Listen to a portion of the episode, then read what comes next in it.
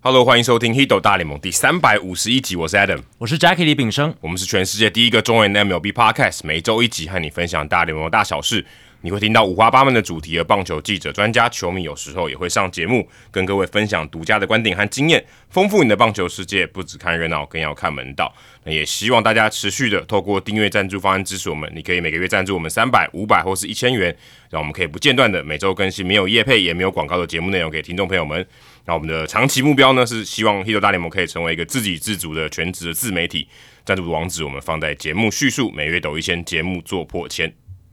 刊物跟补充时间，上一集我们有聊到说，就是同一队，然后他可能在背号退休上面，一个背号退了两次这种情况。那我们那时候其实并不在我们节目准备的内容当中了，但只是稍微提到这个现象。那 Hans Chen 我们听众呢，他就有补充说，诶，同一支球队为两个不同球员退休同一背号的有，像是运动家三十四号 Raleigh Finger Steve Stewart 啊、国民跟博览会这一支球团，他们历史上也有像第十号就是十号 Rusty Staub 还有 Andre Dawson 哦，都是十号的背号被我退们休上次就聊到刀神的时候聊到这个话题，没错，就刚好是名人堂 Dawson 的那个他写信想要把自己的帽子从博览会换到小熊这个话题。对，然后小熊的话，三十一号 Ferguson Jenkins 跟 Greg Maddox 也都是退休这个背号。然后洋基的话是八号哦，两个知名的捕手、Yogi Berra 跟 Bill Dickey。嗯，那另外红雀队其实他们有退休这个 Rogers Hornsby 嘛，可是他因为他没有背号，所以蛮特别的，他是退休人但没有背号，对，因为他那个年代其实大联盟还没有背号对这件事情。对但是他还是呃把他退休一个空，有点像空白的背号。对对对对对，就是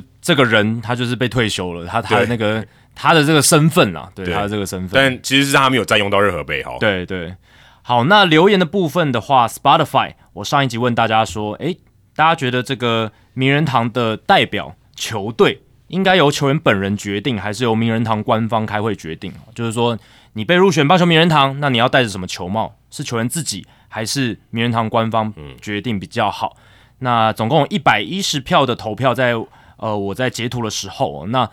觉得应该由球员本人来决定的有七十票，六乘三六；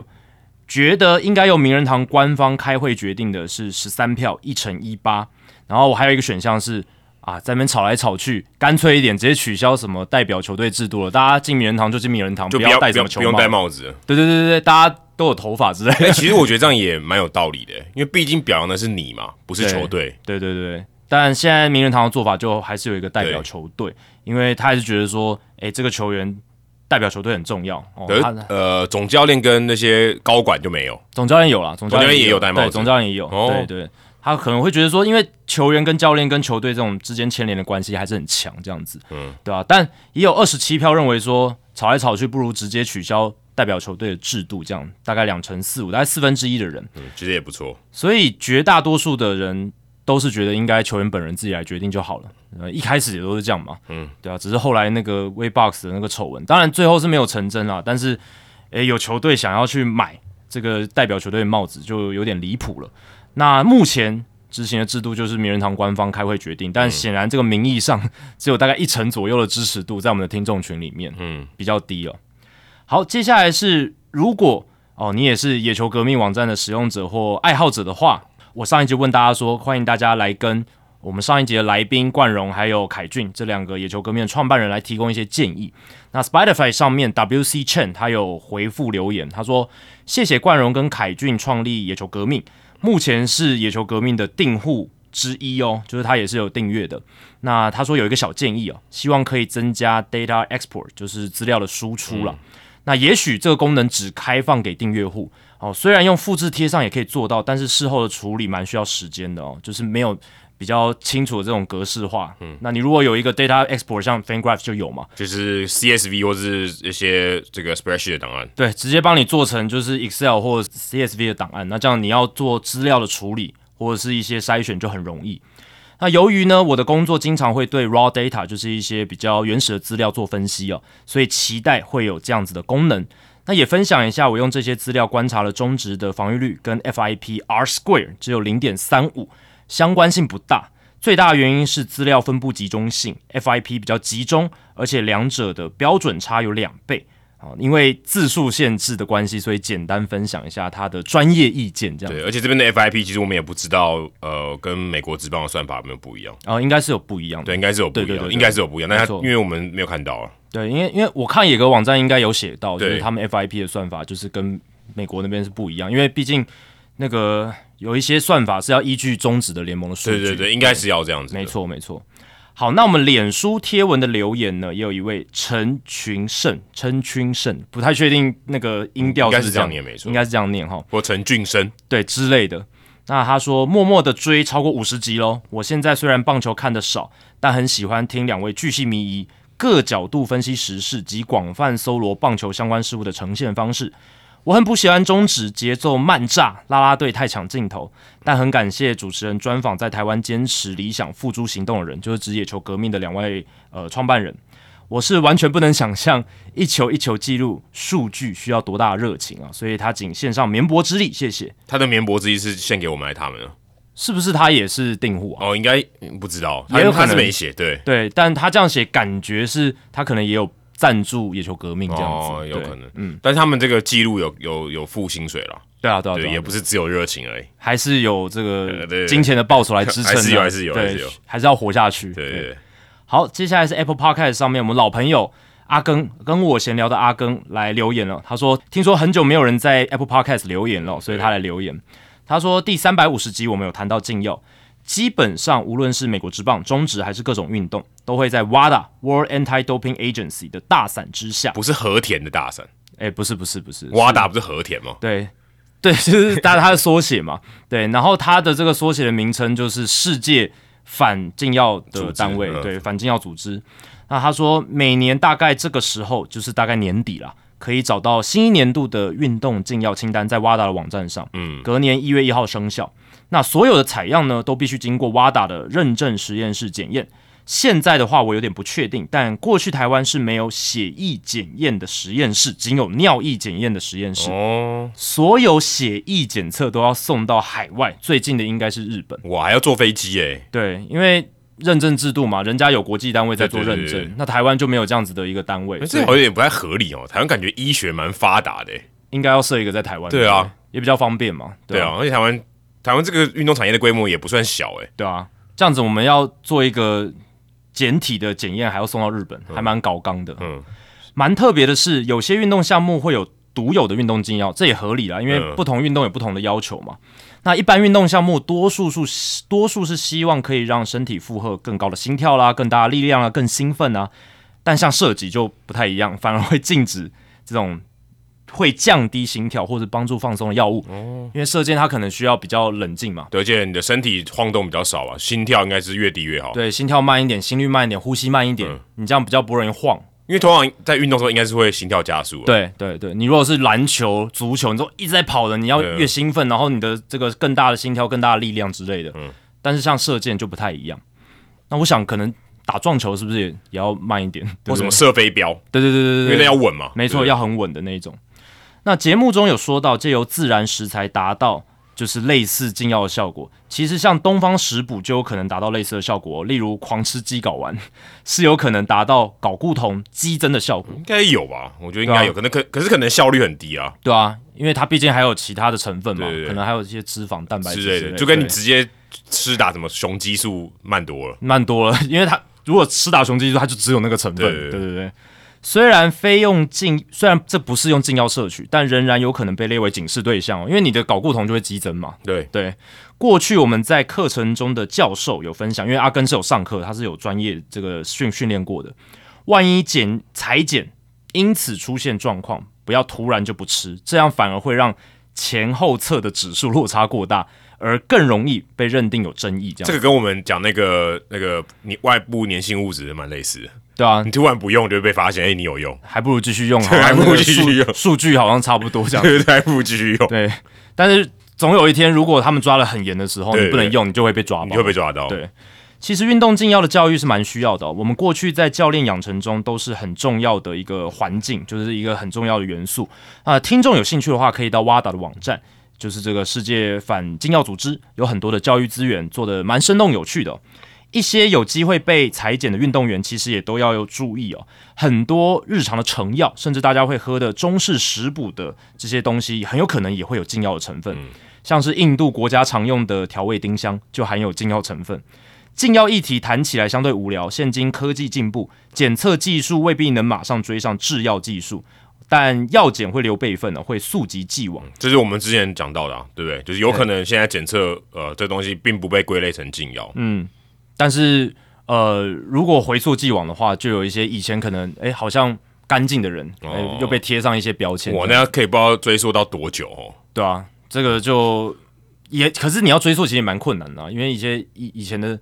人如果没有去检特别检测那个成分的话，哦，对对对啊，，但他可能会留他的协议或对什对么的对，如果裁剪的那个样本还在，也许还可以再去做检测。但以前如果还没那个成分没被列入禁药，那那个时候还不会做对对对，特别测那个项目之类的。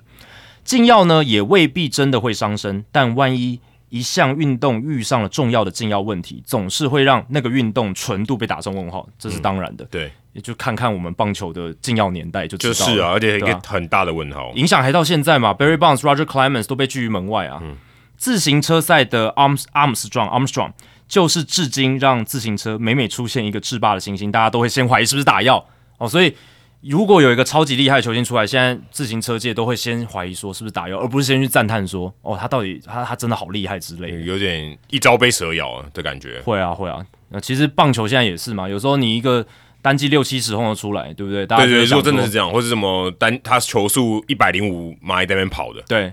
因为你看像，当然 Aaron Judge 去年他就突破六十轰嘛，但是他本身的那个身材、他的身对形、对力量很巨大，而且那他本来就长那么大，没错，那相对来讲大家比较不容易去怀疑。但你想，有一天如果我假设 Jose a l t u v e 他单季会六十轰，会不会有人去绘声绘影的在那边写？ 呃，这正常的人应该都会怀疑吧？对，我觉得多少都会引起一些疑虑。或突然特他别是长尿高到一年代百之后，八这样子，哦，对啊，对啊，这对太离谱了，是什么药？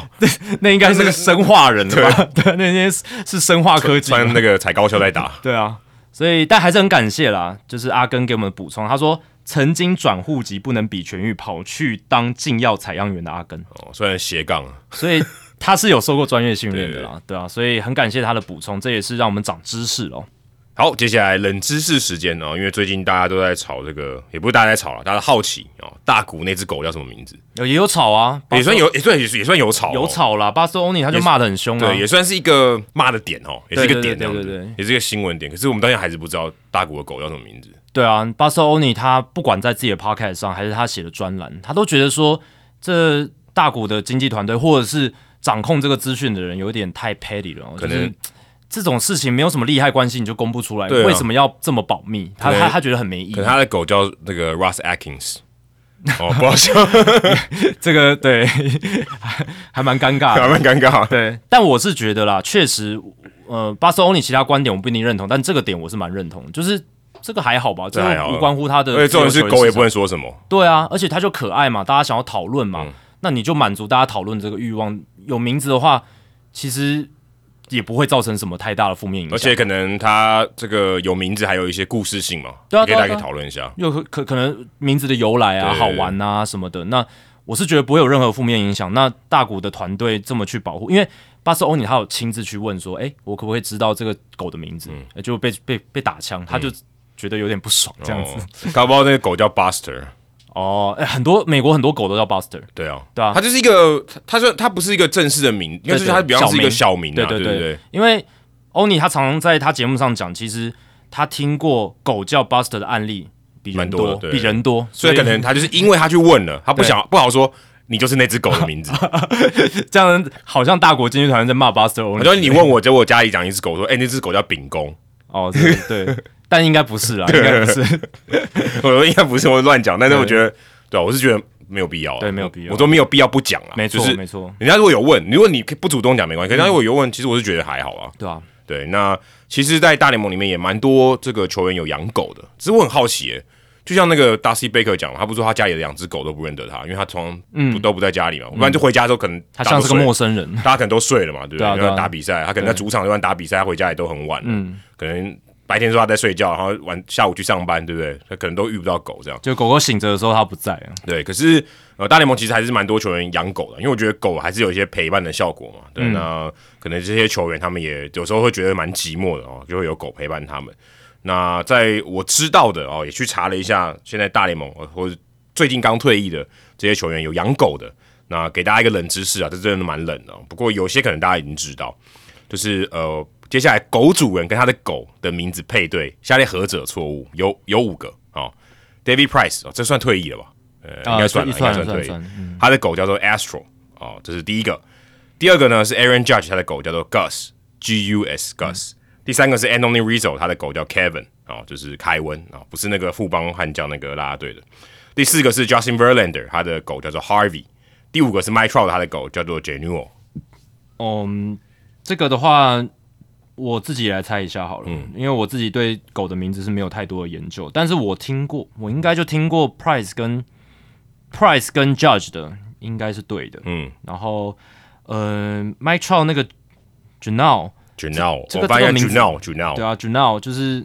还蛮少见的名哦还字，蛮少见的名字。我觉得应该不是乱掰出来的，所以 OK 我猜我猜他应该也是对的。好，我就猜那个啦，Anthony Rizzo 的叫 Kevin，这个 Kevin，这看起来就好像嗯硬凑一个出来的。 OK，对对对对对 OK，OK 我是这样想啊，但我必须跟大家讲，这五个人他都有养狗了，不不不会盖你一个说没有养狗或者的，然后养硬凑一也个，不是养猫这样，嗯他是真的有养狗。 OK。我猜三呐、就是猜三 Anthony Rizzo 好对，OK，好，那大家如果知道的话，也就先不要爆雷哦。那你可以去，嗯，当然你现在可能可以用手机查了，但是就尽量不要，你就当做好玩猜猜看这样子。好，那我们在主节目之后呢，我们来公布这个答案哦。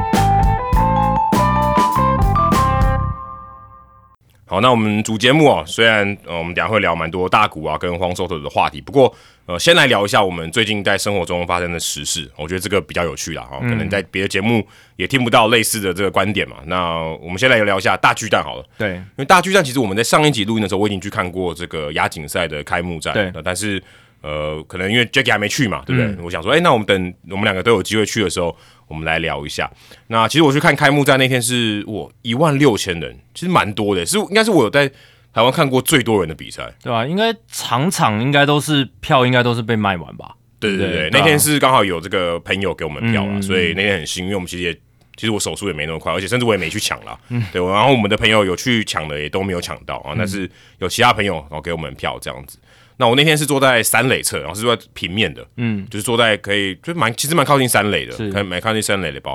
然后那观赛的体验，你说很近吗？是很好，可是那个有一个他不是廖健富不是有说之前有在媒体前面讲说那个柱子很干扰，对哦他讲的是安全性啊，因为他会撞到那个柱子，他没有保护嘛。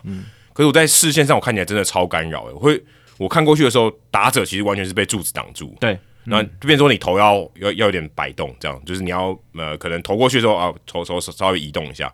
所以观赛起来这个是一个蛮大的困扰。其实其他都还好，再就是大家讨论那个大荧幕嘛，如果大家有去现场，我没有去现场可能听我们讲，那大荧幕架的很高诶、欸是就是比一般我们可能看呃中华职棒或是我去日本看的那个感觉，它都明显高很多。就是如果你坐在一楼就平面的地方的话，你其实头是要抬起来看，就是你如果平视你是不太容易看得到的。然后另外两边的荧幕就是它跟大荧幕是放一模一样的资讯，对我我是有点瞎啦，对，因为那个就是离我最远的，就是右外野那个标杆那边有一个荧幕，那个荧幕也是放打序什么，我根本看不到，那个可能视力二点零的人也看不到。对，因为你荧幕小的话，你再放跟大荧幕一样的资讯，那就看不到。所以小的荧幕应该它有适合自己的规格的对图示，就是比较大一点，字体大一点，照片大一点。那这样子在小荧幕的那个范围里面，比较远的人才看看得到，对应该是要这样设计或才是对。资讯上呈现上，可能小荧幕呈现是另外一个资讯，对啊然后对啊大荧幕对啊呈现另外一个就互补。哎、你会可以对可以这边可以看一点，那边也可以看一点而，且小荧幕，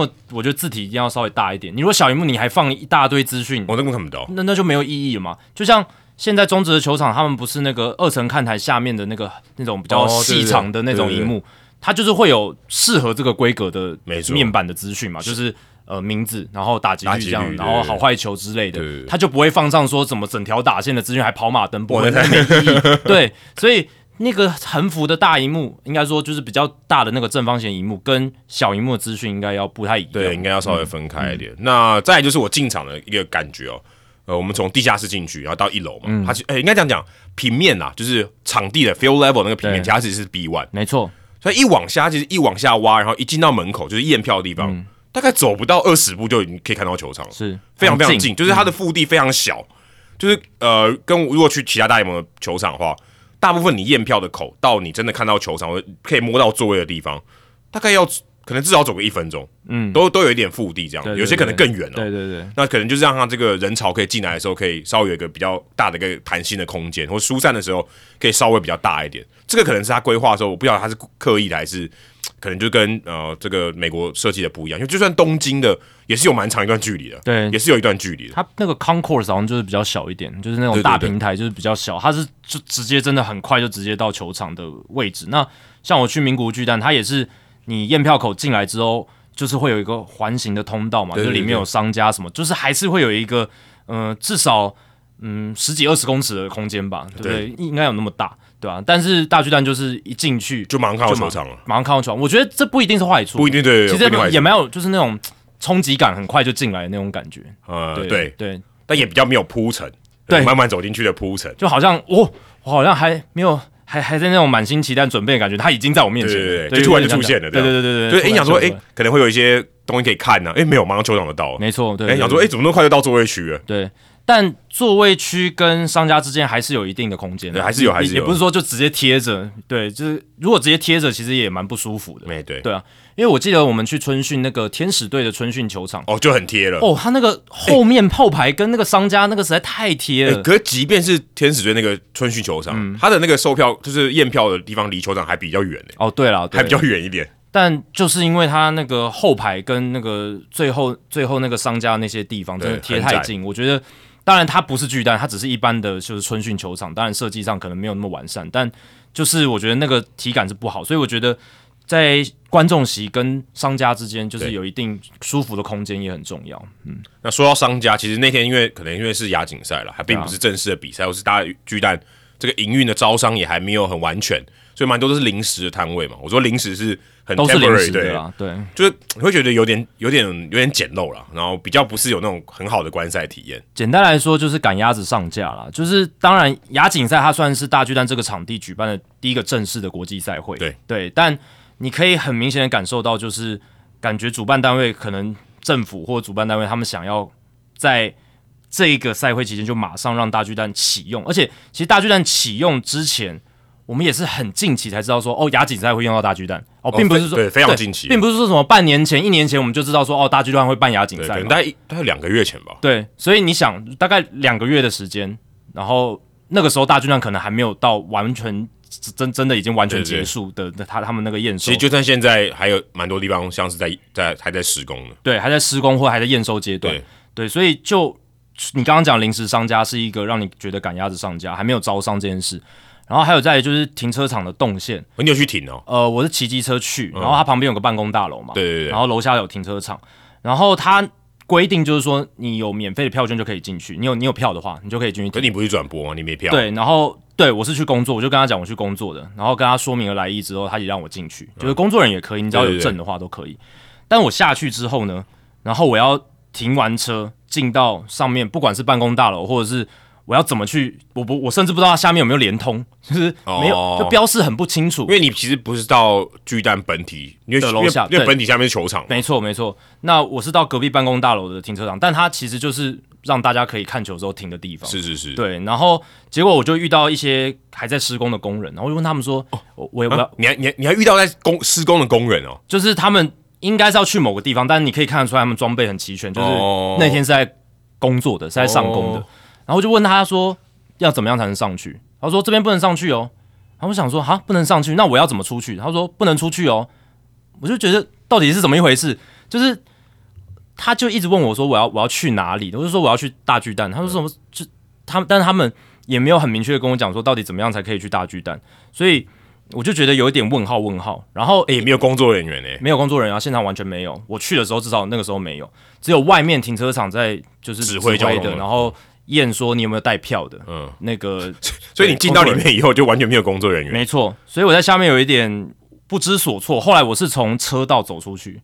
因因哇为里面这这这蛮粗暴，就是你怎么来怎么出去。对啊，不然我总不能一直卡在底下嘛，对对对啊，那我又不敢乱跑，因为毕竟也没有工作人员指引，然后那个标示也不是很明确，所以等于就是又走出那个建筑物外面，然后对再从再而从且是正常从车道，再然后从走上去哦，，再从其就是跟观众一样的地方进去这样，从一楼然后再走那个 gate 下去这样子，对，所以呃，当然我相信这个一定会改善，而且我离场的时候我发现说。哦，办公大楼它外面有贴说可以这里进去，然后下去取车。哦对，但是那个是比赛结束之后嘛，至少我比赛前就是没有很明确的一个看到可以让我很快的知道怎么怎么行进，而且我也看到说他们那个停车场，因为现在都还没收费，然后它的那个收费机其实都还在就是那个包装里哦面，就它还没有拆开来，所以就代表还没有验收，还没验收，还在就是就是真的是给人赶鸭子上架的感觉，而且嗯你去球场，其实如果你不看到人哦，你根本不知道里面有比赛。感受不到办比赛的氛围，连呃旗帜都没有。像我至少我之前去那个 U 十二垒对啊球赛哦，嗯，啊，那个已经算很冷门到不行了嗯吧？而且可能真的旁边的人也都不知道，可至少你经过那地方，你知道是办什么比呃赛，因为是它至少有一个很大的一个看板吧？对那可能是布，就是那种帆布做的，没错但是它也不是那种很大型的什么呃呃那种大帆布挂在建筑外面，也不是。但至少你知道那边在办一个活动，对啊，或者那这亚锦赛是完全感觉不到，或者是旁边路灯上面的那个杆子上面旗帜什么都没有，嗯，对完全哦没有罗马旗有一些，但不多，不多啦，大部分的旗子都放在放在球下场面里面，对对，嗯都在里面。那你大家本来会进去就已经知道自己在办比赛，你应该是贴出去外面一些嘛，大巨蛋的外观，就你如果看在马路上看那个外观，你看不出来现在在打什么比赛。对，啊。这个 WBSC 他们有办那个 U 十二世界杯嘛，我们都有去。那其实，在台南你就可以感受到有在办 U 十二的氛有有围，有因为他们不只是球场周边，他们连市区里面一些。街灯的那个旗帜，呃，街灯的杆子上面都有挂那个 U，甚至那个小黄上面都会有广告。对啊，所以你就知道说，哎、现在我们台南正在办这个比赛，然后你就比较清楚的知道。当然，因为台南办 U 十二好多次的经验了对对对所以他们有这些呃 SOP 或是有一些既定的这种规划跟流程都有了。呃，这一次亚锦赛是大巨蛋第一次办这样子的比赛，主办这样的比赛，那可能就是我们刚刚讲的比较仓促一点，所以没有这样子的呃场外布置。但我就觉得错失了一个宣传的好机会。对啊，，而且你拍照的时候有也比较好吧？对啊我觉得这就算简简单吧，这门槛低诶、打卡上面也可以有更多的这种，就是大家自己宣传的这种效应啊。对啊，而且当然这个跟 WBSC 办是不一样的啊，规格上 WBSC E 世界棒垒总会还是比现在亚洲棒球总会是高一点嘛，对不嗯对？你这个听这个名字也知道，世界跟亚洲，所以我不确我不确定，但也许资源上或者什么，或真的也比较临时，这些东西没有，呃，也许可以理解，但我觉得是可以办得更好啦。嗯，那当然说。呃，观赛如果在比赛中间的这体验，我自己是第一天去那个开幕战，我发现哦，就跟这个中华职棒的应援方式就不太一样，就已经没有放那种电音的音乐啊，或是放歌啊，比较少。那我昨天去看这个冠军赛，他们就是有放出场曲，就比较像美国那一套啦，就放嗯，大家可能听过的歌这样子，像呃宋家祥就是 Baby Shark 嘛，后来看报道、哦他是真的他去挑的，不是这个呃 DJ 帮他放的，不是随便挑的这样。那我看那个现场的应援，我感觉还蛮像回到小时候看棒球的，就真的会去喊那些就是自主的口号，对啊，还蛮酷的。这应该是就是亚洲棒球总会的做法吧？对啊，就是做法一定会跟宗旨不一样嘛对，对啊，那就是用这样子的一个方式来进行，那就跟我们平常看宗旨的比赛感受比较不一对，样。而且他们好像说那个歌有版权嘛，所以他也不能用嘛，嗯对啊所以会感觉有点被迫回到可能二三十年前，就是不是现在这种应援方式的这种文嗯化。但整体来讲，就是呃球场本身，然后还有整个观赛环境，应该还是现在全台湾最好的啦，嗯对啊，就是这个应该是毫无疑问，毫无疑问，至少啊刮风下雨你都可以看。没错。我觉得有点冷诶、欸我昨天去看冠军赛很冷诶、欸嗯有空调，对，有点冷，大家穿外套就好。但其实那个是舒服的，非常舒服。然后，呃，以后有招商，然后有店家，然后可以买吃的喝的，然后在座位上这样享受一场棒球赛或大型表演，我觉得这个都是很棒的享受啦。对，以这种大型运动赛会或大型演唱会来讲的话，对吧、然后再来就是，呃，如果讲球场本身，人工草皮的部分，其实大家也是都有去探讨嘛，因为他们这一次大巨蛋用的是 Mizuno 的，嗯，那个 MS Craft，那这个系列其实包含我三月去的名古屋巨蛋，他们也是用这个，哦，你有对你有特别去比较吗？呃，我有上去踩一下这样子，嗯，当然我不是球员，我没很很很难感受，但是呃，球员是有嗯讲嘛，就是草皮的部分是比较软一比点较，软，但他们的官方是说，因为现在刚启用，然后很多塑胶颗粒跟那个沙粒还没有渗下去。那久了之后，它慢慢比较渗下去之后，会变得比较扎实，可能踩起来就会稍微比较扎实感一点。 OK 可能现在只是刚开始，对，但这个都这个 Mizuno 的人工草皮，它在名古屋巨蛋也有用，西武巨蛋也有用，然后还有大阪的金瓷巨蛋也有用，然后他们官网上面写的。然后我在名古屋巨蛋的时候，我那时候看完比赛，我去旁边的 mall 逛嘛，然后它那个 mall 里面就有展示他们名古屋巨蛋的人工草皮是用什么的，就是哦展示在百货公司里面，你可以自己去摸的。 OK，可以用对手去摸没掉。错没错，他就摆在那边，然后用一个这种展示架，然后那让是你去什么？摸，就是它就是一个展示的一个区，还是说它是有厂商什么的没有相关的，就是一个展示区。就展示区。对对对对对，然后把一些棒球的东西摆在那边这哦样子。 ，OK OK，然后它那个人工草皮，它是用卷草哦，嗯跟天母棒球场现在用的人工草皮的植草不一嗯，样。不一样卷草的好处是它比较不容易断裂哦，就比较不容易毁损这样子。哦，因为你可能你的脚这样去摩擦或者对跑动的时候，可能比较容易毁损。然后再来就是卷草，它可以比较 hold 住那个细沙跟橡胶颗粒，哦，这也蛮合理的。所以。大家如果仔细回想，你在看天母棒球场的比赛的时候，有时候外野的那种弹跳球对很高，会溅起很高的塑胶颗对粒对对跟细沙，而且它弹的也比较高，感觉比较硬。对，然后在呃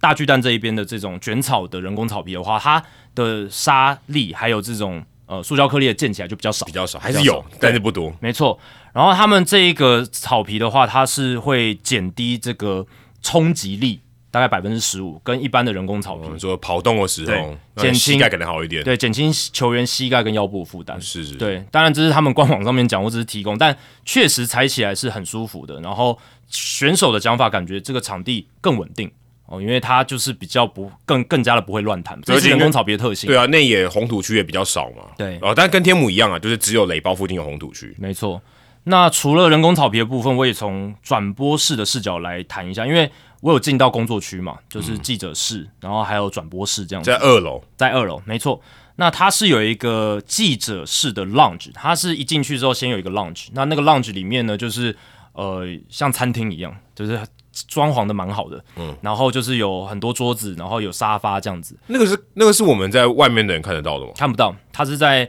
那个记者席在里面，对，因为我们可以在里面从呃，就是内野观众席可以看到有有一群人在外面看嘛，对对不对对可以对看得到那些人，对可是那个是看不到的，对，但是看不到，就是哦，有户外记者席嘛，然后还有一个是你看透过窗户可以对看对到的对记者对席，但是透过窗户是看不到，刚对，才你我讲我的，我讲的那个 lounge 就是在那个后面，哦对 OK，在那 OK 后面对，所以里面你可以吃吃喝喝，然后它有冰箱、有垃圾桶，然后有那种像吧台的那种设施，有厕所吗？有有两间厕所哦，所以你对不用跟大家去挤，不用因为我昨天去的时候想说，哎，你们是这样是要跟二楼的人一起上厕所不用不用，对，所以它那个记者的 lounge 里面就有厕所，哦，然后合理合理，对 lounge 就是它有很多门嘛，那每一个门推出去都不一样，然后有一有些门就是那个记者席，记者席就是室内记者席。然后还有就是户外记者席，虽然讲户外，但其实还是室内嘛，就但只不是房间不是房间内的，，对，不是房间内的记者席，然后还有就是转播室哦，转播室的话就是蛮窄的，但是它就是正在本垒板的后方，正后方，正后二楼方，对，很清楚的视角，很环视的视角，但你看得到本垒板吗？可以，可以，可因以，为想说，如果你在正后方，有可能被裁判挡住不会都看得很清楚，除了。左外野标杆、右外野标杆，它势必会被观众席稍微挡到一些。哦，对，因为因为那个观众席延伸出去，它一定会挡到。有点对标杆就是你你要透过转播画面才知道标杆那边的球发生什么事。对，因为那个观众席不是不是跟标线平行的，对对对对对，所以这是唯一视角会被挡到的地方。那其他我是觉得视角都非常清楚，然后呃，窗户是可以打开的，所以我们转播的时候窗户都是开着的，嗯，这样也比较，我觉得比较好，对啊我觉得听的声音比较清楚。还蛮有趣的，也是第一次这种体验。我看那个记者席的宽度，你两个人坐是刚好很挤吧？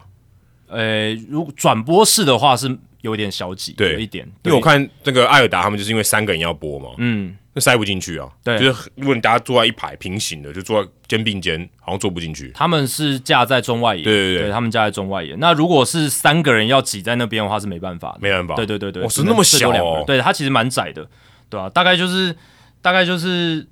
我们现在录音的桌子大概两张吧，哦，那大概两三呃一张半公两三公尺而已，对，一张半，对，大概一张半，对，其实没有没有没有很宽哇，，那很挤哎、对，压迫感很大哎、有一点点，有一点点，但是我是觉得你呃手是有办法这样撑开的吗？就是会会撞撞到球品吧，对啊，会撞到球品哦，对啊，但我是觉得呃，至少视角看的是很清楚的，然后那个是不会扩扩开的吗？就是它不是它是零食还是不是？没有，已经已经都建制好了。就就一定那么窄了。对对，就是就是建制好就这样。对哇，对啊，但我是觉得还 OK 啊，因为大部分转播都两个人啊，很很少三个人啊，对啊，大部分啊，对然啊，后至嗯少跟一在个台稍微湾胖一点的人转播，不就麻烦了？但还是有其他的方法，我觉得是可以做替换，因为他们旁边有一些什么贵宾室什么的。那如果真的有需求的话，也是可以把它弄成转播的比空间。哦 U 十二的小，对不对？小很多啦。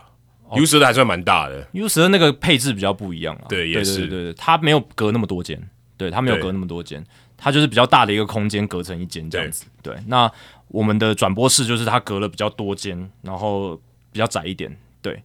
这样子，对吧、啊所以我是觉得。嗯，整体的工作环境算是蛮舒服的，因为你出去就是厕所，不用在那边跑来跑去。哦对，然后想要吃什么东西，如果有准备的话，就在外面。对，然后呃，转播视角看得清楚，我觉得对我来讲这样就够了，我也不奢求其他什么太奇怪的东西。是你现在播过场地最好的哦，应该对啦，应该算是应该是最好的吧？对因啊为它也最新哦。确实对。当然，天母棒球场视角也很好，天母棒球场的转播室的视角也非常好。哦而且也比较高。对对对对对，而且它的那个窗户也比较大。对哦它窗户是落地窗。对。对对，哎，那哎那边不是吗？你现在转大巨蛋不转播是室不是落落地窗。窗，对对对，它是挖一个空，然后、然后它是有一个墙面的高度这样子。 OK OK。对对对对，所以并不是落地窗，对吧、但就视角上来讲，我觉得跟嗯天母比起来，天母是更高一点，就是高一点应对该比较好哎、对我觉得以转播的角度来讲，我说呃，就是你要看得更清楚、更全面的话死，角更少。对，，死角更少，对没错没错，那大巨蛋这边的转播室视角是没有那么高，对，是没有就那二么高，楼而已。但我觉得都可以接受，而且我觉得是蛮舒服的，对，蛮舒服的。呃，我之前在斗六在右外野的墙另外一边播，那那个 那就没办法那个很赞 哎、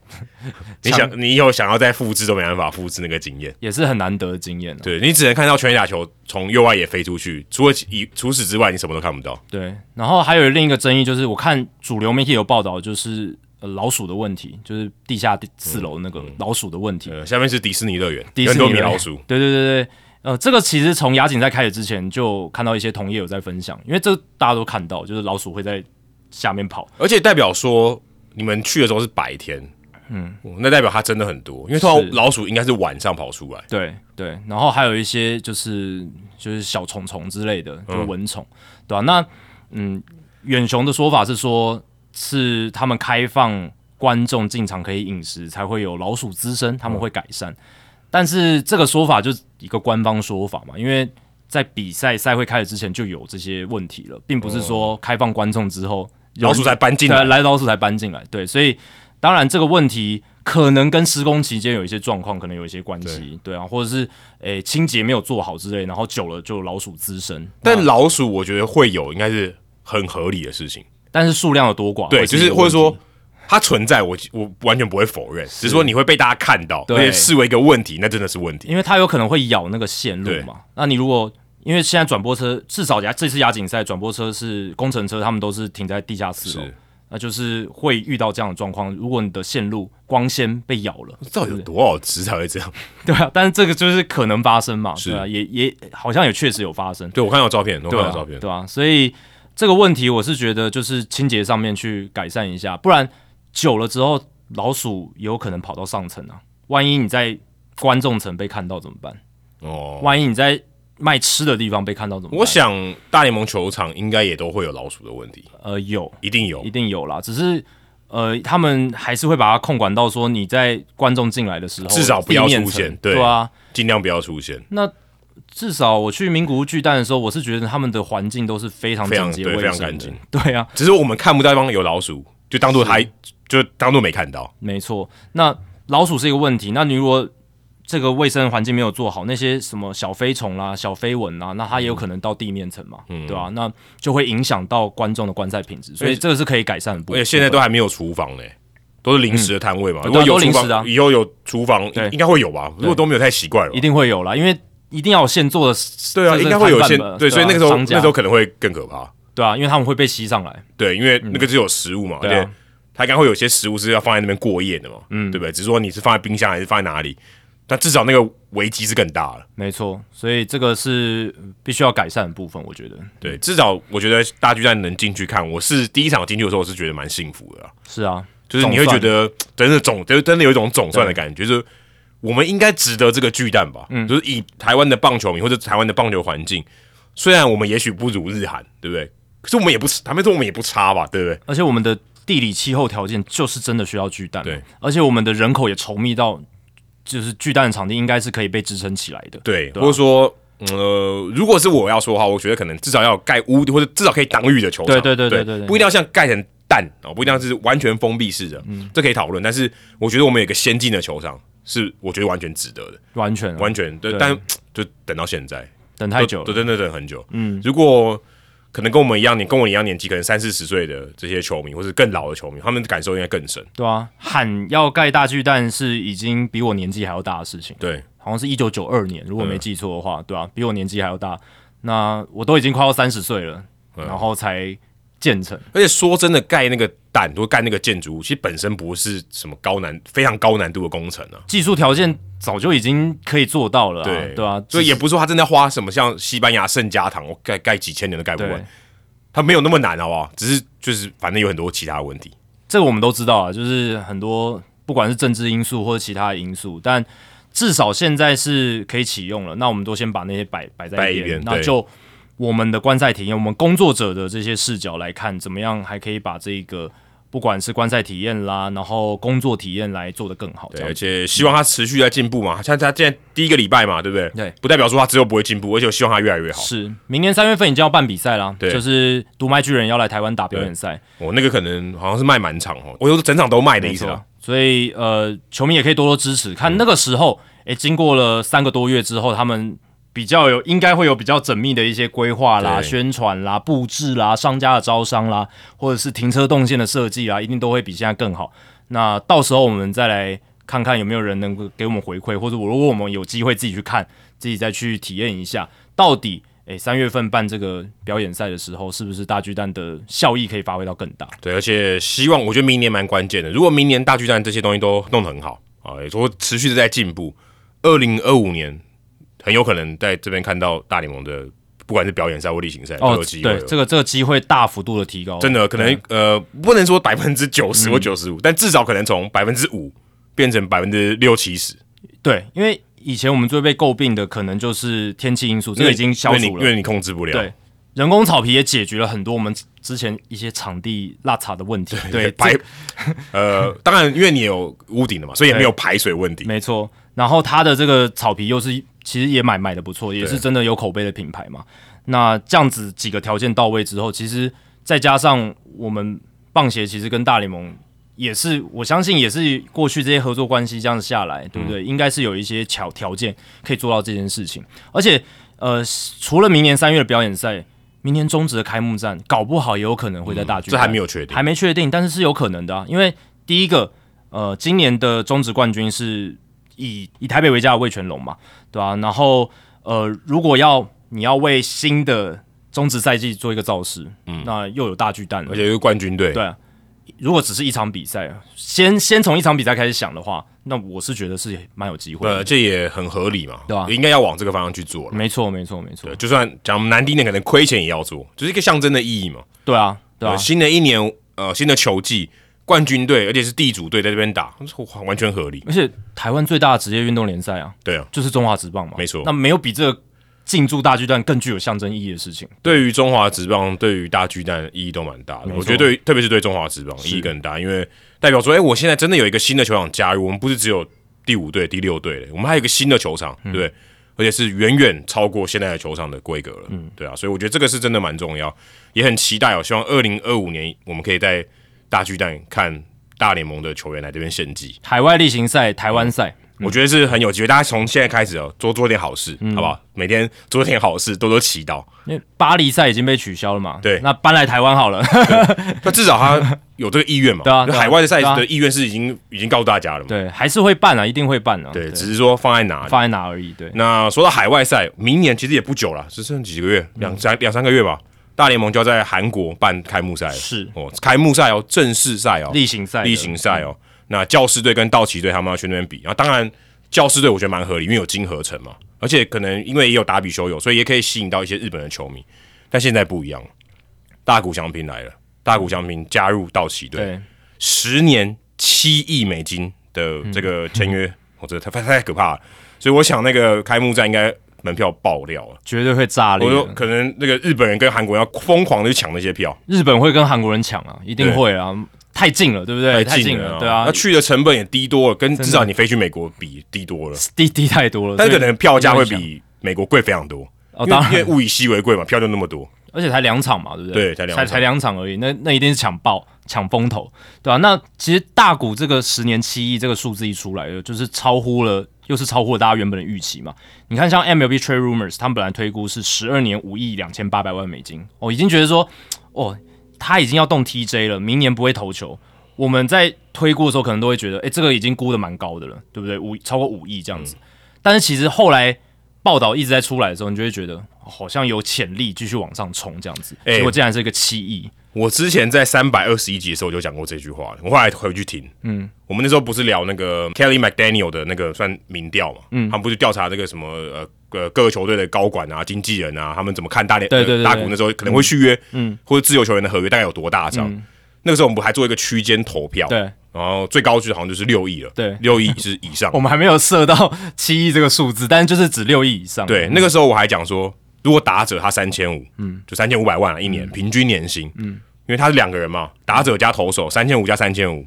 就是七千万几千嘛。万，我那时候还讲说都有可能嘛，嗯嗯对，因为如果照理来讲三千五加三千五应该还在更多，因为对嗯他少一个名额，哎，他少一个 roster 的 spot，对对嗯对就对照对，理讲他应该还要多一点，就是因为这个是一个优势嘛。嗯想说七千万，那时候觉得如果这样硬加上去，好像也也可以嘛，就是也这种说法也说得通。但那个时候好像有点笑笑带过去嘛，对就是说对啊啊， 7000万好像也可以嘛对不对但也但很夸张，对，嗯就是呃，你觉得有点开玩笑，对但是就真的就是这样，因为我们就不断在强调，就是大股它就是一个 unicorn，它是个独角兽。任何我们之前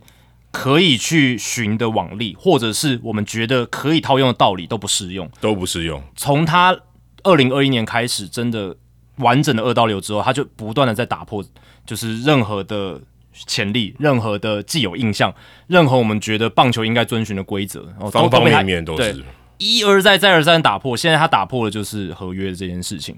当然，这张十年期里面有非常多的钱会是延迟付款，只是现在到我们录音此时此刻，到底细节是什么还没有还没有布公布，甚至他其实也还没有记者会，也还没有正式的说他拿出那个合约，对也没有拍照啊，因为通常会有个签约的照片嘛，对，但是呢，根据 Jeff Passan 的报道，他有写说，就是因为奢侈税的薪资计算是根据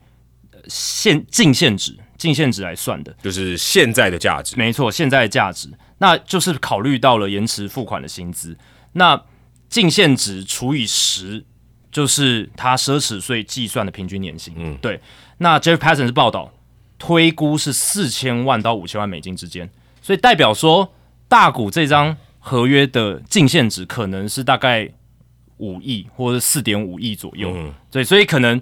不像。哦，报纸上面写，或者是头条上面写七亿那么夸张，但七亿就是一个报道的数字，，对，其实是报道的数字而，这个数字是真的，没错，是不真哎是的。他并不是一个，我觉得可能会有人能误解说他真的没拿到那么多，对，那个报道就这么多，没错，没错，因为我们现在你要先把比较基准拉平的话，就是大家都一样，因为每个报道都是先写他保证薪资是对多没少错，还不会去谈论说什么税后金额，然后谈什么为延迟薪因为资，你真这样算起来，你又能算不完，永远算不因完。为甚至还有什么，你如果去外地打比赛，对你也算你的薪资，你还有外地的税。对对对，那个说真的，你就算是开幕战第一天，你都算不出来。对，当然这个我们等下也还可以来做一些讨论，但至少就从呃七亿美金这个条件来算的话，就是大联盟史上最大张的合约，而且甚至是人类职业运动史上最大张的合约。对，就是以总值的角度来看，对，因为他超越的是梅西在二零一七年跟巴塞隆纳签的呃美金啦，六亿七千四百万美金，换算成美金的话，但他那只有这张合约四年，好可怕他哦、四年对。但我们现在就是看总值嘛，，对，总值大股总值就是超过去了嘛，就无论如何，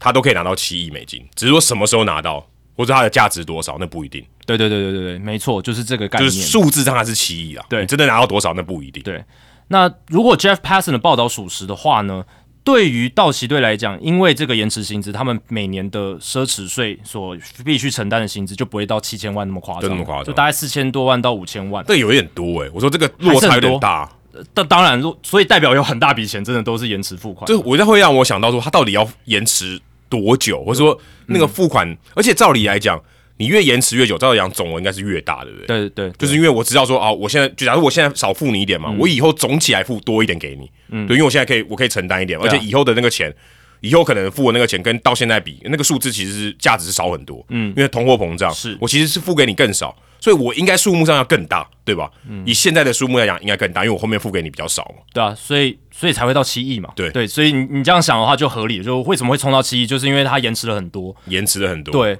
那这也是大股希望的啦，因为呃，他跟经纪人讨论，然后再跟道奇斡旋的时候，他就觉得说，他希望现在道奇更有竞争力，是所以用延迟薪资的方式，然后让现在的道奇奢侈税负担不要那么重，然这也后合理，今年呃，应该说二零二四年的团队薪资，他们可以补强更多，所以这张合约你也可以预期在前期的部分，大股的年薪不会那么的高，不会那么啊高有可能是这样，对，所以但我们呃，这还都还没有确定都，还没确定，但是这是目前看起来架构应该是这个样子。那大股也是蛮贴心的嘛，因为其实老实讲啦，会谈到这个价嘛，应该也是经纪公司希望的，就是说他能够打出一个头条。没错没错， Nes b o l e l o 希望他可以成为史上人类史上最大张运动合约的那个经纪人，这个真的很重要。对坦白说，我觉得这个，因为无论如何它都是溢价了，对嗯就是 overpay，就是它一定是超过对它原本，你就讲 CP 值，它绝对不划算。对，那你我要把这个数字冲高，我要让大家知道这是消息。嗯我实际上拿到多少，那那是大家自己可以再去计算。嗯，可是报道上面他一定要拿到这个头条，然后大谷自己，他其实我觉得他没有在乎说他一定要冲破什么记录啦，或者他要拿多少钱。他这个其实他，我觉得他应该把很多这种金钱的东西他交给经纪人。那自己的这一部分，他还希望道奇队诶可以有竞争力，因为他很大很大的一个目标就是要打进季后赛嘛。那道奇其实就算补进了大谷，他们阵容还是很多洞，还是很先多发种投手的对部分其。实道奇已经没有大家可能三五年前想那么强了。是，而且他们上个休赛季其实就有一点保留，补强上有点保留，就是为了布局这一笔操作。对对呃四就算是四千万还是非常多钱。是还是非常多钱，对啊。但呃，我想讲的就是，呃，道奇队现在他们虽然呃奢侈税上面会加到四千多万美金，可是他们其实你现在看豪华税的薪资，到目前为止推估大概是两亿一千九百万美金而已。我会说而已，是因为跟以前比，补了一个大股、欸，嗯对不对？而且你是七年，呃，十年七亿美金的合约补进来，那对他们来说，其实他们去年豪华税的薪资就已经在两亿六千七百万美金，然后他们历史记录是两亿九千三百万美金，所以你合理预估，道奇也还有大概可能四千万到八千万之间的补强空间。我是说这个赛季哦，这个休赛季，对，可是你是把它当做它就是冲破奢侈税线也没关系的意思。哦，对对对对对对啊，对，因为他们本来就可以啊，对啊他们本来就有这样的能力，是，对，所以他就付了出钱呐、啊，没错只，是要不要而已。只是说他想要到明年，呃，他想要到二零二三年的水准，还是到他们历史级的水对准？历史级就是将近三亿美金嘛，他们搞不好冲破三亿也有机会啊，因为以他们的收入来讲，他们会比较不会受到这个收入债务比的那个限制，因为教士队就有受到嘛，因为他们收入相对来讲没有像道奇那么多，但道奇的收入我是觉得应该是非常非常高的，所以他们稍微冲高到三亿多，我是觉得应该也有可能、啊如果他们真的想要在大股加盟他们到期的第一年就造势，然后希望可以一举就是拿下世界大赛冠军的话，他们势必要补强他们先发投手，再签一个山本，或再签一个金勇，再签嗯一个个市场 Black 上的 Snail 大咖之类的， Blake Snell 之类的，我觉得都还是有这样的空间，好拼哦。很平啊。当然但嗯对，但我完全同意，他只现在只到大股，我觉得是不够。对但你说还要签多大笔哦？三本这是很大嘛？，对 你可以可以签其他的，或者是 Black Snail 也很大张，因为你不太你不太可能很小张就把它签下来，很难啦。所以你这个势必钱是花的很可怕的。这样一个 level，可能就是如果在山本或者是 Blake Snell 这样一个 level，呃，可能就是呃金勇生态啦，金融生态或者是 Marcus Stroman 这一种，哦，这种对对对，对类似这一种。但是道奇会以此为满足吗？诶，他们现在 roster resource 给他们的预定先发五人，Walker Bueller 第一个，而且他手术刚回来，这个还蛮大一个问号。对，搞不好开季还不能投之类的，也有可能嘛。Bobby Miller 等于是我名义上的先发了，如果 Bueller 没办法投的话，再来下面就是谁？Ryan Papier、Ryan Yarbrough、M. S. Sheehan、哦，甚至连 Dusty May 还在受伤中， Dustin May 还在受伤还在啊复健中， ，Tony Gonsolin 也是受了大伤嘛。嗯 Clayton Kershaw 还没签回来，而且就算签回来，他也下半季才能回来。对，而且他可能这战力上也不如他以前了。所以现在道奇队先发投手是真的没人哎、真真的是，嗯当然不是说真的没人，但是就是你知道战力非常薄弱。嗯，不嗯是让你会觉得非常有信心的。好，我超没信心，我看到这个名单，我真的超没信心。呃，邵祖海，对啊， 所以但是真哪一个真的能像投的像瓦克比尔当年那样？而且大其实也不谷一第一定年加入还不能投嘞，对啊，还不能投，他你要等到二零二五年，所以二零二四年这一年，我是觉得他们还会再补至少一个大咖的先发投手，至少要够大咖一点。当然会不会到三本不一定，嗯但是我觉得至少要自由球员市场，大家觉得前二十五名的这种自由球员的水准，啊，至少要补一个，至少要二号啊，对不至对？少二三号这一种，对对我觉得才符合他们的一个气度。你都已经把大股弄进来了，而且钱就是他们最大的一个资源嘛。没错，最大的优势。对，那很多人会说啊，又是道奇啊，他们那么有钱什么的，邪恶帝国。但是如果道奇他们有这样的资源而不去利用，那才是最让人气人的吧？我这样觉得啦，嗯，就是以如果以经营的优势的角度来没讲错，他就是用钱可以砸死你。真的啊、但杨基就不会同意了，杨基也也有开始节省的时候。是有。可是这最近这四年，他们也也也回回到就是老以前大老板的年代了。，对，不然也不会把 Aaron Judge 签回来。从 Gary Cole 签下来开始，然后到 Aaron Judge，再到换荒 Soto，我们等一下会聊。其实杨基他们也也是也开始了，也还是他们那个养鸡嘛，他们收还是集收集公仔的洋基，在 Baby Bombers 出头之后，他们还是把自己的本分找回来的， 就是他们钱的这个资源摆着，你把钱摆在那边不用，那个也会让球迷生气啊，而且会还会让很多这种比较细的这种分析家觉得说，诶，你是不是在一直中饱私囊，就是把你赚到的钱都放到自己口袋，而没有回投资到你的球队上面，哦因为再怎反而么也会被批说，评，再怎么说，大股那些钱还有很大一部分会缴税，是还是其实还是促进了经济，是某种程度上还是哦对对，某因为他又不花，就是他在在他口袋里面嘛，对，他可以拿去投资别的标的，这当然是这当然也是事实。对，当然如果给大股钱，大股就是有收入嘛，嗯，他的薪水那些很多会交给政府嘛，没错。所以那个其实 对于整个社会来讲，其实也是有帮助的。我来跟大家分享一下，就是有一个这个体育记者，他叫 Andrew Petcash，他有把这个大股七千万美金可能要缴的税，把它算了一下。他说联邦税大概两千五百九十万美金，加州税四百六十五万美金，经纪人费大概两百一十万，然后运动员税就是 Jog Tax 就是刚才讲到外地去打比赛的，大概两百万，它这个大概都是估算的，但是我们就是粗略的看一下。然后还有就是联邦社会保险跟医疗保险，大概一百六十四万美元，把这些全部删掉之后，他大股每一年的收入大概是三千三百五十万美金，大概就哎其是实一也半。蛮蛮夸张的，净拿你可以拿到三千快三千五百万，这个也是很多啊，哎十亿耶，对啊，很多呢，很多啊，一年哦，这是年这个薪是刚哎哦，才税全部扣完的呢，对啊，而且这个也是还包超还包含经纪人的费用。对我们这个这个三千将近三千五百万，就是已经把我们所有可能考虑到的那些什么费用全部都把它删掉，但搞不好这样算一算，他业外代言还比较多。哦，有可能哦，这是有可能。对，就是他从外，他从棒球场以外拿到的收入，搞不好比看三千五还多。对，这个我有看到那个《洛杉矶时报》的 Di Giovanna，他有报道说，嗯，天使队在大谷，呃，天使队在还游泳大谷的时候，每年收到跟大谷翔平有关的广告促销或者市场营收，大概是一千万到两千万美元。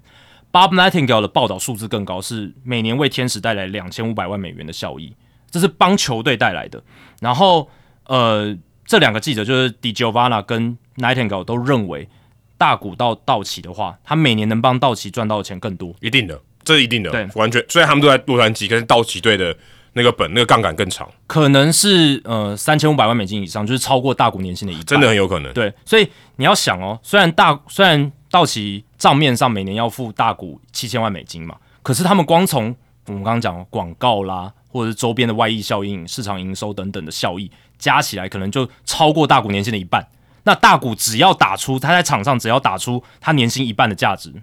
道奇就赚了。没错，但但前提这个是他要上 场，当然，当然，当然他。有可能没有上场。但是你想啊，我们用简单的数学，如果一个 Word 算是八百万到九百万美金好了，嗯那我们刚刚讲嘛，只要大股打他一半的年薪，他就符合那个价值，那大概三千五百万美金，他只要年产大概四到五个 Word，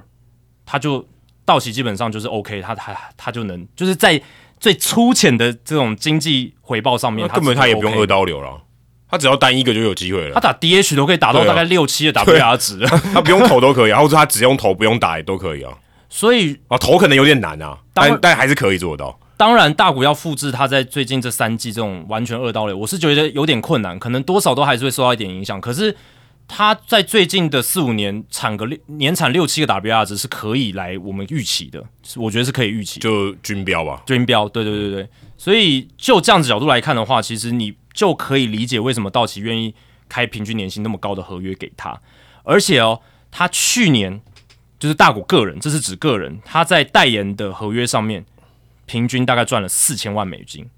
第二名是 Mike Trout，才五百万美金。对啊，那不一样啊。那有日本市场 m i c h a e 很少，没错，对啊，所以我想强调的是，大谷除了帮球队带来的这些效益以外，他自己个人周边的外溢效应也是很大。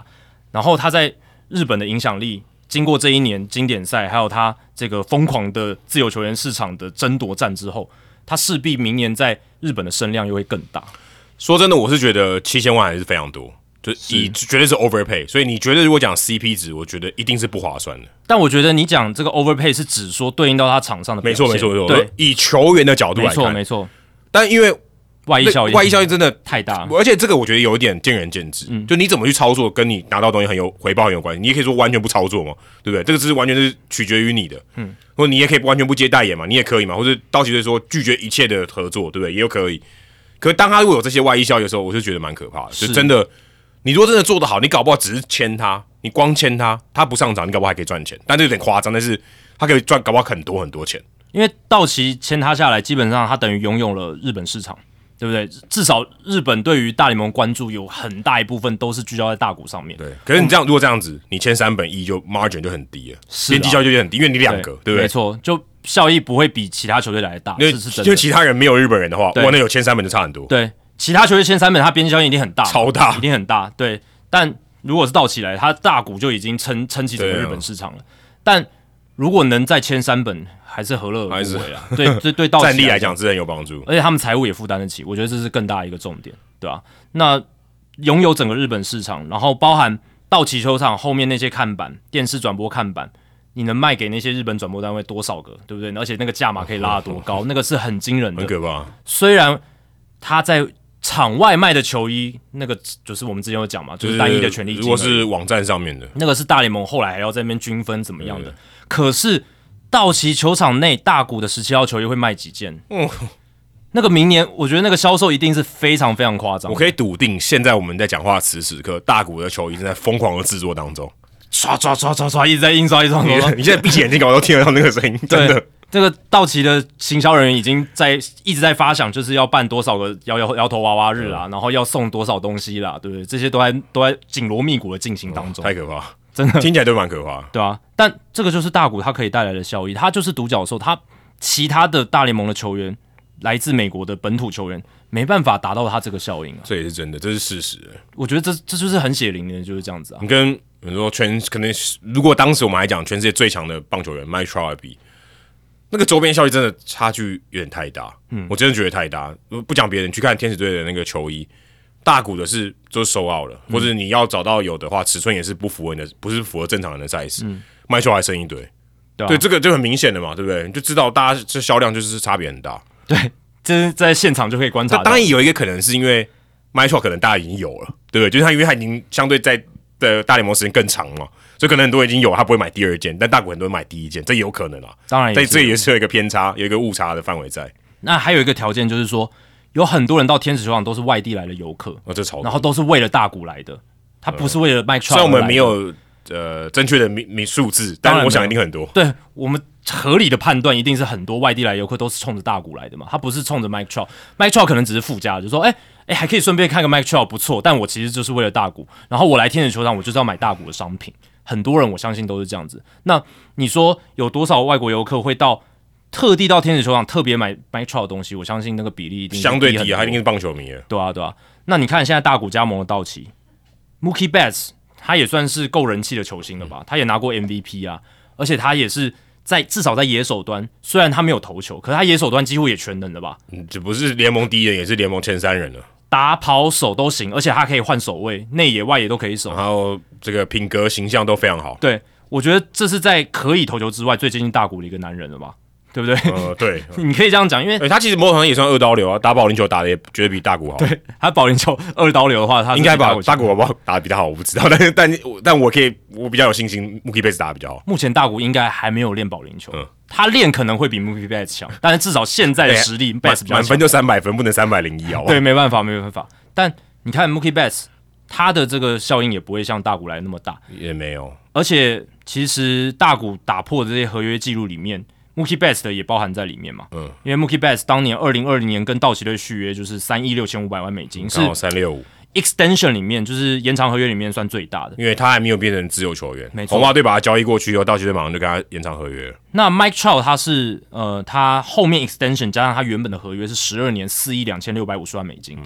那这张合约是原本的记录嘛，然后也被大股打破。然后 Aaron Judge 他那一张呃九年三亿六千万美金的那个合约是自由球员史上最最大大张张，，没但错现在也全部都被打破了，全部都而被且压差垮很，性而且差很多。是直你接刚才粉讲，碎对性你。刚刚是三一六嘛，对啊这是七亿耶，对，接近快接近两倍耶。你知道这中间的差距是什么吗？就是三一六跟七亿，三亿四嘛。嗯那三亿四是什么？是 Fernando Tatis Jr. 他当年跟教师队签的那张延长约。我们那时候都吓死如了。那个如价码如果是你，如果真的以战力的角度来看，Aaron Judge 加 Tatis Junior 跟大谷翔平，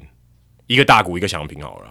你要哪一个？你要哪一个组合？如果单就战力上面考量，一定是选 Judge 跟那个嘛 Tatis Junior。但是如果考量到外溢效应，我还是选大谷啊，嗯这是 easy choice。那其实很多美国写手他们比较的是 Judge 加 Gary Cole 变成一个大谷嘛，因为 Judge 跟 Cole 的年薪大概都是三千多万， 然后加起来就是差不多大股的价码嘛。那那如果是这样比的话，你因为其实也一一头一野这样比起来对更对对更更像嘛，就是一头一野或，加起来跟或一者 Judge 个二完刀流。全对，或者 Judge 完全不熟，对，只是打 DH，没这样可以错这样的更像一点。对，如果完全只打指定打击的 Judge 加上一个王牌投手 Gary Cole 加起来，好，跟大谷你要选哪一个？可是 Gary Cole 拿过赛扬奖哎，是啊，他今年大谷还没有拿过哎赛也投得很好，扬奖哎，但大谷很接近也，很接近的，是是很接近没错。他虽然没拿过，但是很接近。这很难选。哎、你这样我我如果是红袜迷，我这样怎么选？就先不管他们养鸡，但我会选 Gary Cole 跟 Judge 那一组。就战力上，我其实也会选 Gary Cole，而且这还有一个跟很大的重点，为什么会这样想？因为大大谷有一个优势是他省一个 SPA 嘛，对不对？ Judge 是但他的缺点是他只要受伤，一受伤哇，两两个两个都没有，两边都没就有，二合一的东西，就他整个机器就坏了。两头空。对，对但至少呃大谷加 Gary Cole，我坏掉一个，我还有另外可以用。你看今年 Judge 受伤的时候，Gary Cole 还在投嘛，对，对啊，而且他投投的很好，对 对啊，所以我的看法是这样，我、对啊我纯粹以战力角度来看，而且纯粹以战战力角度来看，我们刚才还限缩了 Judge 的角色，Judge 还可以守外野，他甚至还能守中外野，嗯 对对，还是说外野边最难的那个。哎对啊，所以理性上来讲，战力上来讲的话，一定是选 Gary Cole 跟 Judge 同样的钱的话，对不对？但呃，如果加上外溢效应，加上他的个人魅力、他的媒体的影响力，他各方各面的这种个人魅力来讲，大股都还是完胜，真的。个人完哎、胜。可是事实上，Aaron Judge 的魅力已经也很高了，也是也是大联盟前三名的了，但我觉得还是差很多啊。还差很多。我还是第他一第一名我觉得跟他差很多跟第二名、第三名差很多。呃，还有就是，其实 Judge 他他那种跟球跟自己队友打闹的，好像比较少哦。呃他相对也还是蛮行啊私底下算相对蛮比较严肃对，相对相严肃相对比较严肃一点。可是 Judge 他一个优势是他他会回答媒体问题，对，然后这差，上次我们就聊过，对，这上次我们聊差过，太多了。对对对对对。但我们不知道大谷他到道奇之后，诶，他签了这张演唱约之后，呃，不他签了这张自由球员合约之后，他会不会有一些转变 之类的，更愿意接受访问啦，或者是改变一些性格，这不知道。但是他还是有转变的可能性。对 对，但我觉得很难，是可以，是，而且我其实也蛮希望他有这样的转变的，这样比较好啦。嗯当然啊了，对棒球是我一件我好真的事觉得这样子比较好，因为这回到我们最后最后刚刚讲到我们刚才讲巴斯欧尼那个事情嘛，是就是因为他太沉默，或者说太刻意沉默。我要讲的是刻意沉默，他不是说我就不爱讲话嘛，对不对？但很明显是刻意的，因为八月多以来他就没有跟媒体这个专访过了嘛，也没有联访嘛，对不对？对这个相对起来其实是，嗯、我觉得刻意操作的痕迹是蛮明显的，而且你如果这样，你如果这样做，其实真的对于呃球员跟媒体的关系其实是个扣分，甚至我们还甚至把天使队也加进来的话，也对天使队来讲是一个扣分，因为你最好的球员或你大家最关注的球员，在你队上的球员，他没有任何的消息，或者他没有真的出来讲话，没有任何的 quote，对你来讲其实是这个关注度是少很多的。嗯，那这次的这个自由球员的这个争议嘛，这个这次自由球员的签约，前面都静悄悄的，大股都要去哪里，大家都好像都在隔空抓药，就连我们节目也没办法聊嘛，对不对？因为也没有什么风声嘛，对所以我们可以揣测说，呃，道奇啊、蓝鸟、巨人，甚至小熊，甚至洋基啊、所以有钱的这些球队有可能会参与角逐，但你还是不知道他跟到底跟谁谈，到底去了哪里，即便他没有公布他们谈了什么，还是你都很难知道，而且甚至我们刚才讲嘛，数字嘛，那些数字会丢来丢去嘛，对不对？像我们之前聊到 Aaron Judge 的时候，这个 Brian Cashman 还自己把数字丢出来，对不对？这当然对于大谷这种 case 就更更离奇了。但大谷就是完全没有，就全部人好像好像有点下了封口令的感觉，是啊，甚至连球队就有跟他谈的球队，道奇队好像很很怕很怕去讲这件事情。我们跟他会面了，这个 Dave Roberts 出来讲话，那个老板的总管还很怕说，呃，这样是好的吗？对不对？他说好像好像会生怕让大谷阵营不高兴哦的那种感觉。他说，诶，如果今天坏了这个好事怎么办？然后有有点好像怕见光死这种感觉。可是以前你在自由球员谈约的时候，基本上这种事情，我觉得其实对于媒体来讲是一个，也不能讲说炒作，但至少是一个关注度一个很重要的一个一个媒介吧，或是一个管道，是一个素材。嗯，就这是很很重要。对于媒体来讲，特别是呃，因为休赛季没有比赛，这个话题我觉得是，我觉得对媒体来讲真的太重要了。对啊，其实这个风口令是有下的嘛，就是大谷翔平的经纪人 Nespolero 就有跟呃大家都有讲，那媒体有报道，就是说呃大谷他们团队希望说各队跟他会面的事情都不要泄露出去啊、尽量保密哦。这件事情其实是有呃被报道出来，就是有保密这件事情。当然，很多球队其实都有遵守了，有遵守，对，大部分球队应该说除了道奇以外，基本上都遵守。蓝鸟就明明有会面嘛，但对啊就说没有啊，他就、对啊就不回答，就不讲啊，就不讲，给一个 no answer 这样子，对啊，那我个人是觉得这确实有一点太超过，对我个人是觉得确实有点太超过，不需要这么的保密，因为其实就算是有一点风声走漏或什么的，其实它就是刺激一些市场上的话题性，而且通常都是匿名消息嘛，或者是一些没有被证实的东西，那就让大家去炒一下也不会怎么样啊，对不对？嗯其实。对啊，而且其实如果真的以实质的效果来讲，也是有也是有抬价的效果。对啊，也也是有一些你可以达到一些你的目的，抬价或者是让主要的竞价者他感到紧张。对诶对对，我有对手他开始开价，心理而且战开开的不错，对啊，那我这边是不是要再追加什么的？其实有一些操作空间的，但 n e t p o l e t o 可能也想，我现在拥有了这个客户，他是史上唯一嘛，对不对？又是我一还个需要 unicorn 抬价吗？对啊，我就有我自己的玩法哦，我有我想自己的做法。当然，大股可能也有 input 哦，他可能也有想法，他可能想说，如果能够遵守我设定这种规则的球队，他是不是未来就比较愿意接受我的建议或者接受我的意志？哦，就二刀流对，或某者是种上的嗯尊重，尊重，对对对对，你你愿意尊重我这种保密的呃要求或对，而且哎者是甚至建议，对，因为这个要求不是常见的，对啊。但这这不是硬性的，没有法律规定。其实你看 Dave Roberts 说了还是说了嘛，说了还对是不对说了，对而且最后还是跟他签了。对啊，那当然这个没有法律的规定，所以其实它并不是硬性规定。那球员要不要遵守，就是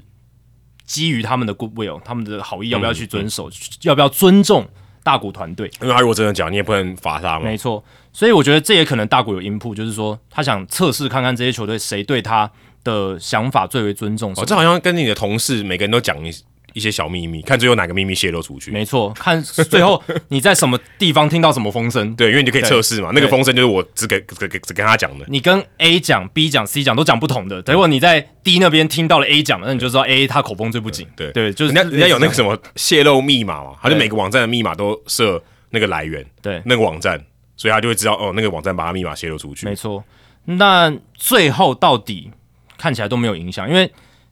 道奇队是唯一一支走漏风声的球队，对，而且可是公开走漏。公开走漏。Dave Roberts 在镜头面前讲了这件事情，可是大谷还是跟道奇签约了嗯嘛，所以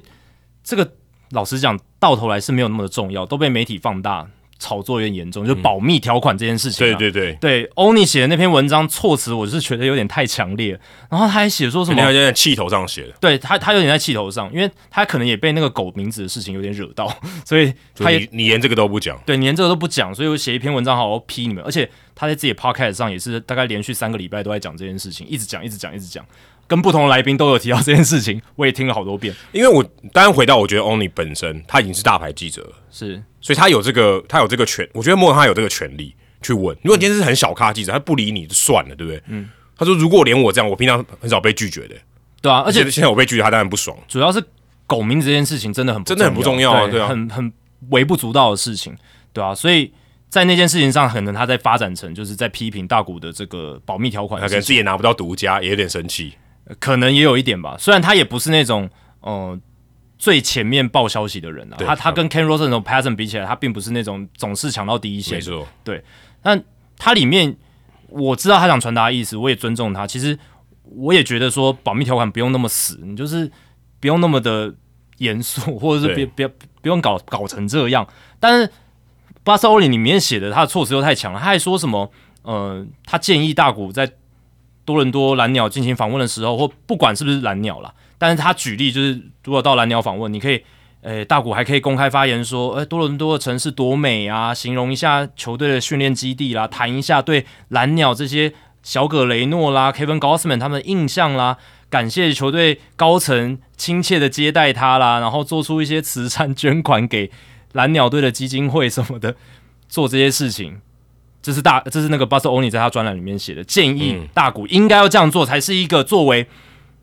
可能是大联盟史上最大咖自由球员应该做的事情。可是我觉得这也不是自由球员该做的事也情不。是，你看到哪个大咖的自由球员，他在跟某支球队会面之后，公开在那边赞美那个球队，然后还说什么我要捐款给那支球队的基金会，什么没有这件事啊那，这以谈判策略来讲也太不好了也吧。很离谱啊。对，就等于我有点好像我我泄露我对你的好意嘛。对那其他球队想说啊，应该没机会了，那对算了算了。而且那个如果这样想，蓝鸟队可能也不会再增加了，对啊也不会再、对啊也不会再把这个价码提高。他就想说，你已经对外讲成这个样子，对美言我那么好了，对不对？那那我干嘛还要再我是觉得这个对再谈这个一下公关有点做太多了，对啊，所以我觉得 Only 这个就写的太过火了嘛。嗯你想他想传达就是其实不用那么保密，然后你可以诶透过一些技巧泄露一些资讯给记者，泄露一些资讯给球迷。那这样子的话，其实是一个正向循环嘛。你要靠我，我也靠你，你也可以去靠走漏风声来抬价。但是大国经济团队这边就似乎就是没有那么做这样。甚至你可以说他整个谈这个 FA 的这个 case，他根本不想要媒体有参与了。嗯，就反正我就跟我球队谈嘛，我的我的利害关系人是球队嘛，对，嗯媒体根本不干我的事，我根本就把这个角色从我的这个谈约的事件里面给剔除掉，是根本就我更不在乎。只是到了最后一刻，就是大谷签约的前一天，就发生了这个蓝鸟队事件嘛。嗯那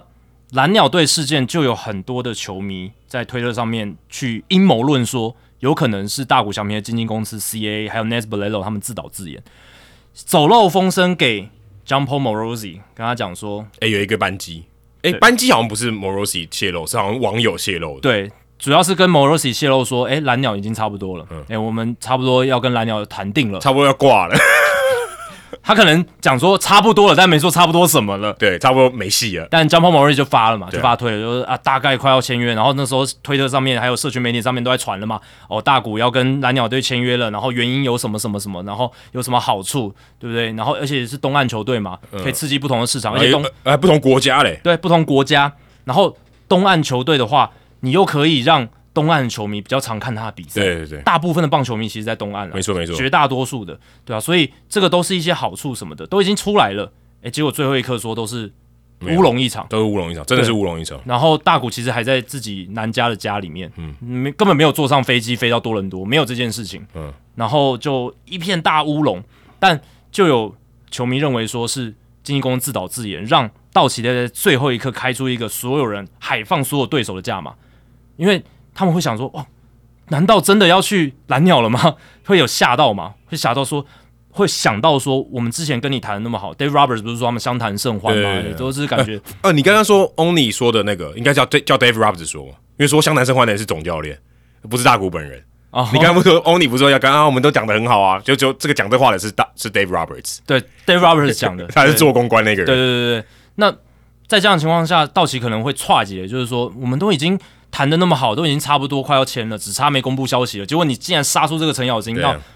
我可能还要再开一个更好这的个价码。这个你刚刚讲这个是新新闻是后来有证实、哎，就他们是很他们是受到惊吓的，他们看到那个乌龙消息，啊当时还没有说对啊是乌一龙，定会吓到啊、一定会吓到，对啊而且这个东西是好像有高层是有有放是啊出来说他们是真的有吓到，因为呃阴谋论那个当然是只是揣测，就是前面这是不是 CAA 设计的，这不知道。但是这个消息一定是有人泄出去的，Morosi 才会讲嘛，他又不是白对痴，对对他也不会自己而且他写也小不说，是对啊他也不是什么随便听信一个完全没有道理的人，他一定是 source 够给他的那个消息来源，他够信任，他才会去报道这件事情因为他发出去是挑战他自己的名声。而且后来出错了，他也要道歉了，他也确实道那那歉个那个放他消息的人不用道歉了，对因为啊他，根本不知道是谁，因为这个某某某一部分的责任也是 Mo Morosi 他自己要去判对，他要断，去判断。对那他自己这一次判断错，那其实这一次对他来讲是一个很大的伤害，因为很大对于他的这个权威性，他报道的这种可以信任的程度会大打折扣这。跟那个 John Heyman 那个 Arson Judge 差不多了，对，这个可以并列了。只差 Morosi 没有打错字而对，已。但是但是 Fake News 更可怕哇 呃，对啊，对啊，fake news 更可怕，Fake News 的呃笑点比较低耶、a r s o n Judge 还好笑一点，对不对？假新闻都不好啦，啊但是他也是讲 Arson Judge 要去巨人，某种程度也是是假消息。但他们我会说他们是有点 innocent 的假消息嘛，因为他们可能也是真的误信了某对，个自他己不是很故信任他的消不息来源，是对他不是有心要放假消息，他也不是恶意，对有些人是那种哦对恶作恶剧，意对有些人是恶作剧，他就是恶意要骗大家，然后对要炒什么的，但他们不是，他们某种程度上他们还是靠这个为生，而且他们名誉也都是很牵连在一起现在他们的。是， 但黑门已经那个事情是去年的事情，是但是 Morosi 这个，我觉得他伤害应该蛮大的。是啊，对啊，所以他们这种不敢乱爆人，他还是爆了，然后出了这么大的包，那代表说他听闻的那个消息来源一定是很给力，所以才会有球迷这样揣测说，有可能就是经纪公司去操作自导我自哦这演个这阴一切。谋论我是没想过了，但这个我觉得，我这样听下来好像有那么一丝丝可能性，但对不是对整件事情荒谬就荒谬在于，因为所有的风声都很很密不透风，对才会才会有这种揣测说，哦，飞机可能是那个啦。不然其实如果说他真的要去会面，你就是好像有点像采访通知，就说他们会去会面嘛，但谈什么我们不讲，对不对？嗯但是我们会飞去多伦多，但是这也不代表什么，对吧？我飞去多伦多，说真的，我不代表什么，我跟去他玩一下之类 的，旅或者我游就跟他去碰面一下，我们也没有谈的很多，但是我们就是这个礼貌上谈一下嘛，我去了解一下也可以嘛，我参访一下也可以吧，对不嗯对？对啊他一定也欢迎嘛，对啊，这我觉得还好啊，嗯。但是就是因为他前面讲的太少，所以感觉只要有一点一点点蛛丝马迹，大家那边就是好像小题大做。呃，有有飞机从安纳罕要飞到多伦多，你连上面是谁都不知道，你就已经在那边说、哎要要追踪那个飞机，对啊，有点我觉得是有点就是太小题大做。对，真的有点小题大做，对啊。但这整起事件最后就变成闹笑话一场，闹笑话一场，但也凸显说，就是嗯、呃大谷他的影响力破及到说这种呃一些传闻消息可以发酵到这种程度，对不对？让大家整个疯狂，让大家整个就是。开始想象，然后蓝鸟的球迷可能是也是伤害最大的，因为他们本来都已经准备迎接好，双手双臂打开来欢迎大谷翔平，结果最后是一场空。对，说真的，原本的可信度就没有很高。对啊，我那时候其实就觉得还好，因为我我其实一直，其实我们从去年一直分析，就是大股最最可能的落脚处还是在道奇嘛，因对为不对所有不管是战力，不管是钱，不管是他自己的对嗯偏好，因为他说真的他就不用搬家，讲的好像有点粗暴，但真的就是这样，他就不用对搬家，也不用适应新的地理环境、气候，什么都不用。对他讲，这个我觉得完全是 no brainer，嗯对，除非他真的很想要换地方。嗯，当然过程中还出现了什么游击兵啦、小熊啦、大都会啦，这些都都有被提起来，后来也都是有可能性的。后来慢慢出局了嘛，就是有一些报道出来这样子。那嗯，小熊还曾经驳斥说，没有，我们还有继续在追逐大股什么的。对，就是很多各式各样的消息飞来飞去，但是大股的保密条款是真的让嗯大家的猜测性都比较高一点哦，就比较比较不像之前的自由球员市场哦，我们可能大概有一个比较明确的概念。嗯，大股这个明确的概念是来自于我们自己合理的分析，而不是说有一些消息来源说，诶，他们已经有会面了，或者真的怎么样，就对啊，捕风捉影的情况太严重，真的，真的，真的，甚至是说到大股签约之前，其实道奇的可能性还稍微降低一点点嘛，因为 Dave Roberts 公开说了嘛，对然后大家就在想说啊，你这个你这个道奇不及格了， 对对对对对考呃怎么把先把答案讲出来？对，考考试写错或什么的，对不对？就因为那个时候你刚刚有讲嘛，其实 Andrew Freeman 也没有挺 Dave Roberts，对啊，他们总管 Brandon Gomes 也没有挺 Dave Roberts，我觉得是有点怪， 就对，为什么会这样而？且好像还有记者有看到 Dave Roberts 在讲完那些话之后，他后来好像有接到电话还简有讯点后悔。然后他的表情变得很严肃，并不是他后悔，是他看到可能有人在跟他讲说：“你怎么可以讲那种话？”什么之类的哦马上就给你，对就是给你教训了，没错拉正。 对，有点像这样子的感觉。但我觉得这个也是有点小题大做你，不觉得整件事情就是因为他这个封口令下得太离谱，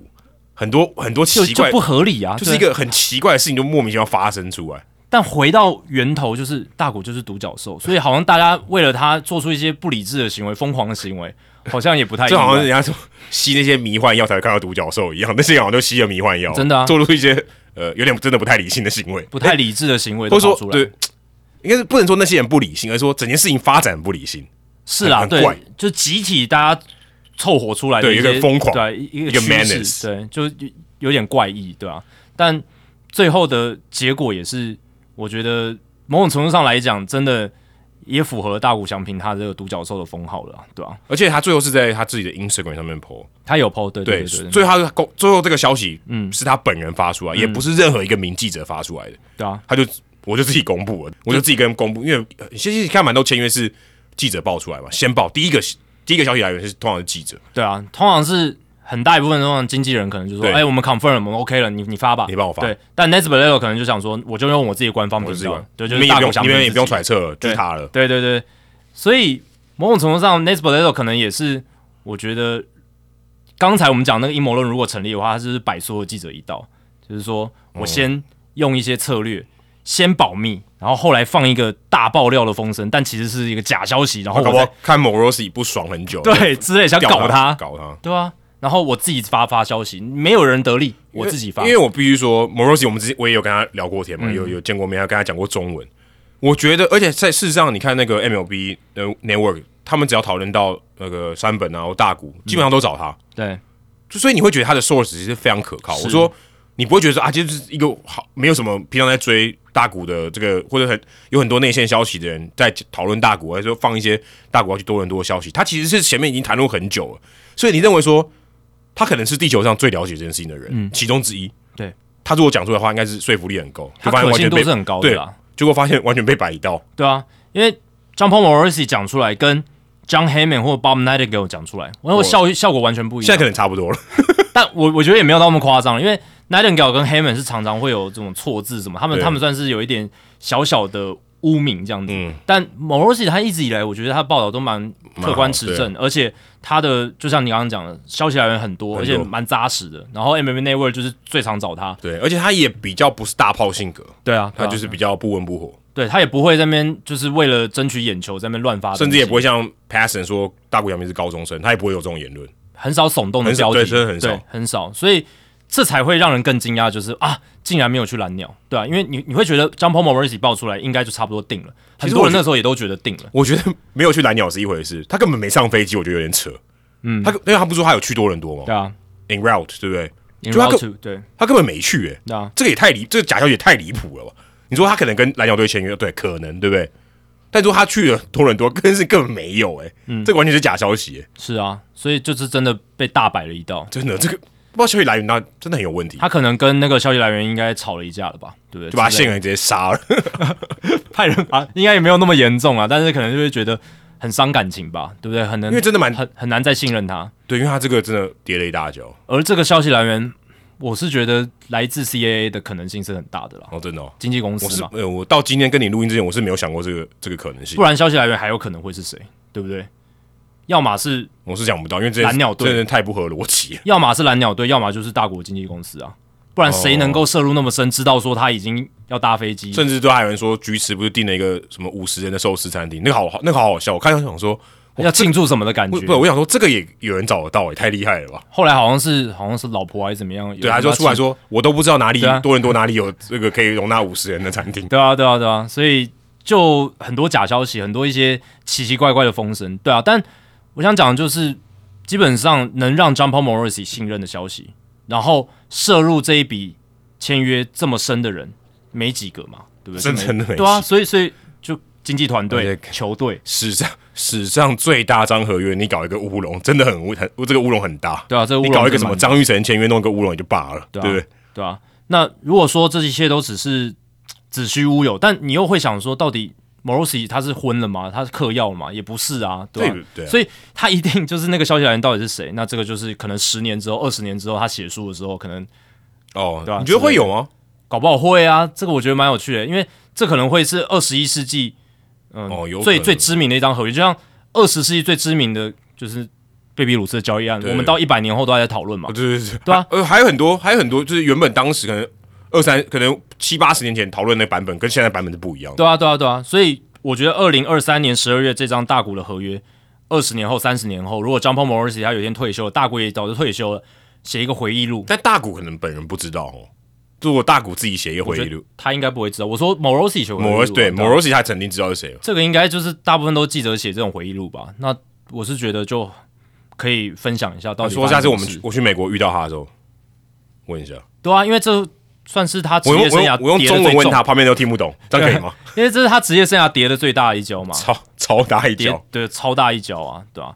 那我今天也有看到日本媒体也有整理大谷为什么最后接受道奇，那当然有一些原因是我们知道的，像是道奇是常胜军嘛，然后可以打进季后赛，这个是大谷我觉得是第一目标，他他个人他真的想赢，先先不考虑经纪公司的角度，先考虑大谷本人，就是能赢球这件事，然后再来就是呃，如果从球队角度来看，其实你看道奇他们为什么没有给 J.D. Martinez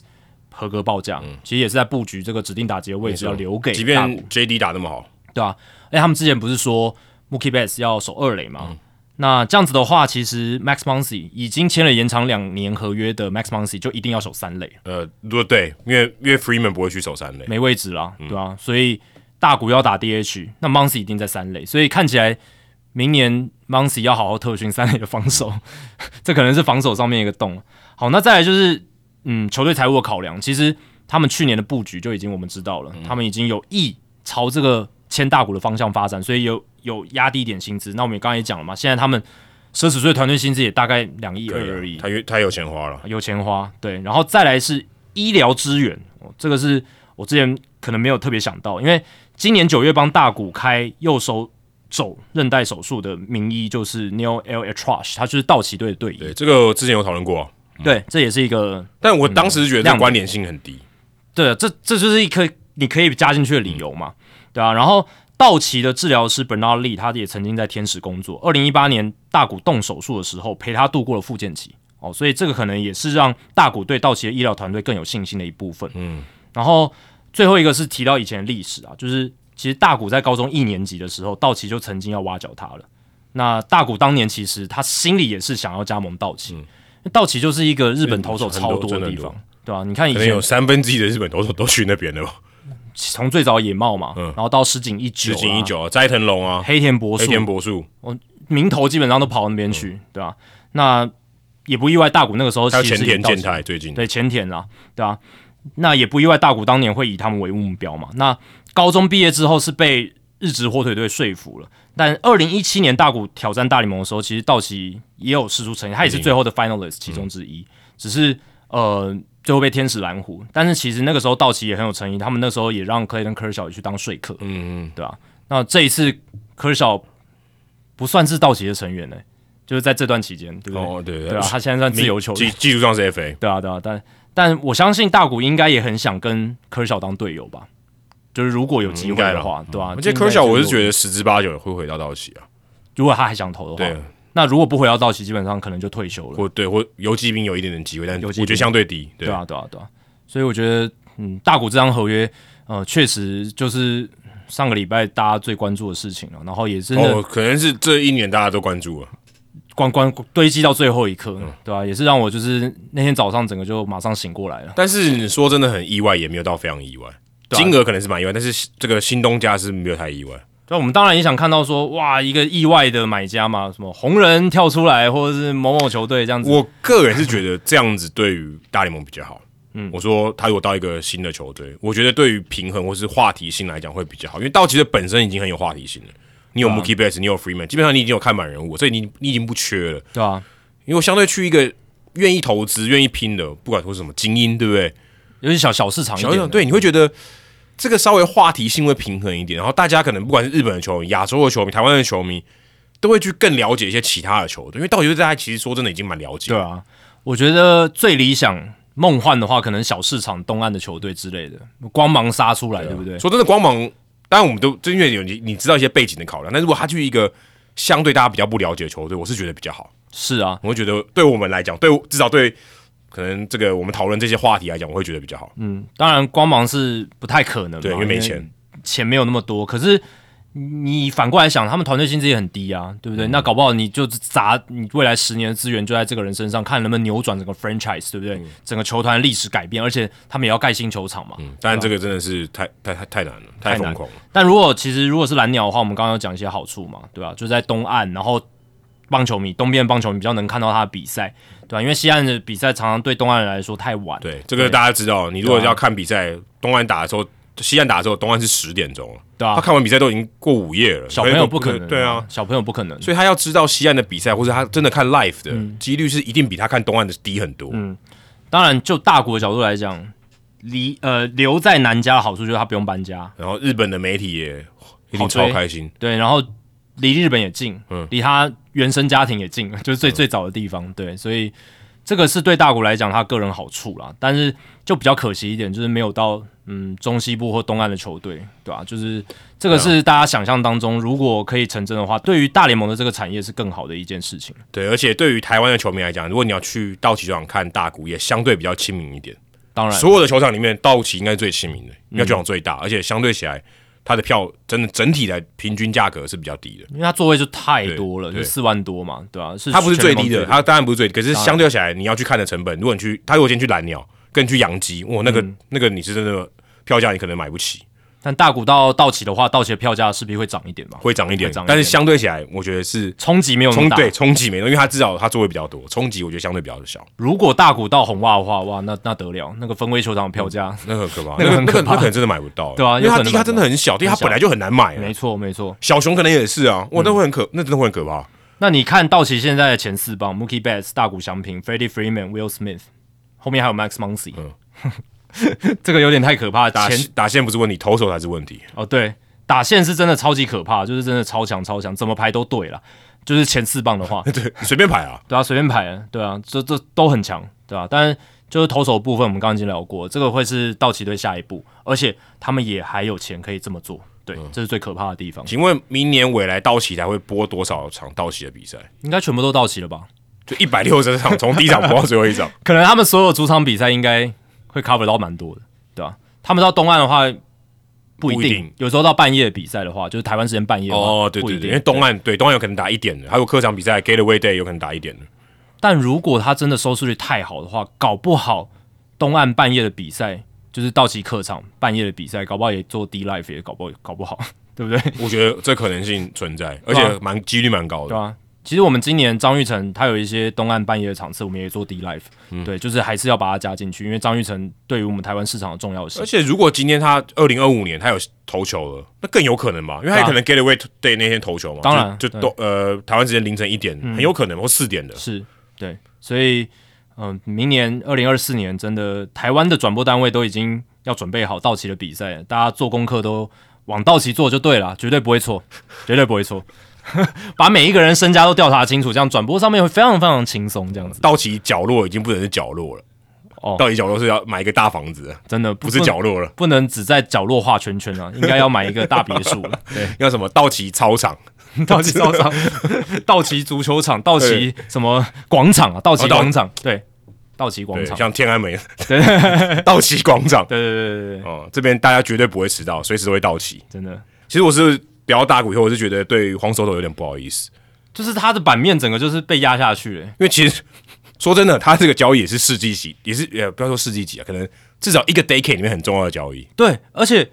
就是大股的这这个签约案发生之后，我感觉荒 solo 的交易案还是好久好久以前的事情，你有没有这样的感觉？就是它我也我最是上个礼拜的。这个私人话题，因为我是最我最近觉得时时间真的蛮错乱的。 OK，一个月前的事情，我觉得好久好久，可跟你上次录音，我觉得怎么才嗯很过近没很几天近，过得很快。对时间感很怪。但我就觉得，因为汪 Soto 的交易案也是上个礼拜的事情，对是在我们呃跟野格录音完之后发生的。对对对可是我就觉得好像已经隔了一个月了，因为这中间发生太多事嘛，就大谷的那个蓝鸟队 Saga，然后还有就是后来的签约，所以我就觉得荒 Soto 对他也是非常非常重要。你刚刚讲，可能这十年来最重要一笔交易，可能是大联盟史上很少见、很少见的交易其中之一。很少，而且他还被交易两次，还被交易两次，对啊，所以照理来说应该要给他更多关注、更多版面，但现在他只能排在大股的后面，呃就在大巨蛋的后面。对可大巨蛋没办法，大巨蛋是因为我们是在地的，没错好没错这真的没很错重要，大巨蛋真的很重要。对对对对，但是他只能排在大国面，这是千真万确。你去任何其他节目，如果谈到这两个话题，黄手斗已经在后面。收头摆在前面反而是节目失 职的。但是黄手斗被交易这件事情，相较起来，我觉得，因为他不是自由球员，所以他的可预期性相对低一点，因为他有可能真的不会交易。对，因为你说他不交易这件事情不是必然发生，但其实你看到，呃，我们上次聊到教师队的这些财务的一些问题，加上洋基队也想要补强，所以市场上你可以很明显感觉到有一个人买，有一个人要买，一个人要卖。当然，想要交易来就是买家荒手手这边的人也很多，也不少。我看到 AJ Player 说有十队来询价，但最后有三队谈到最后，但洋基队是最合理的啊。其实大家也不太，坦白说也不太意外，跟道奇队的网罗大谷翔平，我觉得都不太意外啊。就是至少他们这个新东家是不太意外。可是你说它真的会发生吗？哦，我是觉得我还打一个问号。我至至少我的信心是百分之五十以下。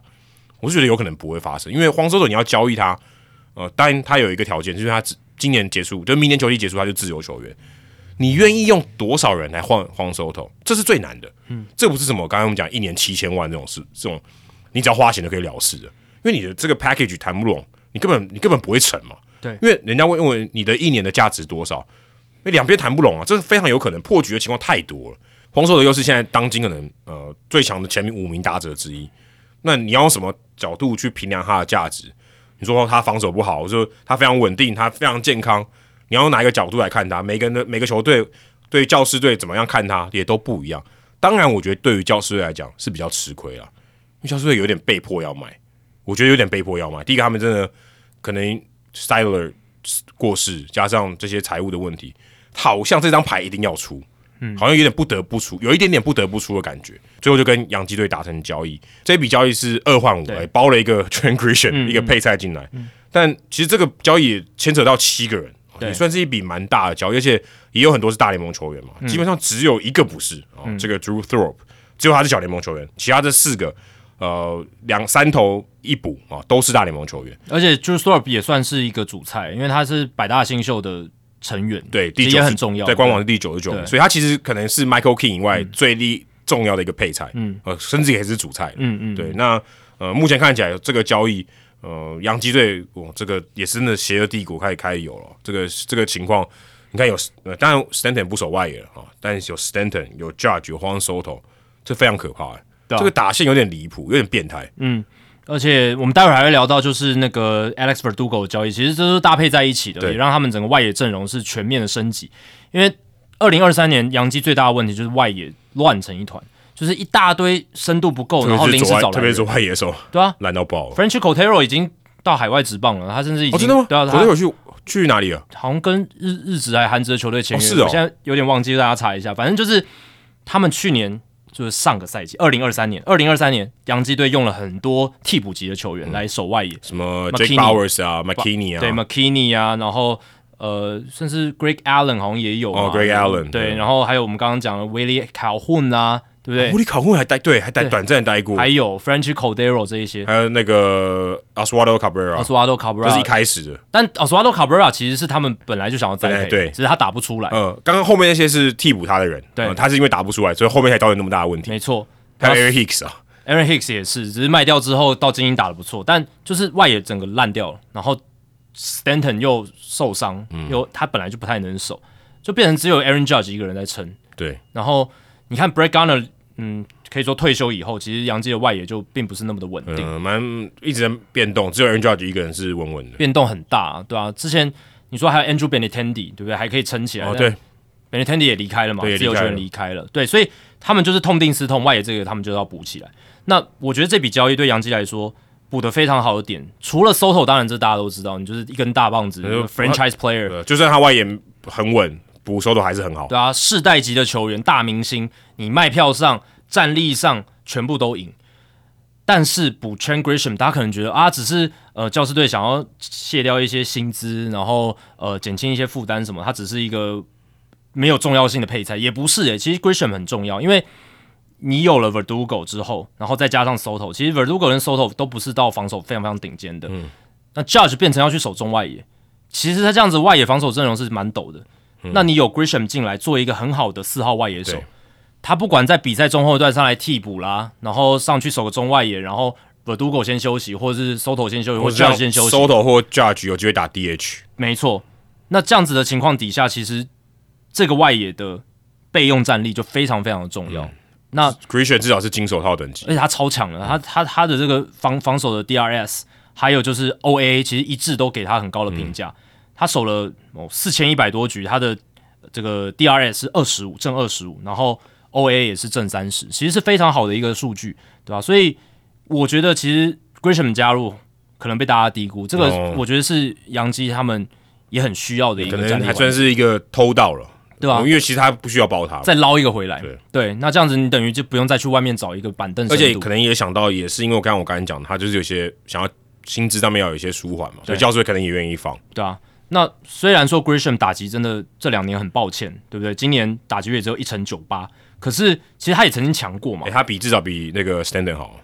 打击率上啊，而且他至少能上场啦，哎对啊，他在这两年都至少出赛一百五十场以上，而且虽然他打击率偏低没错，可是他还是有在选保送，所以他今年其实他上垒率三成一五，他选到七十五个保还送不，错、啊。就并不是说那种哇，你发上去打击完全烂掉那哦所以种，这两个人加起来两百多个保送，还蛮多的。很多很多。所以其实 Grisham 他虽然这两年他的打击蛮鸟的，就打击太低，可是他的 WR 值都有二以上，嗯，就代表他是个防守嗯 average 的，他靠防守、靠速度，他速度也很好，所以至少还是一个 league average 选手。所以你你除了荒收的大明星，你还得到了一个 league average 的一个蛮不错的防守外野手，我是觉得这这还蛮好的。嗯，当然他们送出去的大部分是投手，Michael King、Drew Thorpe 这个新秀，还有 Johnny Brito 跟 Randy Vasquez，然后捕手 Kyle Higashioka。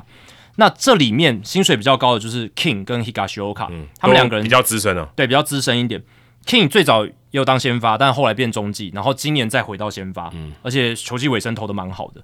教士队也是着眼他来当他们的先发先发投都手是因为教士队 Seth Lugo 跟 Waka 都走了。对他们现在先发战力是比较捉襟见肘，还有 Blake Snell 也走。哦，对，还 Blake 谁？我又把最 最重要的忘了。 King 跟 Higashioka 薪资大概才明年大概才四百九十万美金。那他们送走了这个荒 Soto 跟 t r a n g r i s h a m 他们换来的这些球员加起来，其实主要就是 King 跟 Higashioka 薪资比较比较高一点，因为他们对就老将嘛，所以教士队省了大概三千三百万美金。那你也可以说，杨基就是用这一批球员新秀，还有这些投手级战力，再加这个三千三百万换到了黄手头。还有他可以延长合约的权利。哦，对对对，这个很重要这个先机他先机，对他不是只有那一年的，啊不然对这个太亏了。没错。所以其实这个蛮邪恶帝国的操作，哦，就没是错我用钱砸我，而且他其实试出的新秀也蛮强的，嗯但是最主要还是因为他能吃下那个黄手头预估二零二四年三千三百万美金的薪资仲裁的薪资。而且你说新秀蛮强，我觉得这还有一个重点就是，新秀再强，他永远都是新秀，嗯他有没有他你都不知道他会不会兑现呢、啊？但荒兽已经兑现了，是，这就是邪恶帝国的操作。没错我还不管你对不对，我就是要现在已经能打了。而且洋基队他们的奢侈税团队薪资加上荒 Soto 跟 Grisham 之后，已经来到两亿九了，嗯，已经是最最高那条线就了是。Aaron Judge 垫高超多，对，所以这不是邪恶帝国操作是什么？你看道奇队他们是本来还有大概蛮多空间的，他把大股签下来，你都觉得他很邪恶帝国，但其实杨基他在已经团队薪资。奢侈税线已经过了之后，他还在补一个这么高薪资的球员进来，因为刚才就讲 Cole 跟 Aaron Judge 这两个人垫高太多，垫高很多只是说这两个拔掉差很多，差很多啊、差很多哎差很多。但是现在变变成说，杨基接下来他们就是要付最高的那条奢侈税线，嗯那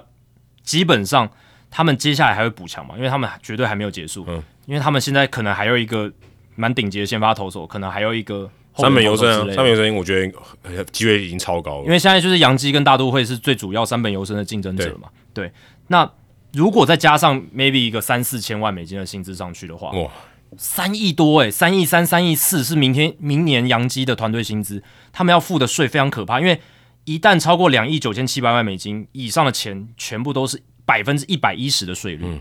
这还不包括前面嗯两亿三千七到两欸亿所五以这样千搞七多少，但搞不好算起来，如果真的他们后来签了黄手头，就是延长合约，嗯那加上去搞不好多出来那个奢侈税的钱跟大股其实差不多了。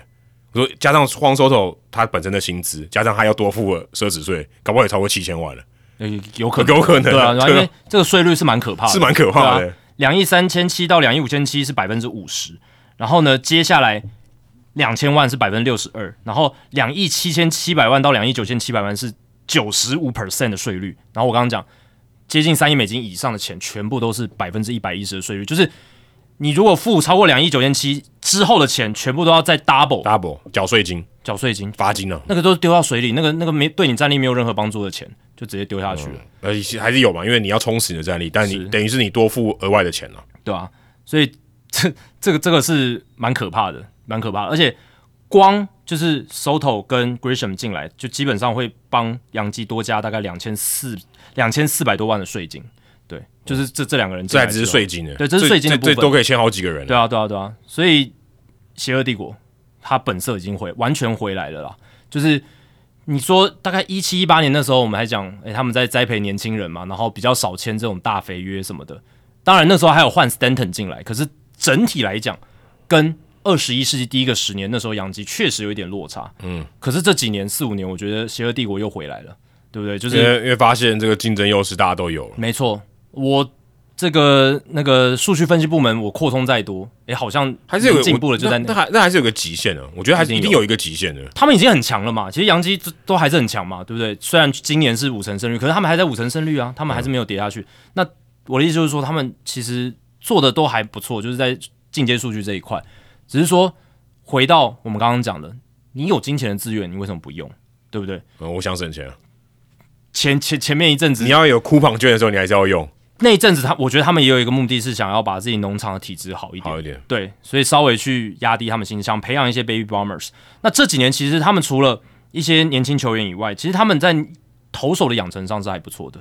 你看哦这一笔交易里面、r a n d y Vasquez、Johnny Brito、Drew Thorpe，都是他们养的，Michael King 是当次 Stanton 一起来的，对，但某种程度上他也在洋基变好了。对，他是在洋基变好的，没错，所以他们的其实投手养成能力是还不错的，而且洋基其实他们，你如果去看规则今年的规则五选秀，有十个人被选嘛，有三个是洋基的，然后都是投手，运动家、皇家跟游击兵都拿洋基的小联盟的投手，然后呃，你那个红袜队之前也有从规则五选秀拿洋基的 Gary 嗯 Willock，、过去八年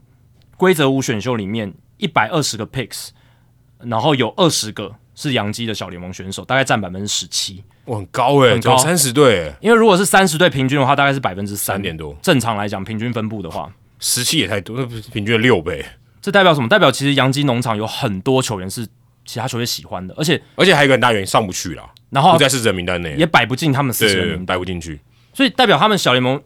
还蛮会养的，就是他们人才养的还不错，只是还没有成熟嘛，还没有到大联盟集战力那个程度。甚至是说他的位置被卡住了。诶，对对对你说对，有一个 Gary Cole，我还我这这五个先发里面有一个卡死死的，大明星卡在上面，你不一定上得去。对，所以其实杨基在培养年轻投手这一块，这几年是蛮有心得，而且也做得不错，也才有这些余裕嘛。你看，如果你没有 Thorpe，你没有 Vasquez 的话，你其实我觉得凑不起这个交易啊，对搞不好就被其他球队拿走了因为五个人其实真的蛮多的，欸很多。而且有四个是大联盟选手。而且我觉得 Michael King 如果没有在今年球季尾声转成功转型回先发投手，而且投的不错的话，这笔他交易也没有可能主菜啊而且这笔交易可能不会成。因为 King 是这笔交易的主菜，嗯，教士队需要先发投手，King Vasquez 是可以直接进入他们轮轮就值是里，三号或四号这样子。没错。那如果没有这些的话，那 AJ Preller 绝对不会同意的，他会就跟其他有也有比较好投而手，且可能就不会同，可能这交易就永远的也不会跟其他队发生了。也有可能，如果其他球队没办法给他这么好对的啊，包裹的话，啊为什么一定要给？我们没有说一定要给，没错。那你看还加了一个 Thorpe，就是 maybe 三四年之后会变成他们主力的先发投手，这也是有可能。嗯，这都很难说。对，当然 Thorpe 他现在还早嘛，他现在才上二 A 不久而已，还需要一点时间。但是如果发展得宜的话，嗯、m a y b e 一个三四号或者后段轮值的深度选项也有也是有可可能，能对啊对吧、我看 AJ Player 在访问里面认为 Thorpe 是很有潜力的，有可能甚至因为他今年才投第一个赛季嘛，对啊，对啊，对搞啊不好明年就是二零二四年，搞不好就有机会上大联盟。嗯，因为他今年已经投到二 A 了，其实已经很近了。对啊，而且他今年在二 A 的成绩是相当的好，呃，虽虽然场数不多啦，二 A 是五场先发，防御率一点四八，三十点一局，四十四 K，五个四坏球保送，很猛了，这三振保送别人的哦很好而，且而且他每局平均被安打只有四点五支，被打率超低，对吧、然后没哦他哦九局吧，然后他平均每九局被安打只有四点五支，超级少这，是很低耶、被打局率很低。然后他在高阶 EA 其实也是投的非常好，十胜二败，二点八一的防御率，也是 K 九值破十一，BB 九低于三，然后被拉到二 A 我的，看他是这个小联盟三阵王，对吧？在他第一年，其实蛮厉害的。一百八十二 K，才一百三十九点一局，一百八十二，这好像是后援投手的这个 K 九值，呃，很像很像，对吧、超过十呃十一点八的 K 九值，嗯，非常非常高。这个你说真的要到大联盟要兑现，大家还是一个很蛮大的问号了。当然坦白说还是一个很蛮大的问号，但是你小联盟第一年其实就冲到二 A 也是蛮很快厉害的。其实算蛮快。当然，他算是大学的投手嘛，但是这个速度也是蛮快的，对吧、那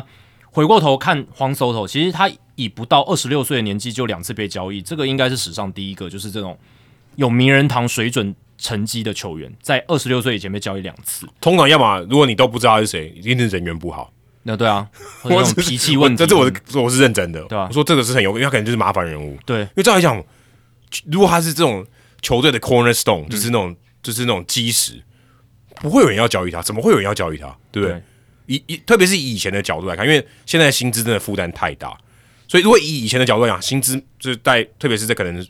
呃 maybe 五零年代到七零年代那个自由球员市场还没有开始的时候，那个更不会有人交易这种事情，好不好？绝对不可能的，对，自由球员市场开市之之前都有这个保留条款，所以他根本不可能会有人做这种交易的因。为他一定会觉得说，我就我除了有这个对他完全掌控权以外，我每一年从签我都还是掌控着他，对啊，对啊我，他又不会到自由球员市场，我他对又不会跑，他又不会跑，对啊，那我只要呃给他一个可以满意的薪水，而且主导权还是在我身上，对，那个年代是不太可能让这种球星离队，真除非他真的是很可怕的人，就是啊对对就跟队友真的处不好。当然，就算有自由球员市场，通常球队也会早早就签延长合约，把他绑住，然后让他变成一个 franchise player 嘛，现在的做法，聪明一点会这样子。看板球星嘛。其实当年国民队也出了一个将近四亿五的合约，想要绑他啊，只是被他拒绝了嘛，因为他的经纪人是谁 s c a r Boras b o r a s 对对，所以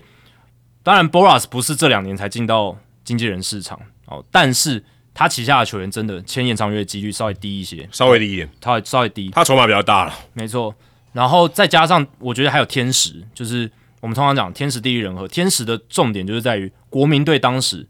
就是刚好到了一个要重建的阶段，而且 Soto 已经打了很多年了。嗯，他那个时候二零二二年，就是去年的时候，他已经打到第五年了嘛，对啊，已经打到第五已年，经那要逼近自由球员年限了。只剩下两个，诶你可以说一年半的，嗯诶、两年半的一个那个控制权，球队控制权，对啊吧、所以在这样的情况之下，国民队他又要重建，然后又在一个你没办法跟他谈成延长合约的情况下，好像又是有有有点必须不不不得不为之啊，有有点像而这且样他们最后选了 Strasburg，、啊，我觉得这对啊个比较大的差别。如果他今天把 Strasburg 他完全不管了，那就可以签黄手头对了，。但他这他是一个选择，二选一的结果。其实他们有很多选择啊，Bryce Harper 也可以选嘛，对，也可以选。他对那时候也没没错选没错。对你这样讲也没错。就是他们选了一个最坏的。其实你诶看真的对，如果你真的要讲，他们做了一个最差的选择。真的如果他三选一，因为你选另外两个，其实都还 OK，都还不错，就不至少不亏啦，对我就至少不觉得亏至少不亏。那能不能亏也算没关系啊。对啊你有一个世代球星 OK 了。而且他还可以上场，嗯我觉得这是重点。就算 Bryce Harper 呃实力，如果那时候跟国民签约实力后来没有变那么好，没有像现在那么好的话，其实国民也还 OK 现啊。在居然费城队还想跟他谈延长合约，我是疯了吗？然后几岁啊？而且还有不是，而且重点是你合约还那么长，你现在对啊在在讲这个有什么意义？我不懂诶，欸这嗯那个最这近个有新闻很好笑，对对啊，对啊，我是我还以为我有看错，我有说 Facebook 干嘛推荐我三年前的 新闻？对啊，博老师还说什么哦，很爱费城啊什么的，他希望可以谈延长约，他的合约到二零三一年才到期耶，老兄，你现在在讲延长约是在讲什么？就是有点好笑，对啊，那回过来就是你看 Harper、Strasburg、Soto，国民队明明有哦、呃三选一的一个机会，他最后选了一个最糟糕的，那那个人是什么？是投手，所以这也是为什么这些大型的延长约，我们真的尤其是这种世代级球星，你会把它定位在你的球队未来十年基石的，绝大多数球队都都只给野 手，Julio Rodriguez 对不对？Corbin Carroll 这几年这几个全部都是勇士队签的，勇士队现在还不敢签 Max Free，为什么？嗯，潜力已经摆在前面了嘛、Strasburg 那个状况对不对？所以国民队反而是选择了 Strasburg，这个就是比较。就是真的错，算是错误的决定。就当理性角然度我，来我会讲觉得他也是像我刚才讲，他觉得要留住一个看板球星，他就选错了，而且选了一个风险极高的。而且 Harper 跟 Strasburg 算同期吧，算同对啊，同期还不是一前一后吗？对啊一前一后都是就一前一后的就同状期元。其实怎么选，你那时候当初应该都要选 Harper，对不对？哦，可能他觉得哈维太贵了，签不下来。对，有可能，对他可能觉得价码真的太嗯高，要到三亿嘛，对不对？但现在回过头来，那你最后其实他们也有诚意想要绑住 Soto，但是没有，结果最后就是交易的一个结果。但我觉得今年 Soto 被教室交易的门槛没有像国民去年交易 Soto 门槛那么高，啊，对，没错，同完全同意，因为去年我们真的觉得不一定会发生，甚至很而发且生的很时候我们都很讶异而。且很难哦，对真的真的很难，因为大家以为交易好像看起来就是一个一个等，甚至也不能说等号，有时候两边不太对等嗯对。可是你要把这个条件列出来，有时候其实真的很难呢、欸而且那个时候 Soto 还有两年半的控制权，因为想说蛮好吸引人的，而且他时间压力不在他这边，对，然后还有你刚刚讲，就是对方要开出多大的包裹才能换得了？那我们那时候就想说，好，如果真的不行的话，其实就是他们的总管 Mike Rizzo 还可以再等一下嘛，可以再等啊等一年呢、如果等到休赛季嘛，对，或是二零二三年的交易大限，他再来试试看也可之以类也可的以，还有一年半的控制权，他还是可以换到很好的东西之类的。当然，两年半的控制权跟一年半的控制权还是差很因为你大，啊价浪值差很你大。浪费那一年在国民队打是有点浪费了，是，可是那个时候对国民队来讲是还有操作空间的，不是说真的就是一定被逼到悬崖边。当然是有一点，已经有一点压力了，就是因为球队的那个时候是要重建嘛，就是要要要有一些转嗯变。但我是我我我是觉得那时候门槛是更高了。那嗯这一笔相对来讲就比较没有像去年那么惊讶，这是我自己的个人想对，一法。方面前面我们刚才讲铺陈也蛮多的了，是铺陈也蛮多，然后 Soto 也越来越接近这个 FA 大线了嘛，就是他就争一年，对。而且你刚刚讲的就是教师队财务问题，而且是多重的哦，就是除了我们之前聊到的那个劳资协议规定的收入债务比，因为他们收入就没有像大市场球队来的那么多。那即便老板有钱，他也没办法超过那个规定，因为那个债务比例实在太高。再来就是电视转播权利金的疑虑嘛，嗯，我们之前已经分析过了，就是他们接下来的电视转播权利金一定会锐减。收入收入就大打折扣啊，钱从哪里来嘞？你要付球员的薪水，钱从哪里来？你往未来看的话，你未来的团队薪资势必就是一定要要有一些控制。嗯，没错，而且你其他 Tatis Junior、Machado 你动不了嘛，对，就是人家不会要人吃这个合约的。达比修友也是， W 也是，所以你只能动黄手，坦白说你也只能动黄手。没错。然后 Peter Siler 的去世，他有一个经济的因素是他的股份目前是信托代管，所以有点动不了的感觉。嗯他他没办法再增资了嘛，因为哦，对对对啊，所以这些都是原因所造以这成个。钱也不晓得他的家族会怎么处理。没错，搞不好他转投资之类，他就对啊，因为他他这个钱可以拿去做别的事情。没错，所以在这样的情况之下，所以教师队才会想要把团队薪资压在大概两亿美金左右哎。还是很高，但我必须称赞教师队，其实这几年他们的投资不是没有意义的，一定是有，是有示范效果。是是是，你即使在呃相对来讲市场条件比较差的情况下，你还愿意去投资你的球队，那其实球队战力有没有提升，一定是有一定有有啊目共睹。球迷也给你适当的一些回应也，有票房，票房，然后热门程度、场均观众人数，然后这支球队它受到关注的程度、电视转播都变多了嘛，而且他们也有韩国市场一些嘛，金合成、对不对？然后呃签大咖球星 z e n d e r b o g a r 进来，然后留住达比修友，其实也也有日本市场，对不对？这些其实我是觉得还是要给他们 credit，就不用去责骂他们说你看这么不负责任的花钱什么的。其实某种程度上，这才是一个球队经营者他应该要有的经营态度跟他应该操作的方式。而且他选择不不跟黄手有续约了，我觉得这也是蛮大的一个关键，因为他其实已经来一年了嘛，对，他一年多了，是其实我们当时就讨论说，他如果来，他要不要续约？因为你拿到这个，你把他交易过来，其实你有一个很大原因是你可以去跟他续约。嗯，如果他觉得待得好、舒服，对不对？我在你还没有到自由球员市场之前，你只能跟我谈哦，我的筹码比较大，所以我要拿到，我要我要散尽这个优势。可是教授选择没有，他选择不要跟他签嘛。对现在嗯看起来是一个明智的决定，因为如果签了他就完蛋了，可能交易不了。嗯，那他财务问题就更大。对，但但他也知道，因为他这真的手上的长约真的太多，他如果欠了，他真的会，他如果真的遇到一些很大的风险的时候，他真的会完蛋欸的、所以某种程度上，交易荒 Soto 就是一个有点不得不了，有点不得不对，有点不得不，所以这也是为什么相对来讲比较没那么意外的原因点。嗯对，那交易出去之后，其实目前二零二四年教师队推估团队薪资是一亿五千六百万美金，所以呃，跟我们刚才讲的，就是他们推估他们。大概在二零二四会投资两亿左右的话，他们其实还有一些补强空间。还有，那应该就是会放在先发投手上面，嗯对，先发投手上面。呃他们野手已经够好了吧？对我觉得够好了。那你少了 Blake Snell 这个王牌，其实还是有差。然后 Seth Lugo 跟 Michael Waka 也走了，那你当然有 Michael King 跟 Velasquez，可是如果你真的，他们应该还是想拼季后赛啦。然后在季后赛的这种能走得多长远，所以感觉还是需要一些投手补强。他们野手已经很强了，啊即便少了荒 Soto，他们就可能就是要补一个外野手，但他们还是有 Fernando Tatis Jr.，嗯，他们还是拿下有金手套嘞，金手套啊，金合成，还有这个 Zander Bogarts 也都还在正中，对啊，所以其实还是有不错的一个底子嗯在那边的，对啊，那基本上还是有一些团队薪资空间啊，就看他们会不会去找李正厚，搞不好，因为他们有金合成在队上嘛，不知道韩国人是不是喜欢，嗯我觉得抱韩在一哦起韩国好像啊还好，对，对对，他比较不会那种排斥，对不因为对？他们之前也就缺一个外野手嘛，我觉得挺适合的啊。挺适合的啊，对因啊，为对他来讲，我觉得，我觉得可能是加分的、啊因为我感我看到一些报道，金合成又对他对李正厚说一些话嘛，嗯，感觉上他们是比较愿意去接受这种事情，就两个韩国人在同一队，啊惺惺相惜那种感觉。我说他可能可以带他嘛，他如对果啊今天他的 learning curve 可以短可以平一点嘛，对，如果他来有啊美国要注意什么事情？他有去这些别队，可能没有一个韩国的这个前辈嘛。啊他如果现在有的话，可能也对他是好事。而且李正后来的话呢，明年的那个韩国的票就会更难买，就是韩国大联盟例行赛的那个票就会更难买，因为是教师跟道奇嘛，是吧？ 对，好可怕、啊。对啊，就有 会点就会爆掉。你有大谷，达比修有，而且他们搞不好，他们两个搞不好是那个开幕战先发，会排，绝绝对会排。哦，可大谷不能先大发，谷不能先发，但是达比修先发，大谷先发指定打击，打第二棒之类所的，以就一定会对到对。对对，他们这他们打两场，所以应该会有，应该会有，至少会这个戏码会上演，会啊除，除非大谷不出赛。我觉得一定会出赛啊，不可能不出赛。达比修有对决大谷，哇，前前队友的这啊个，对，对决，日本的队友，对前辈，然后对上后辈，然后你又有两个韩职两大球星李正厚跟金合成， 哦，那个造势起来会非常非常的惊人，球场太小了，对啊，会塞爆，应该要宽大 一点，搞尺巨蛋应该不够。可能那个屋顶要打开，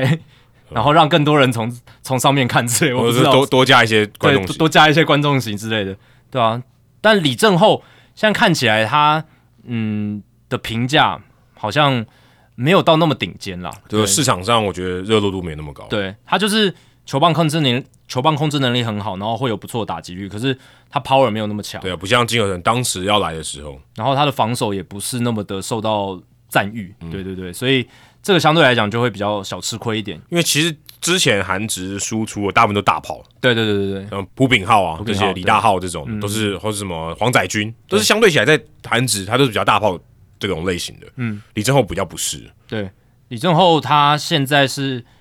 应该是二十五岁吧？对，二十五岁。然后他今年有受伤，其实多少也会影响他的身价。然后八十六场出赛六轰，他在韩职最多也就二十三轰。嗯，那你说金合成在韩职都打得那么好，然后来大联盟基本上就是这样子一个水准。所以李正厚来的话，可能也大概十轰左右的一个选手吧，差不多。差不多。石轰对大联盟来讲没什么吸引力啊。我说就只看这个项目的话，对，相对来讲吸引力就会比较低一点，嗯对啊，金合成他在大联盟的最高全垒打数就今年十七轰而已，对啊，但是他在他在韩职的话就完全不一样，他韩职的话曾经三十轰诶，嗯，对吧、他就是个强打者啊，超级强哎、没错，对啊，所以这个转换上面都还是有一些差距，但教士队现在如果想要外野补强的话，李正厚他的价码应该不会到太高，应该不会太高，而且可能他的优势会比较好，对，就是对他来讲，他可能发挥的可以更好一点，到确实跟跟到其他队比，没错，而且还有一些额外的外溢效应是让教士队可也许收入上可以再多一些，对对啊，对，因为他们现在需要更多的收入，没错，都没已经在举债了。错搞不好可以这个韩国电视台直接给他买转播权，对不对？对啊，只买教师队的，对你直接跟我买，独家的，对不对？然后也许可以跟韩国地区谈一些独家的串流转播协议之类的。嗯，对，如果是这样，但我不确定啊，这个好像有点有点多哦，但他要多做蛮多事 情的，是啊，可是他们现在也是面临这个危机嗯嘛，就是你的那个电视转播权利金，明年大联盟要承诺你支付多少，对不对？嗯，大联盟能 cover 你多久，这都不知道。万一二零二五年他就不 cover 你了，你一年就损失那么多钱，对不 对？会不会教师队变成大联盟最新一支要被大联盟接管的球队？会到那么严重，也有可能。但他这最接，我觉得他可能是最接近的，因为他因为他们接下来的团队薪资是对啊负担比较重，比较重的，然后他的收入会变少。对你说这些运动家对赚的少，可他们花的也少啊，对不对是？相较起来是还好啊吧？对，相对来讲轻松一点点，相较对他们赚的少没错，可是他们花的也少，嗯，教授花的很多哎、对啊对啊，而且这那个些合约都摆脱不了。确实是比较前景上面、财务上面，在没有公开他们的财务报表的情况下，我们只能雾里看花。可是至少就我们现有的资讯来讲，他们又要举债，然后我刚刚讲那几个原因，确实是不太乐观。而且我看现在看他们到二零三零年，他们二零到二零三零年呢，都还有大概超过一亿美金的 commitment。哦很多球队到二零三零年其实还没有任何的 commitment，就还没有任何合约的钱的，对，因为你看想，他如果今天他如果就算是今年刚上大联盟的，他那个时候也才自由球员而已。对啊，他他他对啊对啊，他没有什么 commitment 啊。所以你看哦，现在二零二三，当然明年二零二四年开始，至少未来这个七个赛季，他们都至少一亿一千万美金以上的钱是已经 set，就是要一放定一定要花一定的，要花掉的。那在那个基础上，我们都还没有算说那个时候可能的薪资仲裁的球员他的薪水会是多少，嗯对啊，然后你的年轻球员，然后或者是你后续又补进来的人，他要花多少钱，那你的空间就会一直被压缩，对啊，我这个蛮可怕，所以我所以我是觉得教师队这个是这风险是蛮高的。是啊，所以他的确是需要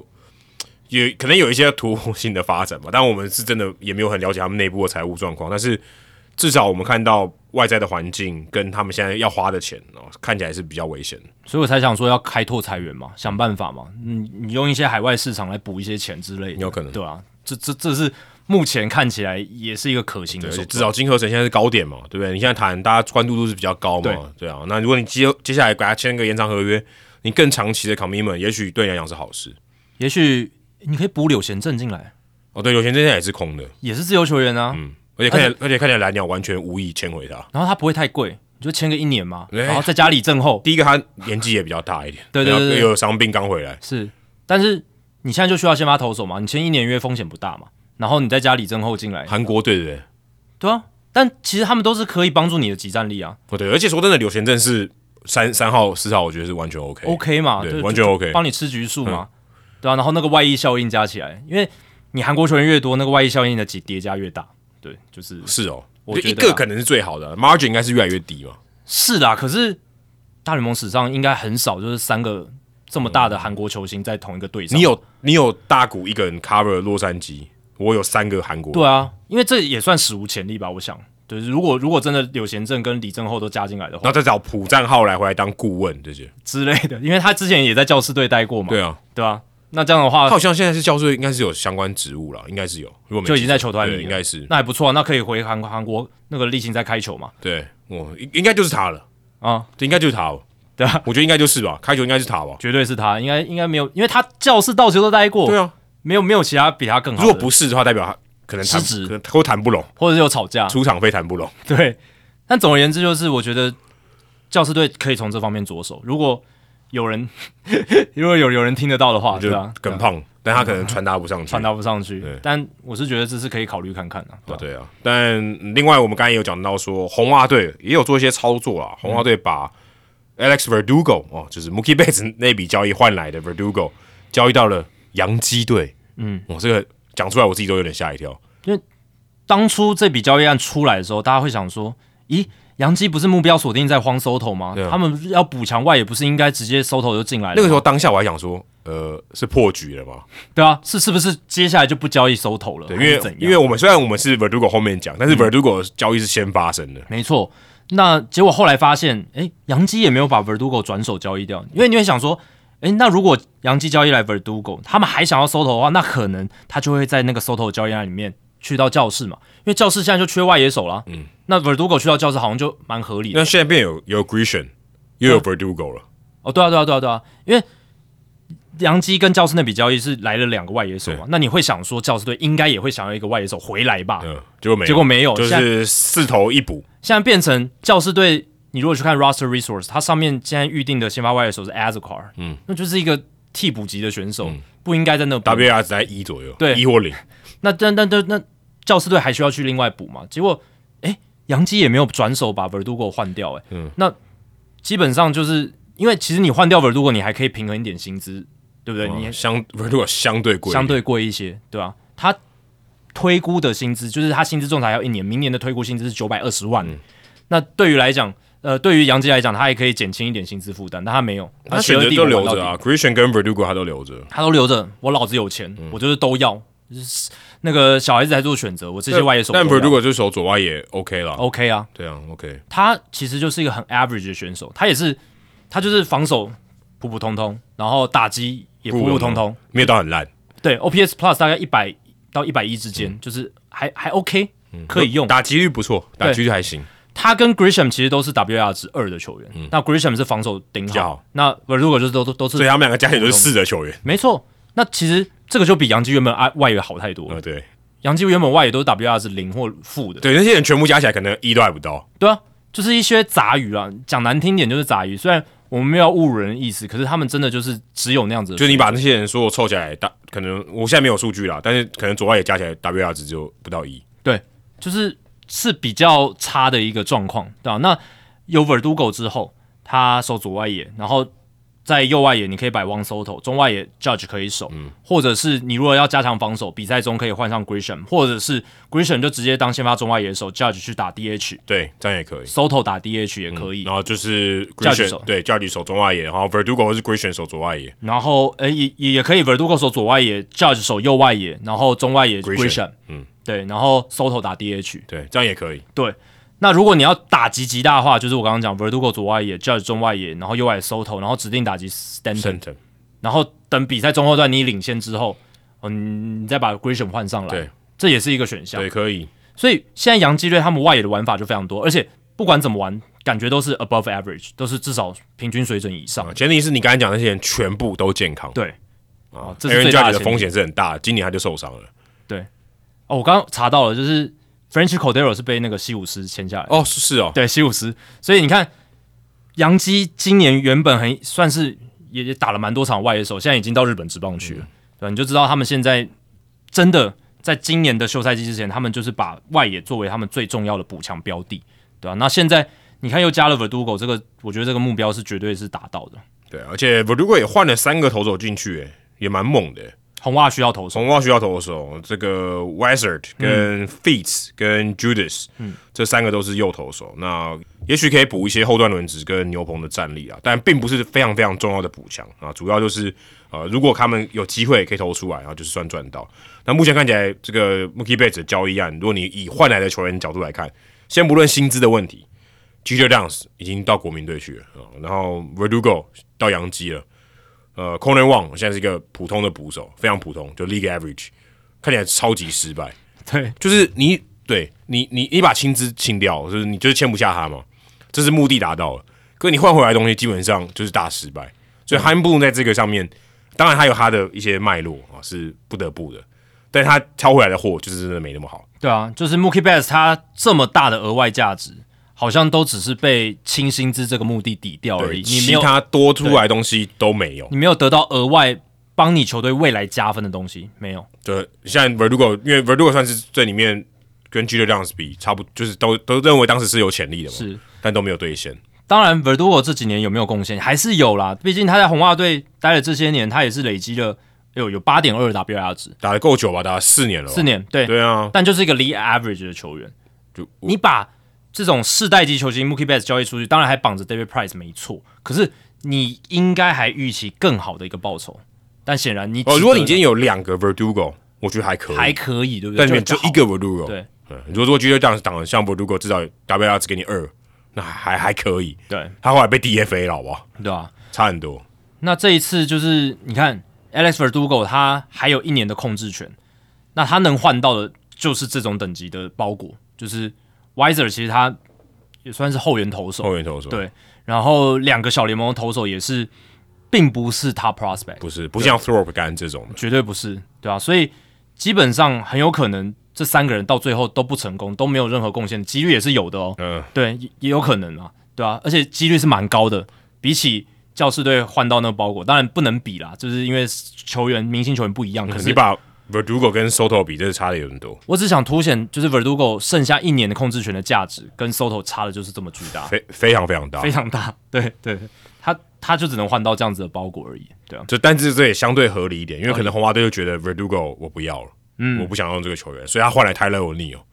这个伤病风险更大了。对 前这两年他才打几场比赛，这两年他才打了一百六十八场比赛，非常少，但是一一年平均八十几场嘛，一年打一百六十二场比赛，他只打了一半而已。对，所以其实 Tyler O'Neill 最近这这几年是最近这两年是比较不健康，但是可能红袜队 Brislow 看到他的运动能力吧，还有拿过金手套，长打能力也有，而且看起来红雀队比较不想留他，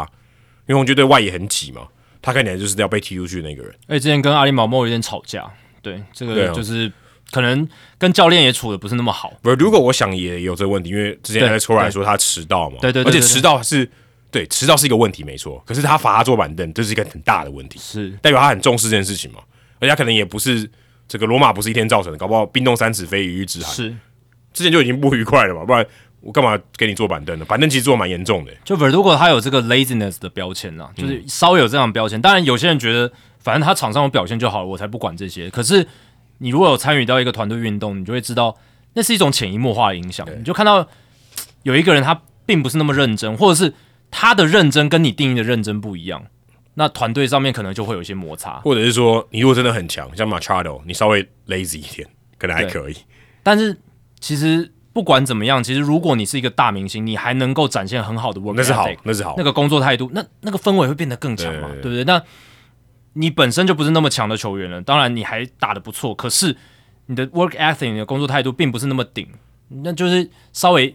小扣分，小小扣分一一点点扣分。当然，并不是要求所有球员一定都是要那么拼，哦这这这好像有点太要求了。你场上有贡献其实才是最重要的没错。但是显然 Alex Cora 他有他的要求。那对他的要求来讲的话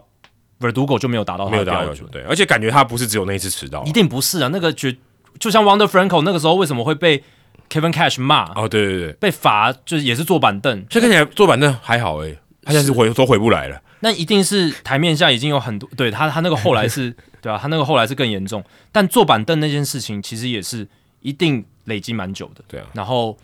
影响到其他球员，我觉得这一点很重要。而且如果影响到其他球员，教练一定会出手，因为教练不但让他坐板凳，而且还就是跟大家讲他为什么坐板凳，还对外说这个是很重要，因为他如果坐板凳，但是说他就是不舒服，嗯，那也可以嘛，对不对但也没有人知道，没有人可以查证，对。可大家已经跟他讲，代表说他其实真的很已经很很严重了，对。那当然，每一个总教练有不同的治军方式，诶也许到 Aaron Boone 旗下，他有不同的标准，或者是他有办法在每一个球员都可以展现自己性格或者是操作方式的情况下，让整个休息室氛围是好的。不一定每个教练搞不好都有他自己成功的方式。至少在 Alex Cora 旗下，感觉 Verdugo 诶可能有一点小摩擦，至少外界是可以看得到的。所以两个有摩擦的人互也不能互换了，但至少红花队送走了一个有摩擦，换来跟另外一队有摩擦的，那对啊， 泰勒尼有算是跟阿里某某有摩擦，对啊，，换环境嘛，换个环境搞，不好 O'Neal 就跟 Cora 很合得来，对不对？只是你刚刚已经提到了，他这两年有右肩受伤、左腿筋拉伤、下背部拉伤、右脚扭伤，这告诉我们，你重训做的很多，你还是会受伤。对，他而不是且他不是肌肉猛男吗？他是肌肉猛男，他爸也是，对啊对。重点是他受伤的部位都不一样，那这给我的一个想法就是，体质就是这样，对啊他可能是有那种痛痛性就是 boxing 的白人版，没错。但是他曾经有高峰嘛？二零二一年他是一个 Baseball Reference WR 值六点一的球员，诶六点一已经快要接近 MVP 的那接种等近了，级。接近了，他其实天花板蛮高的啦，你必须说他这个球员运动能力强嘛，真的很好，对，然后又有 power 爆发力啊，防守也对好，，防守也是。但是就是这个受伤问题增添了很大的变数，所以变成说，其实红雀从他从 O'Neal 剩下一年仲裁，他他跟 Verdugo 一样，都是剩下一年的控制权。嗯他能炸出来的价值，也就是只有一个右投手 Nick Robertson，还有 Victor Santos 这个小联盟投手，也也就只这样。如果你是二零二一年那个时候交易的话，哇，那红雀队能换到的、呃可能很多了，对，非常非常多，可能会有 top 嗯 prospect 这种情况。但是在 O'Neal 整个受受伤疑虑这两年增加这么大的情况下，而且成绩也衰退的情况下，你最后就只能得到边比较边缘的投手这样子。对，相对来讲没有而那么且也好，就剩一年嗯嘛，你刚才讲一年也很重要，一年也很重要，而且他也二十八岁，对，二十八岁，当然是当打之年。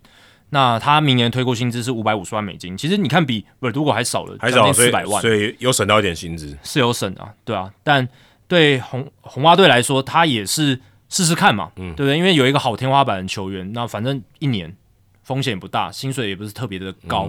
那就可以踹踹看。而且重点是他付出的代价没有很很大了，就很低啊。很低，其实你可以把洋基干那一包再换出去，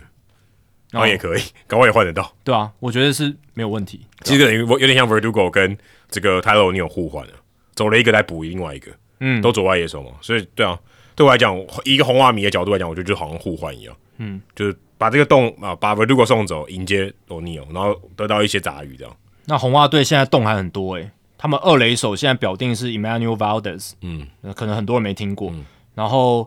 右外野手表定是 Willier Abreu，啊，不是，就是之前那个跟呃 Christian Vasquez 的交易来的，没错，那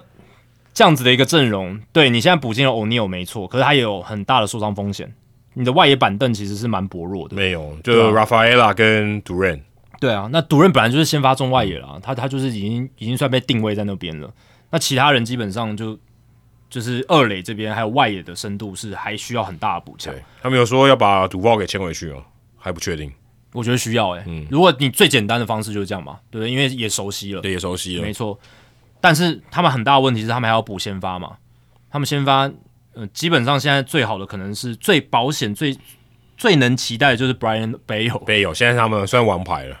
听起来有点可怕，对不对？你是红袜队，对不对？我要 Chris，因为 Chris Hill 不健康嘛 Chris Hill 没不健康没办法、啊。皮维达也容易炸，对嗯不对？然后比贝达也许好一点，可以二号至三号吧。对啊，二号可二号有点太多，是他起伏很大、啊，他起伏很大，他有时候一场掉很多分，他对不对但他猛起来真的很猛、欸，也很猛，对啊三，三针机器，就有点甩骰子。然后 Carter Crawford 跟 Tanner Hawk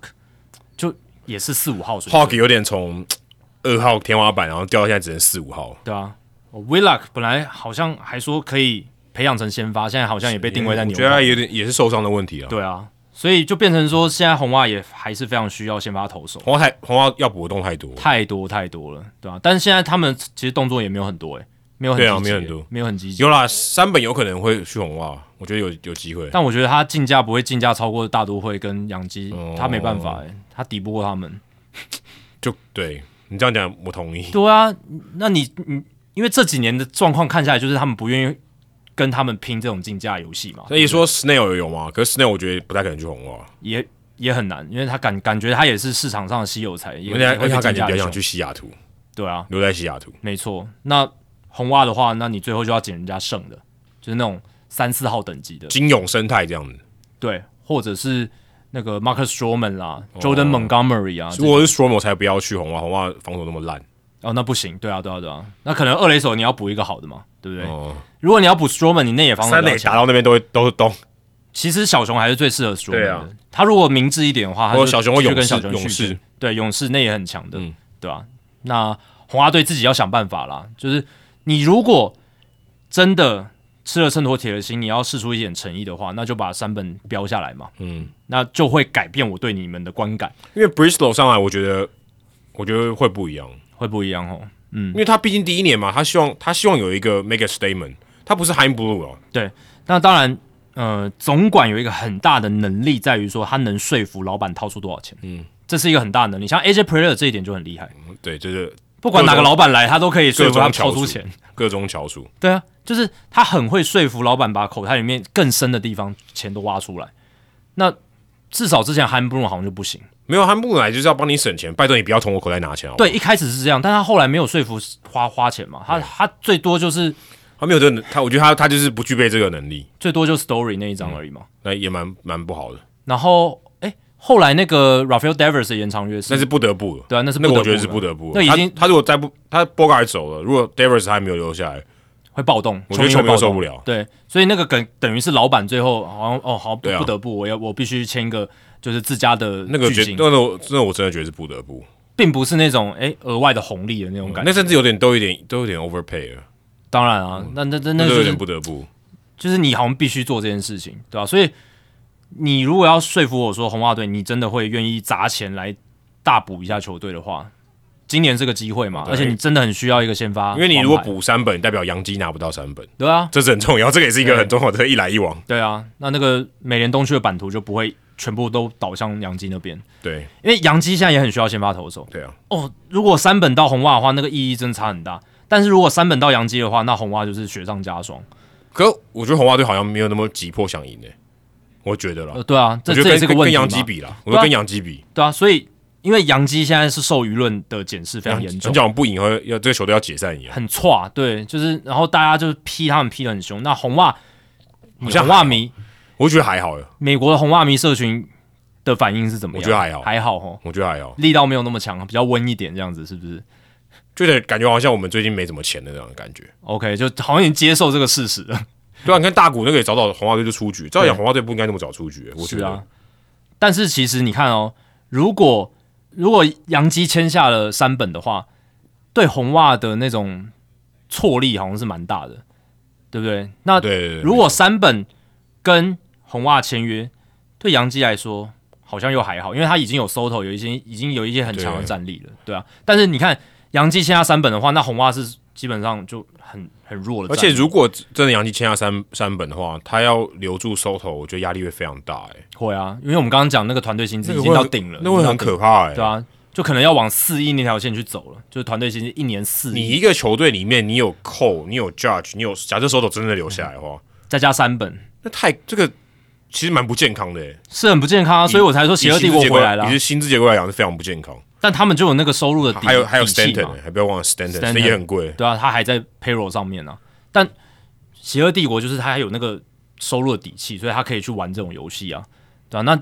如果真的三本也签下来，那真的杨基就回到二十年前那时候，什么 Roger Clemens 也签，David Wells 也签，我什么都要签。那 Mike Musina， Mike Mussina 对 Jason Giambi 那种有名气的，我全部签来就对了。Mark Teixeira、AJ Burnett 那时候 对不对对？嗯什么 CC Sabathia、那个时代的杨基就就会回回回到那个状况，现在已经是七那八已经成了是啦、对啊我现在觉得已经有是了收头就这件事情就是就是这样了，对啊就是他已经是说最好的球员都要来我这。但我觉得杨基现在很需要三本呢，他们现在只有 Gary Cole 是王牌，Carlos Rodon 你信任他多少？我是、哎我那基本上很贵已经呢哦很贵啊，破亿我们刚才还没讲到他，他也很贵啊，很贵啊，他破亿没？诶对我们刚刚还没提到他，再加上因为他 Ro- Rodon 他今年存在感真的太低了。就一直受伤嗯嘛，而且回来又炸。那明年他如果健康出赛，他的成绩恢复多少？诶，这也是大大的问号诶，其实我对他没有很大的信心，他好的时候可以很好啊，但他前面两控球年前面两年很好啊，可是他控球底就是不是那么理想的选手。嗯那万一他固态复萌怎么办？对你有很好的三振能力，可是你保送还是一直丢，嗯，那还是很糟不。会啊。Blake Snell 表示，我保送多，我保送网呢。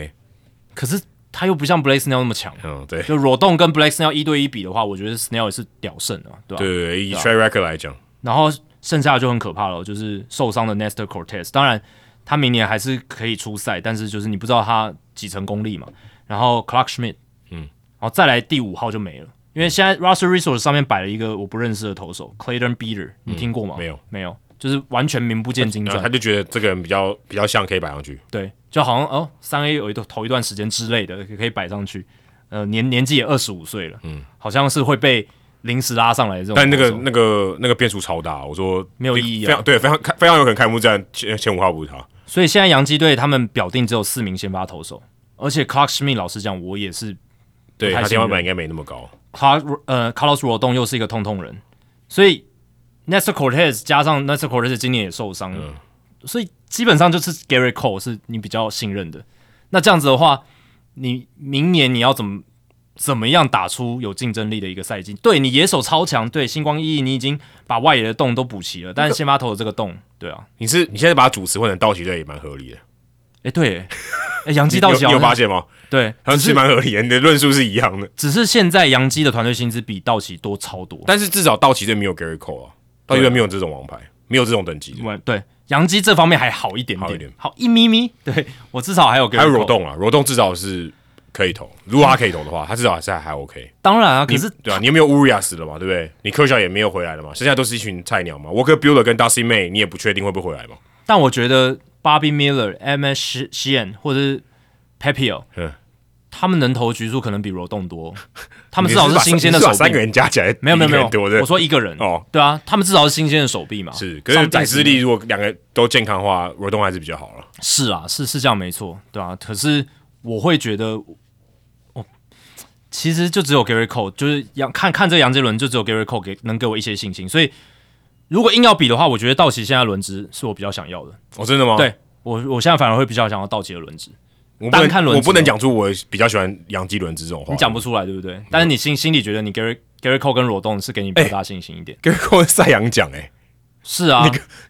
道奇队有赛扬奖的吗？是没有，哦，对，因为 Q 小不是名义上不算，但我就是比较信任，稍微比较信任新鲜的手臂，哦然后再加上 Walker Buehler 会回来，对，那回来还不知道还啊。不知道啦，对啊，是还不 Dusty May 会不会回来也也还不知道啊。就要花多久时间复健？对，对然后 Tony Gonsolin 也是，对啊、哦这冈瑟林应该是今年就报销，二零二四对，应该应该应该该就报销了，嗯对对，应该就报销了，对吧、啊所以，但我还是觉得至少年轻的手臂现在看起来，在现阶段哦，就是三本还没有确定要加入谁的情况下，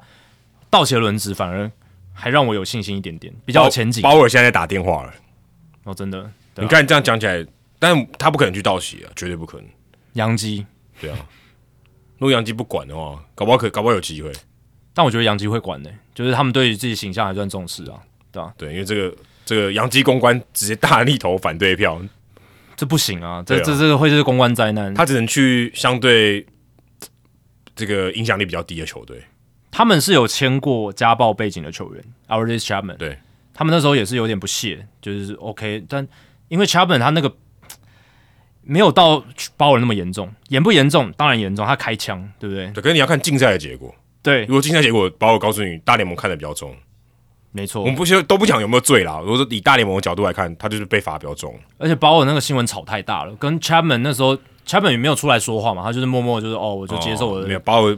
把我，对啊，包尔就是你要你要大把我声不说公话太难了。对啊，所以那个影响的程度真的不一样。他 Chapman 他就是哦，我接受我的法则，然后就就这样结束了，好像就那样结束的感觉。所以可能也是因为这样，杨基就把他还还可以签下来，好像没有什么太大的余波。但是你如果签鲍尔的话，那个差太多了，对啊，可能也不敢。不敢了。我觉得杨基不敢，就杨基再怎么缺我都不能签保尔的我，觉得不会，对是哦。我觉得不会，杨基不会。 其他那种可能有钱有钱的一些小市场球队，可能还愿意铤而走险试试看，但杨基我觉得不会。嗯至少小市场球队现在看起来一些补强哦，也还蛮重要的哦。特别是我们要讲到 ERA 哦，其实 ERA 在之前有讨论到要不去道奇嘛，对，至少交易的时候道奇是想要的嘛。但在自由球员市场，最后他去了同分区的响尾蛇队，四年八千万，哦，其实还不错，这价格相当实惠啊、如果以这个 ERA 的，呃只要他没有自己请假了。对话来讲，算是蛮实惠，因为他真的可以投蛮长的局数，然后蛮吃蛮多局数的这样子。三十一岁，然后而且响尾蛇队真的，你看到季后赛你就知道了，嗯响尾蛇队真的很缺先发。m i r o Kelly 跟 Zach Gallen 以外，没有先发投手了。对呃 f a t 有也许可以，可是呃，这是季后赛嘛，三个还可以撑。打到例例行赛的话，三个绝对不够用。你又不你又不是巨人队，好，每一场都牛棚车轮战，所以 ERA 对于响尾蛇队来讲真的蛮重要的。哦我觉得在对这个补强上合理，而且也嗯，觉得这个金金额也是我觉得算是蛮实惠的啊、比我预期的还便宜很多。四年八千万美金，代表 Rodriguez 自己也赌对了，因为他本来跳多了合约，剩下三年四千九百万美金，嗯所以这样算起来，他获得了四年八千万更多，更多，然后平均年薪来讲也也不也错多，嗯对。那再来是这个对响尾蛇来讲就是非常补到点的补强，对啊，就是他们就是缺先发轮值嘛而，且我们刚才讲那几个都是右投手对， ，Fart、Gallen 跟 Kelly 都右投手，这就像杨基补，如果他们补进三本游生，或者道奇补到三本游生，我觉得是差不多意思。甚至杨基跟道奇更需要先发投手。嗯，那当然，响尾蛇也真的很需要。那现在补了伊 r a 进来，他是一个耐投而且稳定性高的左投手，然后 track record 也好。嗯，虽然他在今年有那个家人因素的风波，嗯，哦，所以造成说有一段，诶，是今年还是去年啊？今年是今年呃吗今年跟哎、去年吧，应该是去年，去年对不对去年去年，去年，去年，对，因为他去年那个风波就是让他就是缺阵了一阵子嘛，然后老虎队还找不到人，对，哦有一阵子找不有一到人段，好像一一快一个月吧，对啊，那这个其实我们那时候有聊，其实这个是不太好的，就是你跟球队之间的关系，然后还有就是也不太尊重球团，对，那当然照顾家人或是家庭因素是值得被尊重，但是我是觉得你对于自己的职业操守、你的职业伦理，你还是有一定的底线，你不能让球队找不到人，然后忽然消失，至少给一个理由，然后给一些说明，让球队知道你的去向，嗯，那这是一个小小的风险，但我觉得伊朗他愿意选择跟响尾蛇签约，代表他在这个地理条件或者是居住环境，他应该是给过关这样子，嗯，所以。相对来讲，会比他在老虎队那个后期那个情况应该是好一些啦。对而且至少加入的是一个还蛮有竞争力的球队嘛，对啊，虽然我刚刚这样讲，但你回想起来，当初他也是跟老虎队签约的嘛，嗯，而且他是跳脱的，他其实还可以留在老虎队，对啊他是选择不要待在老没虎错队，，所以这这还是会有点变数啊。但是至少经历过老虎队的那个经验之后，他应该在这一次选择上，他会比较比较有思考过了呃。但这还是一个风险存在，因为、因为毕竟真的发生过这样的事情，啊对啊所以 ERA 这个还是有点变数啦。嗯，那另外呢，我、刚才讲到比较小市场球队精英队，哦、也签下了 Craig Kimbrel 哦，算是季后赛的算话题人物了，嗯， 算话题人物。那也因为 Felix Bautista 受伤嘛，所以就开刀了，所以他们需要一个哦终结者。那找来 Kimbrel 一年这一千三百万的合约，我觉得还嗯还可以啦，是蛮贵的，但是 Kimbrel 的牌子在那边嘛，那这个价格也不会令人觉得非常非常贵。那而且精英队也真的需要一个一年的这个终结者啊，我觉得找他来也蛮合理的啊，也算是一个蛮明智的一个操作啦，不会很贵。是合理哦，但是呃，保提扎的这个洞是完全补不上的，因为对 Kimbrel，你看他例行赛数据还是一个不错的你后要援投你手是要把保提贾的直接实力对等嘛？我但是他就说是填那个位置而已。对，可是我是觉得现在精英队他们应该是要站立在往上的，哦，所以你要补一个比保提贾更好的。我是期待不不一定啦，当然后续还可以有动作嘛，搞不好他们还会再补跟，所以我还要观察后续我精哦说英队怎补么个操作， hater 之类的，对啊之类的啊、他们有钱啊，他们薪资空间那么大，对不对？他们他们没有团队天薪花资超没有低天花的，板，他们现在推估的团队薪资超低了，才八千五百万美金而已。一个大谷翔平就快要一快要快要填满了。快快快要整支球队的薪资了，对吧、所以我会觉得说，Kimbrel 他在例行赛的数据确实还算可以看，还是 OK 的，FIP 三点八一，防御率三点二六，然后 K 九值很高嘛，超过十二，他也是三振能力很好，可啊我是是觉得例行赛他是很够用的，但是精英队他需要的是季后赛投手啊。哦，那你看今年 Kimbro 到季后赛的状况，就是我是觉得他身体有点疲乏，而且我他会拿觉不出他正常的我时间。会觉得他不贵，是因为如果你跟 Hader 比，Hader 可能是两千万年薪的，哦，对啊，你可能黑签不下来。黑人年薪年会更高，对可啊，是你签不下来啊，精英可以签啊，精英签他干得下嘛来不想？他搞不想花这个钱呢？太贵那了，就是他们的问题啊。那精英队你如果想要赢的话，你就要必须做这些操作啊。我觉得啦两，千万的终结者，除非你自己。你你很厉害，你自己在又养出来一个 Felix 嗯 Bautista 嘛？但我们都知道 Bautista 这种是可遇不可求嘛。而且他也对啊突然开窍的，当然啊，对啊，他而且他是算蛮大器晚成的，对他年纪蛮大的，对吧、啊那 Kimbro 今年我看到的状况就是，他到季后赛就感觉就有一点没力了嘛，然后控嗯老控了没？疲劳，然后也造成他控球不理想，对吧、所以好，你可以在例行赛有一个诶牛棚老经验的补强，OK。可是我觉得现在的精英要着眼的应该是他们怎么样把战力到季后赛还能维持的很好，嗯，今年就被横早了。对吧、今年就被横扫了嘛。那你野手阵容已经有很好的底子了，那你接下来就是看你要不要兑现你的诺言嘛。你一直从去年讲到现在都说我们要花钱补强，花钱补强，那没有到现在开始还没有一个从开始讲到现在还没有，就 Kyle Gibson 没有一个值得让人觉得说，哎、你好像有在认真看待你诺言的这种啊操作，就是完全明没有星级的啦。对啊 Kimbro 可能过去是明星，但现在对我觉得早他就不是了。我是没有那么看糟他，但他他至少还是一个可以可以投九局的投手了。就就第九局啊，对啊啊，第第九局，而且到球季尾声，你很难知道说他的状况。你到季后赛不能用的话，那基本上他就是个例行赛投手啊。对啊，就那一千三百万美金，那还不如花在其他比较功能性的后援投手之类，你还可以签个两三个。嗯，对啊，这是我自己想法啊，对啊，因为我精英队他们的立足点比较不一样啊，对啊，哦，他想要拼季后赛啦，他们我以觉得季后赛为目对标啊，季后对因为他现在已经已经打进季后赛，而且看起来是长期来讲，至少这三四五年可能都很有竞争力。嗯，那另外今年从这个国民队被交易到小熊队的 Candelario，哦现在也跟红人队签约了。红人队其实在这个休赛季以这个人数上来讲，他的补强其实蛮积极的，哦特别是 FA，嗯，哦，已经补了 Nick Martinez、Emilio Pagan 哦，这个一个是教师队的先发投手，一个是双城队的后援投手，所以红人队其实，在休赛季也蛮积极的补强，虽然都并不是这种明星球员的等级，但是也都是好用的球员了。但我完全看不懂他们为什么要签 Jamer Candelario，因为他们的内野就是太满了，而且都是年轻人，呃，基本上他们内野战力就是非常充足。你有 Matt McClain、Spencer Steer，对不对？然后 Noevi Marte，然后各式各样 Dela 的 Cruz 年轻人，Dela Cruz 也是可以守内野，对啊，还有 Jonathan India，India 一直有交易的传闻嘛，那可能印第安会被交易掉，对啊，那现在看起来你补了 Jamer Candelario，你势必要在这些内野手的这种剩余里面去找到交易嘛。或者把人挤到外野去。这样才这样看才合理，对啊，他们还有那个 Christian Encarnacion Strand 嘛，他也是一个内野手，嗯，所以他们内野是超满，而且都是满满的这种年轻人而的且战力，他也不可能来就只打指定打击哦，好像有点浪费。目前 roster resource 把它摆在一垒，本来一垒哦，有可能啊，那你三年四千三，呃那你三年四千五百万，你签一个一垒手，因为 Vato 就会走了，但是你本身就可以靠其他的这些对呃来年轻人来补这个一垒。 Encarnacion Strand 也可以守啊，嗯，对啊，那你说 Spencer Steer 他搞不好也可以守一垒啊，嗯对不对？就是他们这些运动能力不错的年轻人，其实蛮多人都可以守一垒的。不是啊，看你想要一个老经验的吧？你刚才讲的全部都年轻人，我觉得有可能是他们想要 Candelario 进来，然后有个有经验的内野手，然后再把 maybe Encarnacion Strand 或是一些或是 Spencer Steer 交易掉之类的，换换先发投手，这是我现在能想到比较合理的，因为他们更需要先发投手。但是你看，你砸了三年四千五百万美金，一年一千五百万美金在一个野手身上，那你不如把这个资源直接砸在一个自由球员投手身上不就好了？就是 Martinez 啊，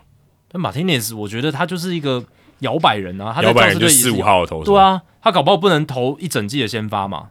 那我会觉得，与其这样，你不如集中资源，然后就签一个比较好的先发投手，这样更合理。嗯，因为现在其实红人队他们并不是一个团队薪资多大的球队嘛，他们也算是一个小市场，而且老板又吝啬，资源已经有限的情况下，你更应该谨慎的去花你这四千五百万美金或者是一千五百万美金的年薪。那你集中资源把 Martinez 的钱跟这个一千五百万美金加起来，然后你签一个将近两千万美金的先发投手，我会觉得对红人来讲现阶段是更好的。可能市场上没有这种两千万的投手。 Montgomery Montgomery，也许他看不喜欢，看不起，不想加红人，对啊，但你看现在的红人队的先发轮值，就是很多年轻人嘛，Hunter Green、Graham Ashcraft、Andrew Abbott、Nick Lodolo，、他们就需要一个老经验的投手来嗯来带他们。对，我觉得这是非常重要。当然，Martinez 是一个很也也算不错的补强了。我不是说他有多烂，只是说相比之下，我更希望他们是可以补一个至少三号的这种先发轮哦值等级的投手。对。对，就看他们接下来怎么操作。我是觉得他们在休赛期还蛮积极的、对啊就算是大量补强的球队。那另外刚刚提到 Martinez 嘛，这个留日的，那另外有一个留韩的，这个 Eric f e d d y 哦，从韩国反攻美国，嗯，我原本在这个国民队被打得蛮惨的，对，哎、不过到了韩国他投的很好、哎，今年是二十胜，而且拿下 MVP。然后 f e d d y 跟白袜队签了一个两年一千五百万的合约，哦，我看他这个报道上面写是韩国哦，算直接在反攻美国的所有的合约里面最大张的，嗯，比之前 Mario Kelly 啊、Eric Thames 这些人都还大张。对，哦，这其实真的蛮大张，两年一千五百万的，一年一七一年是七百五十万的合约，其实真的算是蛮高的。我看了一下，他在二零二二年最后一年在国民队的年薪是两百一十五万美金，所以他等于靠着韩国这一年帮自己加薪了大概三倍吧，嗯，三四倍左右，加了大概五百多万对啊，一年。其实很多诶、欸那这就是他拿下 MVP 的一个爆场嘛。那近年来，其实大联盟对于这种在亚洲职棒投出好成绩的，其实看起来看好度是增加很越来越多好，啊代表说亚洲这边日韩这两个联盟离大联盟比较近，特别是投手这一块，特别投手这一块投手对，你看像日职的 Scott McGoff，他也是在日职投出来之后，诶，又被大联盟签回去。啊，Kelly 当然是一个例子。啊，早期当然像 Kobe，嗯你看这 Lewis 两个都还响尾蛇的，呃，对啊，对啊，都在想蛮刚好的，对啊。那 f 那 f e d y 这个是很快，他只花一年的时间，嗯，但他达到最高峰了。对啊，因为有些投手他也花一点时间嘛，可能投个两三年了，在韩职，嗯 Martinez 像这种都是啊，对啊在日本打、打了几年这样。对这一种的话好像是比较常见，但 f e d y 他这个真的是很快，代表只花一嗯他年没有什么适应的问题。对，然后应该也有变强了，这个这个应该是可以确定的，对啊，毕竟哎、你要在韩职投二十胜也不是那么简单的事情，一百八十点一局防御是二，然后两百零九 K 三十五个保送，这 K 九值十点四，BB 九一点七，而且他一百八十局只被打了九支全垒打，就是各方各面真的就是。非常顶级的数据。那换算回大联盟的话，我猜啊，可能也是一个三四号等级的先发投手，三白点袜反正白袜队没有什么竞争压力。没错，而且他们现在就是需要一些吃局数的投手嘛。那 Eric f e d d y 因为他从韩职回来，所以价码相对来讲也比较亲民一点，相对起来，两年一千五百万美金，我觉得是呃他们完全可以接受的嘛，因为他们也算是一个小气的球队。那有一个 f e d d y 进来，那他我觉得也许可以投个 maybe 吃个一百五十局，然后投个三点五到四的防御率，那这样子就非常非常的好了，对啊吧、然后像那个 Chris Flexen 也是类似的案例。哦，对对对对对，对，这个其实是近期也算比较经典的，不过他在水手队投完以后就不太行了。对他当年也是二零二零年在斗山熊，他投了一个八胜四败，防御率三点零一，一百一十六点二局，一百三十二 K，三十个保送。诶，其实你如果不看局数的话，其实那个数据跟菲利有点像，就是 peripheral 的部分，就是三振保送被全垒打的部分。其实当年 Flexen 在斗山熊投的蛮接近去年，呃，不是去年，就是二零二三年的菲利，对吧、那当然，菲利可能续航力更好，他可能压制力再稍微强一些，只是也有这个风险，就是回来只是一个 flexen 的话，那就还好。我给你另外一个例子，因为之前在马林鱼队我有跟这个球员，他叫 Rusinski，Drew Rusinski。哦，对对对，他今年加入运动家嘛，二零二三年加入运动家，他在韩国其实投的也不错，而且他投很多年呢、欸他投了四年，嗯，一九年到二二年，嗯，中间还有二零二零年，就是疫情那一年，十九胜五败、欸，嗯，其实防御率也才三点零五，其实非常好、欸，对啊，嗯，这样投手回来再炸再掉，但他因为受伤了，受伤，但在运动家就没有投出什么成绩，但他有投的时候也很烂啊，对，有投的时候也很烂，四场全部败投，然后防御率是九，就很糟糕很，糟糕，对啊那可能就是真的身体不太舒服，对，应应该是受伤影响，嗯，对啊，对啊，那我觉得 flexen 跟 f e d d y 比较接近，是因为他也是只在韩职待了一年，马上就回来，嗯，然后其就实短留学一年硕士，哎、对对对，那回来之后，他在水手二零二一年，他投的还不错了，十四胜六败，只是他的这个嗯，就是怎么讲，就是防御率是三点六一，也还 OK，也不错。然后，但是他的那个 FIP 三点八九，然后三振率就是没有像在韩职那么好，就是六点这三，正常吧？就对。如果跟韩子一样好，那不是王牌吗？但 Mario Kelly 就很厉害啊，嗯，他他回就归是感觉回来还有进步，对，他是慢慢进步，他也不是一开始就投的那么好。那我觉得 Flexon 跟 Kelly 他的差距就是 Flexon 是往下走，然后 Kelly 是往上走这样嗯子。对对，所以这是两个人的一个差异。那 Felly 我自己我刚刚讲了嘛，我自己猜测大概就是一百 maybe 一百五到一百八十局，然后防御率三点五到四，哎蛮好的、欸，这很便宜耶、我觉得就就 get 到了，就是就哦有得得到那欸个价值。这很这很便宜、欸，对啊，对啊，这样一年七百五十万很便宜、很欸，划算呢、对啊，如果可以吃个一百五十局，七百五十万很便宜、欸，而且也比他原本的那个样子好很多，对，就留学一年改头换面的，因为他原本在国民队就是就是那种非常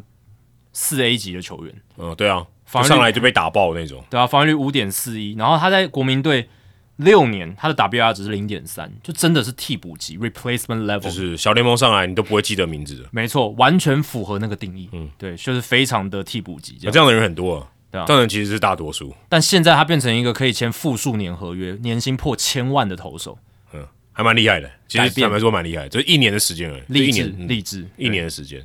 那接下来我们还就就是看可能 Snail 啊、三本啊、Cody Bellinger 会去哪里了。嗯、就可能下礼拜或圣诞节之前，那如果都还没有消息，那可能就要过年之后了。嗯、对，那就看他们接下来会去哪里。三本应该会比较快一点开奖了，对啊，有可能圣诞节之前呢、啊对，应该就会开奖了。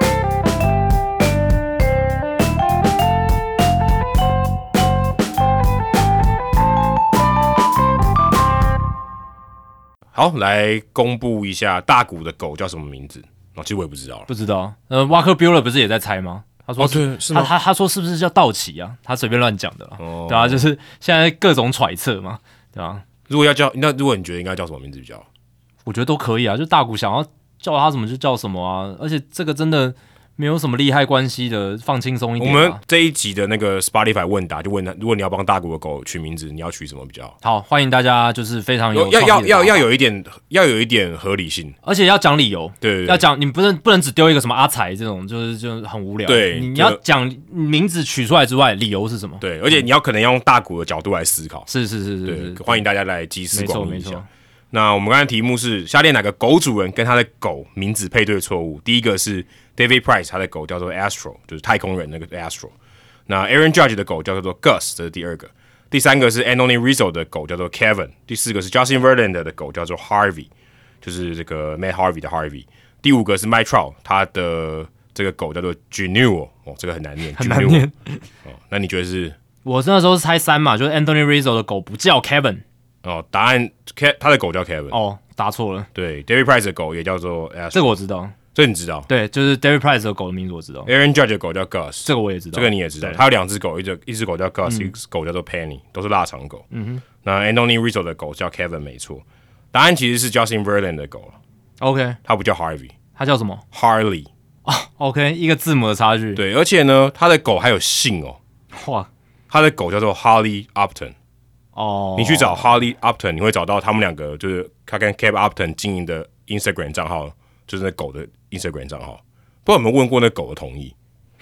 所以 但是那个那个 Instagram 账号就是他们就都 OK 狗的照片。所以它是从母姓这样子，哎、对，哎、这可以这样讲哦，可以这样讲啊，但也不是对啊它因为生的啊他们结婚啦，对啊，可是也不是他生的啊、不不会啊，你领养小孩不是你生的，哦你还是可以从父姓从母姓啊，或者是它也可以叫 Harley Upton Verlander 也可以嘛，哦，也可以啊，对啊还有 middle name 的。对啊，双没有啊，双双姓也可以啊，哦对啊，双姓对不对那那个 m y t r o 的他的狗，哎、等一下哦，Juno， ？Juno 啦。他的狗叫 Juno，给我更正一下发现，他的狗叫做 Juno。那 Juno 是哪里呢？是这个阿拉斯加的一个城市，有够冷门，谁知道？我知道，我是不知道了。我不知道对我啊不知道，因为他养的狗是阿拉斯加哈士奇啊，所以他选他的狗叫做 Juno，就是可能就是阿拉斯加的一个城市来命名这样。哦，以对那个地点一为如果名养一个台湾土狗，你就要它台湾的地名这样子，嗯，类似这样，对、嗯对。那刚刚就这几个，然后呃，David Price 的 Astro 是一只发豆啊、v e r l a n d e r 的这个 Harley 也是一只斗牛犬，那 Kevin 跟 Gus Penny 都是腊肠狗。如果是嘉义林子伟出生，就叫林子伟。哇塞，你把林志伟当狗来叫？ 没有没有没有，我只是联想到我们之前讲到，哦诶，嘉义竟然有这个地名林子伟，对啊，对，所以就是这样啦。狗的名称，那、我们到现在都还不知道大谷的狗叫什么名字，对啊，大谷赶快公布啦，对啊，大家那么喜欢你，该不会叫做 Google 吧？谷狗，这个有点冷，这个有点 冷了，大谷的 狗，谷狗，，这个有点冷啊，这有点冷，很速度很快啊。有有有，这个想双关语的速度有进步，嗯，好，接下来进行本周的人物来讲单元，Adam 这个礼拜要介绍谁？哦，这个礼拜来介绍，呃，他刚刚过八十八岁生日，因为我们今天录音的时间是十二月十一号嘛，嗯哼，美国时间是十二月十号嘛，呃，前几个小时还是嘛，对，嗯，那对，这个八十八岁生日的寿星呢，Jaime Harin 哦，大家如果是道奇队球迷，你就可能会知道哦，因为今天道奇队的话题很多嘛。嗯，来介绍一下这个刚刚过八十八岁大寿的 Jaime Harin，一九三五年出生，非常非常老，哎，我以为你有介绍过他，哎，没有，好像没有吧好像没有，好像没有 OK，因为我看他的故事，我其实不太知道哎、 OK，好，那应该没有我真的没介绍过吗？我现在有点怀疑、有欸，点怀疑是不是？因为我 我怎么感觉我们节目上好像有聊过他，但是因为他有退休嘛，对所以我们有聊过他嘛哦。你现但应在该害我有点怀疑，没有啦，没有哈，没有哈。对我刚刚也在查，但应该目前看起来是没有没有我没有，现在很没有 live，非常 real，，没有没没有对对对，有没有没有没有，因为我之前我有查过啊，对啊，我想说你，我想说我该不会查错？因为我想说你应该有查过，但是我还是觉得，哎，感觉他我们在节目上有提过不止一次，但应该都只是擦边啊，对对对对但是今天就是用人物来讲的这个角度来讲，他因变为主角，对对对，因为最近道奇队新闻很多嘛，而且我等一下会提到为什么我想要介绍他。一九三五年出生哦，所以八十八岁。他一九五九年哦开始在道奇队担任西语电台转播，所以二十四岁就开始做了，做到去年退休，二零二二年哦。那他做了六十四年，Vin Scully 从一九五零年做到二零一六年，做了六十七年哦，所以比起来 Harin 还比 Vin Scully 少做了三年、哦而且他们做的角度比较不一样啦。那 Harin 主要是电台转播哦，就是没有画面的。那 Vin Scully 他一开始做电台转播，后来有电视转播，他自己出估哦，他播至少超过一万场，大概上限就是一万到一万二，非常夸张。六几年播一万两千场比赛，好夸张！你这一辈子可能也没要一万两千场。嗯，棒球很难啊，但你可能加篮球可能有哦，有啊难度欸诶、你说哇，六十四年。一你要万你要播到六十四年也蛮猛的、对啊，台湾的我觉得很难欸诶、没办法啦，台湾入行本来就已经年纪会稍微他二十四岁入行了，对啊比你24早一点，比我早一点，但要播到一万两千场，很猛欸诶、但台湾台湾播比赛是播蛮多，但是一定要不同运动加起来了，很难说你但是一单一万两千运动场也很猛诶、很可怕啊、你播 U 十二，你可以一天播三场，那累积速度会很快。是啦，对啊，是啦。但你要播四千天呢、也很猛，四千天很夸张哎。呃我现在其实我有在记我篮球跟棒球播了几场，然后现在加起来应该是五六百场，哦两百五加一百八，多少四百三十场。大概四百多啦。但是有一些那种一天播两三场的，我有时候只算一场这样子。哦对我没有去那么细，对，但所以我可能大概播了五百场，就是这两年下来。英文转播你有算吗？没有，英文转播你没算我没算，我只算我在未来的，哦对但英文转播之前在 Eleven 你也播很多场啊，也有播个三四十场啊，大概就算五五百场吧。我就五百场。好，如果算五百场，两年五百场好了，我那可以欸耶、一万两千场要多久？二十四年啊，二十四年，二十四年，哎，二十四年吗？两年五百场，不是吧？四十八年吧？四十八年。四十八年了，你要乘以二倍，对，哇，是有有难度，有难度啦。四十八年之后，我都已经多少了？搞不好都没有未来体育70-80台了，对我啊都没有体育台了。对啊，搞不好整个产业已经不一样了，对对啊。，然后我刚刚为什么我要问你用英文播有没有算？因为 Harin 是用西语播嘛，可他刚来美国的时候，他连一句英文都不会讲。好励他志是，厄瓜多人，他不是在美国长大的哦，嗯，他十九岁，大概十九二十岁才来到美国，然后那个时候他其实已经是在厄瓜多做一个电台的，算主持人跟记者都有做，然后就是想要来美国，然后移民到这边。他二十岁移民到南加州，就住在 L A 那个时候，那个时候才呃一九五几年的时候哦，所以他其实没有，他其实来的时候还没有到奇队，哦、因为道奇队当时还在布鲁克林。他说他的这个表兄啊，呃，Alfredo 呃就是在厄瓜多的时候带他入行，所以他十岁的时候他就说他就开始有在呃算是就是憧憬这个电台的工作这样，所以他在很小的年纪的时候就开始在电台里面当主持人、当记者，那一心就是想要来美国当记者这样，那不管做什么。那他刚来的时候就是没有钱嘛，所以他就只能半工半读学英文，因为他刚来的时候一句英文都不会讲，刚开始就在餐厅里面打工，也不知道是不是黑工啦，啊但他就移民过来这样子。那他后来得到一个在这个洛杉矶地方有个西语电台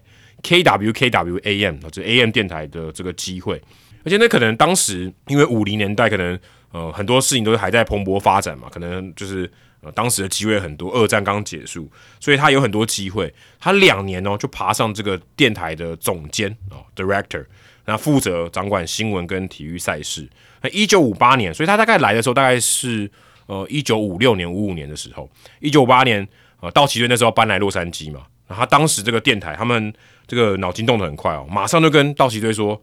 你们要来洛杉矶，对不对？我们这边这个讲拉丁语、讲西语的人很多，你要不要来播西语的转播？”嗯，当时这个大联盟是没有西语转播的，就电台都是讲英文的嘛。你想说，诶，你搬到洛杉矶，道奇队你需不需要西语转播？所以他就跟道奇队签约。所以当时他的工作的电台哦，就是呃大联盟球队合作的第一家西语电台，之前是从来没有过。对，因为像以前在道奇搬到西安之前，大部分都在东岸跟中间嘛，那讲西语的人相对少，相对少，根本比较没有那个需求啦。老实讲，可能迈阿密有，对啊但但相对起来那时候迈阿密也没球队，也没球队啊对所以对啊没球队，所以呃，他就是早期用西语转播大联盟的。然后我还特别查了一下，第一位用西语转播大联盟的其实不是 Harin 诶、是他的老师，算师傅啊，Rene Rene Cardenas 啊，是他的老师。那我之前去道奇队带这个带大家去参观这个道奇队球场的时候，那个导览员说，呃，当时因为 Vince Scully 已经入行了嘛，他一九五零年就开始做了，所以 Harin 是后来加入啊转播的。但当时呢，他就会在 Vince Scully 旁边学着他要讲什么，哦，就是就等于坐在他后面。哦我记得好像他是说 live 的，但我我后来查我是没有查到这个资料，但就是跟大家讲说导览员说的。那我查到的资料是说，他会把 Vince Scully 的转播这个比赛是英文的嘛，他自己再配过一次，用西文配音。哦，但就是他一个练习这样子，所以啊、哦当时他就是这样子慢慢学起来的，因为他毕竟啊、哦当时是也才刚来美国没有多久，那他是用西语来播报，并不是用英文。那以前他在厄瓜多的时候，他小时候也都是看足球，因为厄瓜多没什么打棒球嘛。他是了解到美国以后才知道有棒球，来美国以后才更去了解棒球，所以他很多呃棒球的知识都是听 Vince Scully 转播而来的这样子。虽然他们两个年纪都蛮老，但是当时就是 Vince Scully 更早就入行了嘛，这样子，而且他也小时候看棒球看的也比较多。那他在报道里面有说到，刚开始的时候，在道奇队担任西语转播的时候，大概道奇的球迷大概只有百分之八到百分之十是这种拉丁美裔的，然后是讲西语的，平常母语是西文的。那现在呢，就此时此刻，在二零二二年、二零二三年的时候，他大概出估是四十二趴到四十六趴，我将近一半，我这是成长幅度非常大，从大概八趴到十趴，成长到四十二趴到四十六趴。其实跟我自己去球场观察的那个情况，好像也是真的是这样哦，就是真的拉丁美裔的人超级多，超级多超级多。那当然也因为这个球员里面有很多拉丁美裔的嘛，对像 Fernando Valenzuela，我们之前有聊到过，嗯，他当时在一九八零年的时候，他是他的翻译耶，这件事我是这一集做功课我才知道的是，他的翻译不能是那种比较不是 daily 的，就是。如果 Venezuela 要接受媒体采访的时候，他是那个翻译，因为他不可能随时跟他旁边嘛，还有他自己的工作要做，对所以他不是他的随身的翻译。所以如果媒体需要采访的时候，他就是兼着做翻译这样。现在可能在球队里面都会有一个公关人员帮他做翻译，或是这就是翻译这样子。那时候应该分工也比较少，哦对，那所时以候就分工比较少。你会讲西文，然后你又在播报，那那你就来兼一下翻译哦很这样累啊子，对吧？啊很累现在我看到大部分像美国，像我之前去马林鱼的那个，他们是公关的人员当翻译，因为西语的人很多嘛。嗯是嗯你不是像呃，可能台湾球员像陈伟霆，他就是雇佣，就是真的有一个固定的翻译。那西语的是共用一个，就是一个公关人员，他专门讲西文，然后翻译成英文这样。对，而且呃，西语在美国现在也算蛮普及了，哦蛮普及的对对对，对，那就是蛮有趣的啊、嗯然后甚至还看到一个花絮哦，所以也不能说很有趣啊，这个其实是有点可怕。一九七二年的时候，洛杉矶有一个劫机案，然后歹徒就劫机，嗯，说呃这个 FBI 跟他谈嘛，因为这个 hijacking 要这个要谈，谈谈谈条件啊，谈条件谈条件，对他，不是找侯友谊去 啊，他是找 Harin 去，他因为他信任 Harin，所 以 Harin 跟这个 FBI 一起坐直升机去跟歹徒谈判，哇，这好像自己跳到电影里面的感觉，很猛哎、很屌啊这故这故很屌事很猛哎、对啊，很特别的经验，而且其实应该会蛮紧张的欸，因为毕竟关乎到人命嘛，然后这又这这种人是不是他的专业，他只是觉得哦是可能歹徒只是觉得好运他比较信任，所以后来你看一些好莱坞电影，他们真的有时候那种谈判戏有没有？他会说你找那个什么新闻主播来，你找一个就哦，之是、前那个陈进兴不是找戴中人吗？哦对你有对对你有经历过那个时代吗？你有那么年我轻？有听过，就是我有看一些那种新闻专题报道，对，对，他就找主播嗯来跟他谈，因为他会觉得这就是主播他带给人的信任感跟那种声音的那种熟悉度这。好像是主播能做到除了播报以外最顶的事情。哦，对啊，对啊，对啊，哦，我说对，我就说如果以他的角色来说的话，因为他就还他还是主播的角色嘛，你的人他不是去对啊从政的，你的人，然后还有你带给观众那种信任感，这是一个无形的价值，对啊吧、对，就是韩国有一部电影叫什么什么恐怖攻击直播，嗯然后它里面那个恐怖攻击的那个主谋，他也是指定说我要找某个主播，我要跟他谈判，对对对，然哦后所以这故事听起来没有很离奇。对不我我刚才想就是，哎，有一种熟悉感，对，就是类似的概念，搞不好搞不好他们都是抄这个故朝事这个，对对，有可能，有可能，呃，他他们好像有发现这个故事，我是我是做这个功课才知道，哦，原来他有参与过这种事情，还蛮酷的。就是他人生中有一个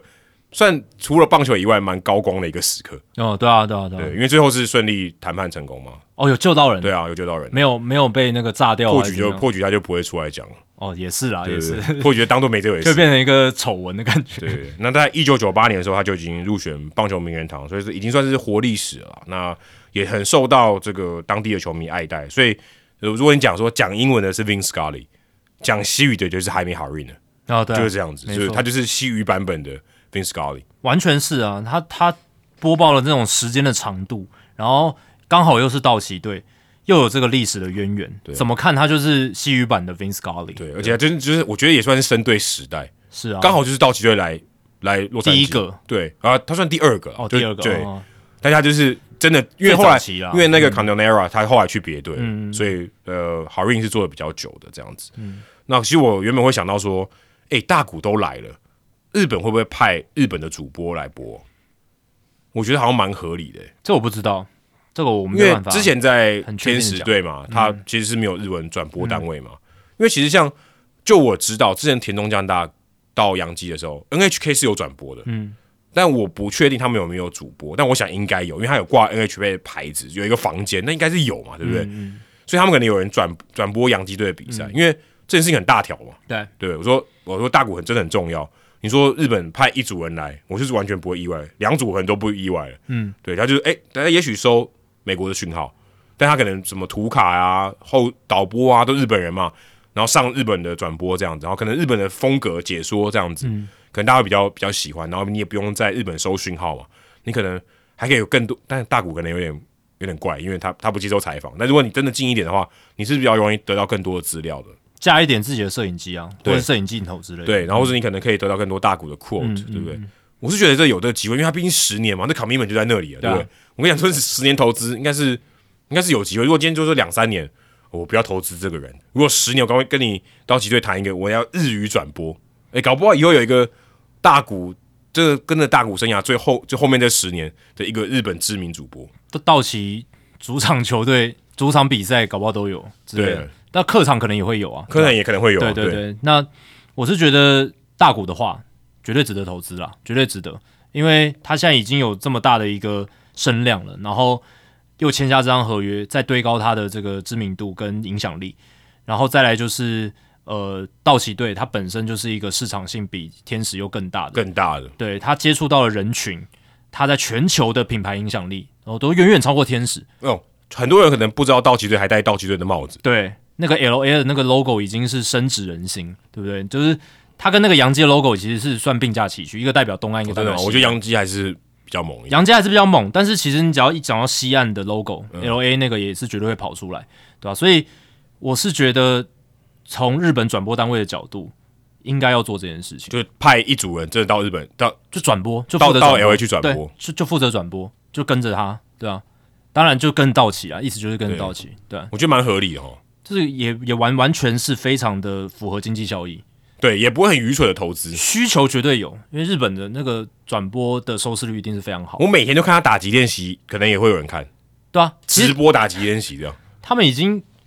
你看 NHK 每每年都会帮大谷做纪录片了，然后现在也有那个嘛，他们也有做那个大谷 cam，就是他在休息区就一直拍着他，哦，真的有这种东西，有有有有有有我有不知道这个、欸。有一直拍着他的那个镜头，哦，是哦，对，然后有球迷就会把那些画面剪一剪，然后就是把一些花絮剪出来哦，，所以等于是 N H K 有在那边放一个镜头，好像是有的，对对对，好像是有的，对吧、所以哦，这还他算们是是很比较疯狂比较折中一点的做法。对啊，对啊，对啊，就是他们要时时刻刻都看到大谷在干嘛。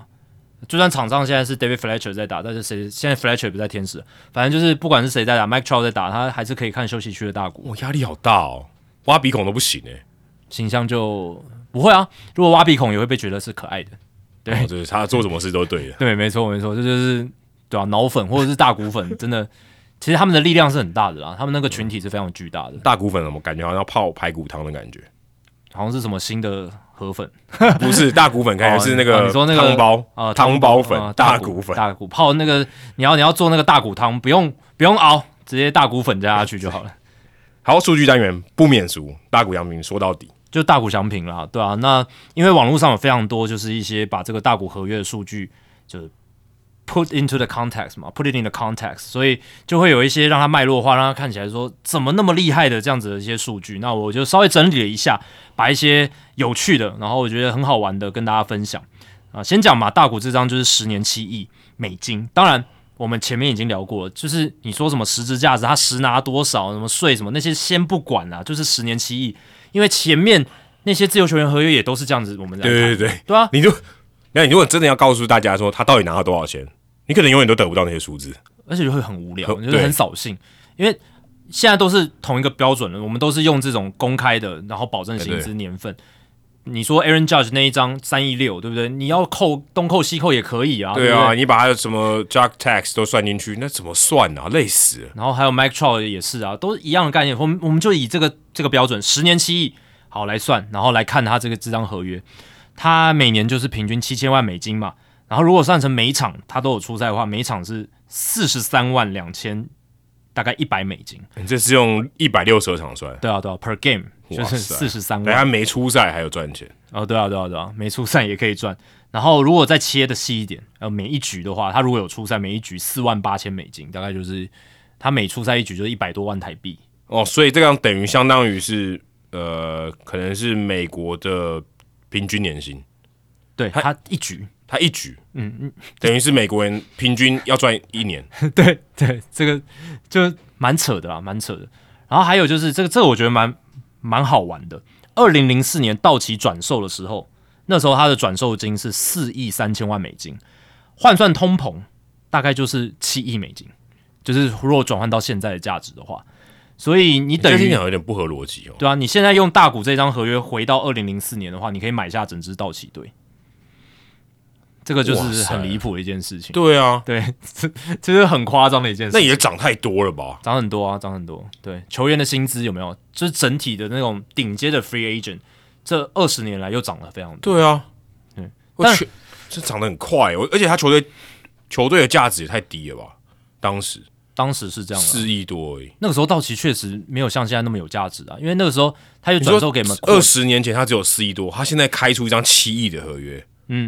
就古根汉集团，听起来就就是很不合理。古根汉集团就财大气粗啊。对对啊，呃，但大股这个有点畸形的是，他这个七亿直接突破原本天花板太多了嘛，就原本天花板是 Mike Trout 那个四亿二左右，然后他直接冲到七亿，啊，独角兽那根脚那只脚就戳破天花板了，顶得很高，对，顶出去之后还插出一截这样子，对，然后接下来是，呃，他这张合约的总值呢，比马林鱼老板的身价还要高。马林鱼老板目前的这个估算身价，不是 Sherman 是五亿美金，这么低，对吧、所以他们这比郭台铭还少哎、这样子的话，他们要怎么花钱？他们好像没办法花钱，因为老他板也不是本 major，他们不是全部的都是他的啊、对不对？是啊他只有一部分，是也不是是啊，他只能算 major majority 而已。身对他现在是就是代表马林鱼队的老板，对，就是每一个老球队都会有一个 partner 是最重要的那一个，但 Sherman 这个有决定权的，他就是他应该也身价比较是低股份最多的啦。对啊对啊对啊，他就身价比较低啊，所以可能你要他自己掏腰包也很难。也很难。然后呢，他这一张合约的这个钱的价值呢，比全世界有六个国家的这个他们整个国家的 GDP 都还要高。那这六个国家是诺鲁、伯琉、马绍尔群岛、多明尼克，还有圣多美、普利西比以及密克罗尼西亚联邦。哦，就是这六个国家。我确定柏流是我们邦交国，这里哦对面应该有蛮多，这里面六个应该有至少超过一个是我们邦交国应。该有，哎、 永荣，你有在听哪一个哪几个是我们？因为他都，那他有些有去过，他应该可以直接答出来，因为他有去过啊，他有去嗯邦交国计划。哦，真的，所以这个也蛮不可思议。你他已经对啊，超越国家的 GDP，对，超越一些国家的 G，当然这些都是那种就是太海平岛洋海岛国家，啊对太平洋岛太太平洋上那些小海岛啦，但还是很厉害啦。他可以说一个人富可敌国，哦啊，对，没 错，说的真好。啊富可敌国。好，然后接下来是 NHL 有一支球队叫亚利桑那 Coyotes，那这支球黄鼠狼，对黄鼠狼，他的这个呃球队的估值呢是六亿七千五百万美金啊，那也不敌大股哦，不敌大股。有点低耶、因为是冰球嘛，冰球本来就相对来讲比较没有那么有价值。而且是亚利桑那的冰球，哎，对，有点难联想。因为亚利桑那是沙漠之州嘛，对，吧但还是有啦，这是是职业球队。没错。那大股的这个总金额呢，也比 MLS 就是大联盟足球里面呢，二十八队里面，大谷这张合约比二十二队这些球队价值都还要高哦，二十二队估值对在现在这个时候，对 the value 对，所以你看大联盟足球其实他们的这个球队的价值也没有那么高啦，那当然也会有时候就会被戏称说什么是养老联盟，嗯，部分原因可能是这品样牌的价值还不够。没错，品牌还没有那么大，没有那么的让人觉得是一个那么顶级的联赛。嗯，因为这个 value 主要还是跟它的价、跟它的品牌的形象是那有关的、啊。没错但它获利能力，它一定有获，我不确定全部是都有获利，但一定有获利能力、啊。是，好，那接下来是 LeBron James 他生涯的合约获得的钱大概四亿八左右，我看到一些不同的数字，但是就是四亿八千万美金左右。但是大股这一张总值十年就七亿，那 LeBron James 也打很久了嘛，超过二十年在 NBA。那这二十多年，当然他生涯前期有一些钱呢，如果你换算通膨，可能比现在这个四亿八的数字再多一些啦。对对对，因为你这个是直接加上去，啊没错，可是还是很离谱啊，还是很离谱啦。就算一样好了也是很离谱。对啊，我觉得就算一样也是很离谱。因为老 Brown James 是过去二十年来全世界最强篮球员，毫无疑问。嗯然后他的他的声量、他的知名度，其实他应该超过大谷吧？如果你、哦如果你要算业业外，它一定超过，对全世界来讲，他绝对超过大谷很多。一定超过。对嗯它它的业外收入太多了，没错，而且你到非洲，可能大家很多人都认识老 Brown James，但可能认识大谷人很少，我觉得啦。呃如果六十亿人口随便去问啊，嗯，老帮卷子一定热身，一定热身。老 Brown James 可能超过有没有超过四十亿人？知道，知道应该没那么四十太多了，太多了三分之二的人太太多，哎、有很那多可小能孩哎、是那可能是梅西啦，梅西可能梅西有梅西应该比老帮卷子多，对应该更多。但这个都无脑袋猜，但是我无是脑觉在得猜应该是因为足球人口还是比较多，但总而言之，就是一定比大谷多了。LeBron James 应该就认识 LeBron James 的人一定比大谷多。甚至如果讲什么 Tom Brady 跟大谷，如果在美国比，Tom Brady 应该还是比大谷多，嗯，我觉得，对，我都讲应该美是国，如果只讲美国的话，NFL 的球星一定我就还是只对看啊照片这样没。错没错，那个认脸的话，一定还是 Tom Brady 被认识的比较多，对吧、所以呃，这个也是很离谱。然后再来就是我们刚刚有讲嘛，就是大国平均呃每一场比赛就是四十几万美金的这个钱，如果你就用这样换算的话，那贝比鲁斯他生涯赚到的钱呢，哦、经过通膨的换算哦，是八十五万六千美金，就非常少，因为那个这年代这这比现在最低薪资才多一点点而已，对啊。但那个年代就这样嘛，球员 赚的这本来就不多这不是很意外。因为那是一百年前，对啊那时候产业规模也不大。棒球根本没没什么赚钱的时候，没错，没错。所以现在大谷基本上他打两场比赛，他就超过贝比鲁斯生涯靠打球啦。我们不讲广告，贝比鲁斯应该还有靠广告代言赚很多钱。应该有。对，但如果单看合约的钱的话，大谷打两场就超过了贝比鲁斯，而且这是经过通膨的换算的。对，所以这个是还蛮 还蛮还是扯的想想想一想，还是蛮可怕的。还是很可怕，因为贝比鲁斯是一九二零年代全世界最有名的棒球员，而且他们都是最大张合约，确实对。所以你就想这一百多年来发生什么棒球发生什么事，好可怕。啊很可怕，那个那种价值增长的速对对对度很夸张。那电视转播是一个很大的因没素错。好，那如果单看平均年薪的话，本来的记录是 Justin Verlander 跟 Max Scherzer 嘛，嗯，四千三百三十三万美金嘛。那大谷直接打破一池春水，就是直接呃 blow out the water，最最高七千万美金。好，平均年薪七千万美金的这个涨幅，就是比起原本的记录涨了百分之八十七。哦，这个涨幅是非常非常还大蛮。好笑的。哎，对啊，刚好八十七不能再高，呃，真的，而且重点是，其实四千三百三十三万这个记录也是前两年才缔造的，呃呃，去对，因为 Verlander 是后面跟进的嘛，啊对所以后 s h e r 面跟是更更呃 s h e r 是更早的，没错。那呃但是就是这两年的事情嘛，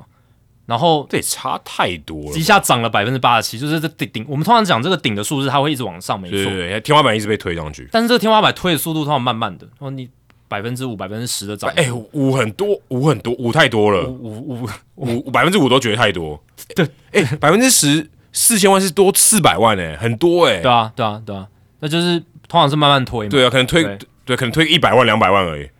然后你要有一个像这样子史上唯一的，到目前为止最厉害的二刀流球员，然后就所以我之前那个加法真的没错，三嗯千五加三千五，真的就是这样哎、有点像这样子，就对这么无脑。对啊，就是两个顶级的球员加起来，对，嗯，就是这么然后无脑他刚好就是二刀流球员，对，对啊，就是还蛮有趣的。最后市场反映出来的价值竟然是这样啊！当然，如果换算成呃 NFL 的四分位的话，哦，这个休赛季如果也出现一个像大谷一样那么轰动的人物的话，那那个四分位可以拿到年薪是一亿零两百九十万美金。就如果有一个呃一下子顶顶薪，然后百分之八十七的涨幅的话，哦对对，他一直是这样，对，不太可能不。太可能啊。他意思就是想凸显，因为这一个贴文，呃，我在引用这个贴文，他贴文的人就是写给美国人看的嘛。那美国人比较能用 NFL 的角度去看事情，因为 NFL 合约他们都是哦、嗯一，下就想到了。对对对对，好，那贝比鲁斯呢？他在一九二二年是最高薪的球员哦，当时他的呃年薪是呃五万两千美金，然后呢现值是九十五万美金，所以这个这个这个 fact 就跟刚才那个有点有点冲突，对不对？就是我刚刚讲那个，他说生涯呃贝比鲁斯只赚了八十五万六千美金，就跟这个不太符合。但不管哦如因何为超过了，对啊，我就是嘖到到处收集啦，但可能有一些人他们算法不一样，你就把它还是当做一百万好了。好，就当一百万。好，那大股现在大概每二十局就可以赚到这个钱，对，上场打个二十局，不管投球还是打击，对，多多被三振， 还是一样拿这个钱。哎、没错没错。好，那大股呢，他现在平均年薪七千万美金嘛，那这个人很多，这个很多人都知道，就是精英跟运动家的团队薪资，二零二三年的时候是呃，精英是六千零九十万美金嘛，运动家是五千六百九十万美金，所以大股就是富可敌对哦，就是他超越了呃，他的年薪就超越了精英跟运动家整队的团队薪资这样子。哦，然后呢，如果你看到休赛季到目前为止的话，嗯，大谷目前在休赛季，他的这个七千万美金的年薪是比守护者、马林鱼、皇家、酿酒人、红人、海盗、精英还有运动家都还要高，因为这几支球队还没有完全补强嘛，嗯所以他们薪资还没有到完全体。可是，在这个 moment，他的团他的这个年薪是超越这几支球队的。嗯相当于两倍的运动家，诶，对，诶运动家乘以二还没有超超越他的年薪，有超过了，超过超过，哦，有有哦，对超对过对一点，对点。超过一点点啦，对，但基本上就是快要运动家两倍，对吧、所以，哎，你看这八支球队，有八支球队，其实你看现在大联盟的这个自由球员市场的玩家，你给那个 Manfred 看到这个，他会生气。会啊，就是贫富差距太大啦，而且这点出了一个大联盟现在很危机的一个问题，对对对，因为我们之前有聊过嘛，这个贫富差距越大，有可能会联盟要分裂还是怎就么样。这些球队不想玩了、啊，哎、对这太离谱了。而且你看，我们现在在讲这些大咖自由球员，好像都不会点到这几支球队，很少，就是这几支球队都是好像哎、他不要这样，马林鱼当初也签了 Stanton，对啦，但是他真的是延长约啊，嗯，他也不是自由对，球也员是市很场贵，嗯进，贵到夸张。是，但后来也把它转卖掉了。但我想说的意思就是，你看现在这些球队，我刚刚讲那几支团队薪资很低的，他们都在旁边玩沙。哎、可是这样讲起来，我觉得精英队还是比较可以，有可能会花钱的。精英他们是应该要花钱的，对，对这他里面我觉得这八支里面，精英队是最应该花钱的。而且他们在这八支里面市场也算是比较大的啦，啊对，没错，对吧、啊他们应历该要花历钱，史也比较悠久。所以他们这个薪资还这样子是很不合理的。哦，没有，其实印第安人，呃，守护者也算蛮悠久的。是啊，是啊，是啊，只是因为他红人更悠久，说错，红人更悠久，红人更有对，但悠久是一回事，那、市场大小就很对大现小实，对对，但精英我是觉得就很不应该。你去年就说要花嗯钱，结果还是没花。你现在休赛季到目前为止，你签了一个 Craig Kimbrel，so what？你团队薪资还是他很也有低可能。签三本啊，有可能对和田一之前就被签过，如果但和田一跟三本完全不能比啊，和田一来的时候他已经和田一是是老将了禁药组织的，哦瓦达， 但是他他就是已经老了，而且他就是软球派，他那个时候薪资很低哎、他人家回还回还回日本投哎、很很厉害啊，对啊软球派。但山本不一样的是，山本是他二十五岁，那你大联盟真的很少二十五岁，然后就进到自由球员市场的顶级先发投手。你就想他我今天是一个三 A 载制的投手，但超强，相当于三 A 载嗯制嘛，相相当于可以这样讲嘛，对啊，那这种人就很真的很少，在大联盟小联盟体系几乎没有这种人，就本土，你自由球员市场本土要出产这种人很少啊，对，而且还是自由球员，因为你在本土你要你你也是要十九二十岁就上大联盟，你才能在二十五岁的时候变成自由球员嘛。，嗯对，而且你又要是先发投手，你又大难部保分是二十五岁还在三 A 好不好？对啊，好，那你有如果出了一个荒呃投手版的荒收头那种感觉，哦对不对？十九岁就上大联盟，十那哎八岁就上已大经联盟，受伤了，对，可能已经受伤了，或者是投不好了，或者是怎么样。那三本他是既健康，然后又在身手顶尖的时刻来到美国，对，是最我觉得这个是最关键，对，不只是年纪可能就另当别嗯论，但他是在最顶峰的时候来的。然后刚好大市场球队们都需要先发投手，大都会、洋基、道奇这三个 big player 都需要先发嗯还投手、红啊袜，红袜，所以他那个竞价会非常可怕。所以我们之前不是聊说啊，会不会超过两亿？现在已经有风声，已经传闻到山本有可能签三亿美金。因为大股把你垫起来了，对，然后再加上我们刚刚讲的那些因素，种种条件加起来，环境因素就是现在市场的有需求的球队多，而且又是大市场，然后再加上就是他自己本身的条件实在太好，然后市场上先发投手又那么稀缺，本土就 Blake Snell 最好了吧？嗯，对啊，那现在就是看三对，本是有最好的，人家赛扬奖当然最好啊，对啊，但三本的实力跟他的 track record 也是也也比也 Snell 应该是三届赛美日本赛扬奖泽村赏，对。那在这样的情况下，其实现在有可能三本会三亿美金诶、欸这个也是我们我觉得当初大3家亿没想到的。三亿太毒了，但但但我觉得、嗯已经没有什么是不可能的了，我觉得是有可能但。至少大股还打过大联盟，好不好？山本没有，对，这个我觉得很，这个我觉得还是很重要，因为变数太大。对，他是在经典赛出赛过，对不对？但但毕竟还是不一样。对，然你要你后要的，你要他是一整个球季，好几个球季，跟几场比赛还是有差别。但嗯，你看大都会的老板 Steve Cohen 他也飞到日本，嗯，去见了山本。对，当然山本近期也会来美国了，就是要跟球队见面，会开始加速这个进程。但是我觉得，因为现在市场上有 Steve Cohen 这个 player，就是一个花钱不手软的大老板，嗯，这个跟十年前田中将大来美国的时候不太一样，嗯，那个时候还没有那么疯狂的 spender，对 对，这个也是一个环境改变，对吧、所以我意思是说，就是回到刚才，你看守护者、马林鱼、皇家、酿酒人、红人、海盗或运动家，他们敢笑想三本吗？不可能啊，他们根本连想都没有想，对不对？嗯，这更不在他们作业里面。对啊，所以他们在旁边玩沙嘛，所以三本的这个话题就是就是他那们些搞人不好在这玩些太平洋的球赛都连三本都不用去看了，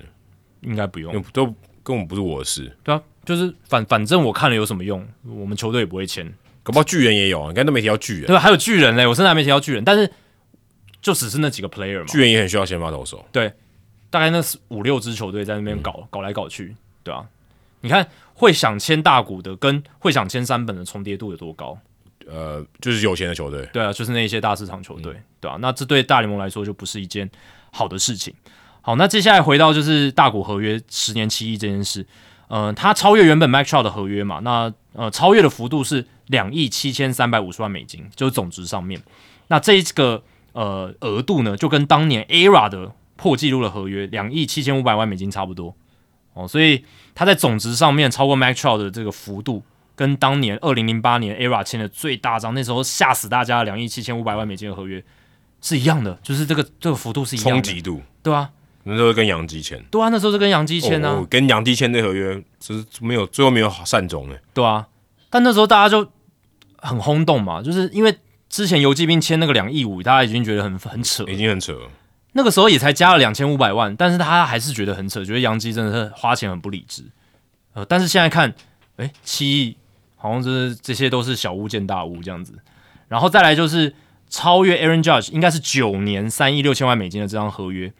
那这个是自由球员合约，不是看延长约的部分，所以这个超越的幅度就是超呃就是 Fernando Tatis 那张三亿四嘛，对吧、所以这个也是非常夸张的一件事情。好，那接下来最后是比其他的职业运动，其他职业运动目前最大张的合约，NFL 是 Patrick Mahomes 哦、十年四亿五。哦，当然他在最近好像有那个重新 restructure 他的合约啦，但其是实其实在，呃 N F L 很常会去调整它的合对约结构，因为他们也都是不是保证薪资嘛，就是他们的合约结构跟大联盟不太一样。而且它也可能年薪，它不会付你平均年薪。对，但我们就单纯一点，反正马 Homes 当年就是签十年四亿五哦，这个是数字，四呃，平均年薪算下来是四千五百万美金。大联盟原本就是 Mike Trout，呃，十二年四亿两千六百五十万美金，平均年薪三千五百五十万。NBA Jalen Brown 他跟塞尔提克呃签的那个合约，五年三亿零哦三十七万美金，那平均年薪六千零七十万美金，还是比大股少，还是比大股少。这张我已经觉得有点夸张了，我觉得蛮扯。对，Jalen Brown 哎、对啊，Jalen Brown，他当然是不错的球员，但是嗯我我我是觉得他没有到那种就是哎不是 M V P 啊最？顶的，对啊，这不是最顶的。好，那 NHL 有那个 Alex Ovech Ovechkin，那他是签了十三年一亿两千四百万美金的合约啊，平均年薪九百五十万。差好多。差好多，NHL 就跟其他有差了，对吧、所以呃，大谷现在就帮 MLB 争气了哦。现在 MLB 就是最大张的职业运动合约，在北美四大职业运动里面，代表说大联盟球队很赚钱啊，哎、确实，他但们不会花这个钱啊。但但但我觉得大谷个人也是要占一些因素啦，就是如果没有大谷这个人，没有啊，可是你就算你这球员再特别、再强，史史上无敌、宇宙霹雳强，你这球队没有赚钱，他也出不起这个钱啊。是啦，呃，他，但是我会觉得，要是好，如果是大股，然后他他不是二刀流，他没有创造那些历史数据，他就是只是在野手端他打得非常好，连三届 MVP 好了，嗯你觉得他能拿到七十年七亿吗？绝对不可能，对绝啊对不可能。如果他没有二刀流这个因素的话，我觉得如果二刀流这个差很如多。果他就是一个单纯的 DH 打者，哦，算了，好了，把他当外野好不好？嗯当外野手，然后他打出刚才这些他打击的数据，我觉得一年四千万了不起了，对啊，我的意思就是这样四嘛。千万已经很呃，甚至他比你说他跟 Aaron Judge 比，他对他是假设他比 Aaron Judge 好，那就是四亿四千四亿嘛，对十年四亿，对对啊，我觉得差不多就这么多了，顶再多又太太五五亿有点太多，我说十五千万嘛，十年五千五亿，一年五千万，除非他三年都打得像二零二二年的 Aaron Judge 那样，那有可能，对不对？十年五亿之类的，也有一有一点机会，我觉得。三三年都打跟 Aaron Judge 二零二二年一样，对啊，我假设啦，太猛了吧。因为 Barry Bonds 当年就是这样嘛，Barry Bonds 当年就是这样子。对啊、那这代表不是不可能，不是不可能，哎对，不是不可能。那大股它之所以会有那么高的价值，它有那么大的外溢效应，跟这个二刀流有绝对百分之百的关系，我啊觉得啦，就是挑战一件非常难的事情，而且他成功了，对就这样。没有人做得到，然后一百年来没有人做得到，然后那个每一次媒体在洗版，对不对？然后主流媒体也报的时候，那都是一些增加继续把它价值在一直往上堆叠的过程。没错，而且前面天使队帮他过程很多，对不对？哦对现在其实某部分的钱就是天，他没从我们天使队拿到的钱嘛，嗯，我觉得是这样啦，因为补他之补他之前的，对，对，因为他小刚开始签的合约是小联盟合约啊，这钱很少啊，你相到其他其实应该是可以拿更多薪水的，对啊，当年的签约金才两百三十万美金，然后小联盟合约，这对啊，可是他现在没差啊，就是你如果长期来看，他就没差啊。但对天使来讲真的赚烂了啦。虽对，然如他果们对，如果你对那个投资来讲是赚烂的，他们虽然失去了大股，然后也被骂到臭头，只是这六年来他们赚透过大股赚到的东西，哇，太多了，太多了。可是他们可能也不知道自己为什么会会这么幸运的。如果你是啊看到大谷的纪录片来看的话，他其实天使队搞不好也不知道他怎么成功了。嗯就是怎么成功延揽到大谷了，因为大谷就说他直觉嘛，对不对？啊对，他自己也说不出个所以然，但至少他没说，对，对他没有对外所说以出来。天使队肯定可能也不太知道啊，就他也不知道为什么会虏获大谷小明的芳心。嗯，对啊道奇队肯定可以说、啊，我钱出最多，道奇队应该是肯定是钱出最多，这个我都可以确定的哦。对啊，这我们刚刚讲了，对啊就是因为他比其他的竞价者出最高，对他哦高出应该非常多，对，应所以嗯该不太可能有人 match 到这个价格。我看了一下大股在天使这这么多年来，他总共的就是合约薪资是将近四千万美金，大概三千九百多万，嗯，他现在半年就赚到了，哦半年对，现在半年就赚到了，而且他在这这期间他累计的 WR 值十五点一加二十三十，呃，不止哦，十九点。大概四十的 WR 值哦那很赚啊，哦，天使真的是赚一到百飞起来万换一个 WAR 值。真的赚烂赚烂了。好，以上就是 Hito 大联盟第三百五十一集的全部内容。如果大家喜欢我们节目的话，请千万记得不要推荐给你的朋友，因为这样做的话，你很快就会变成朋友里面最懂大联盟的那个人了。你朋友没有听到 Hito 大联盟，大联盟的知识就会越来越跟不上你。假如你有任何棒球相关的问题，我们的听众信箱随时欢迎来信，你可以在节目叙述和我们的官网 hito mlb.com E 上面找到。还有，别忘记到 Apple Podcast、Spotify 给我们五星评价和留言回馈，让我们能够做得更好，也让还没有听过 Hito 大联盟的朋友可以更快的认识我们。如果你写的不错的话，我们也会在节目开头中念出来，分享给大家哦。今天节目就到这里，谢谢大家，拜拜。拜拜。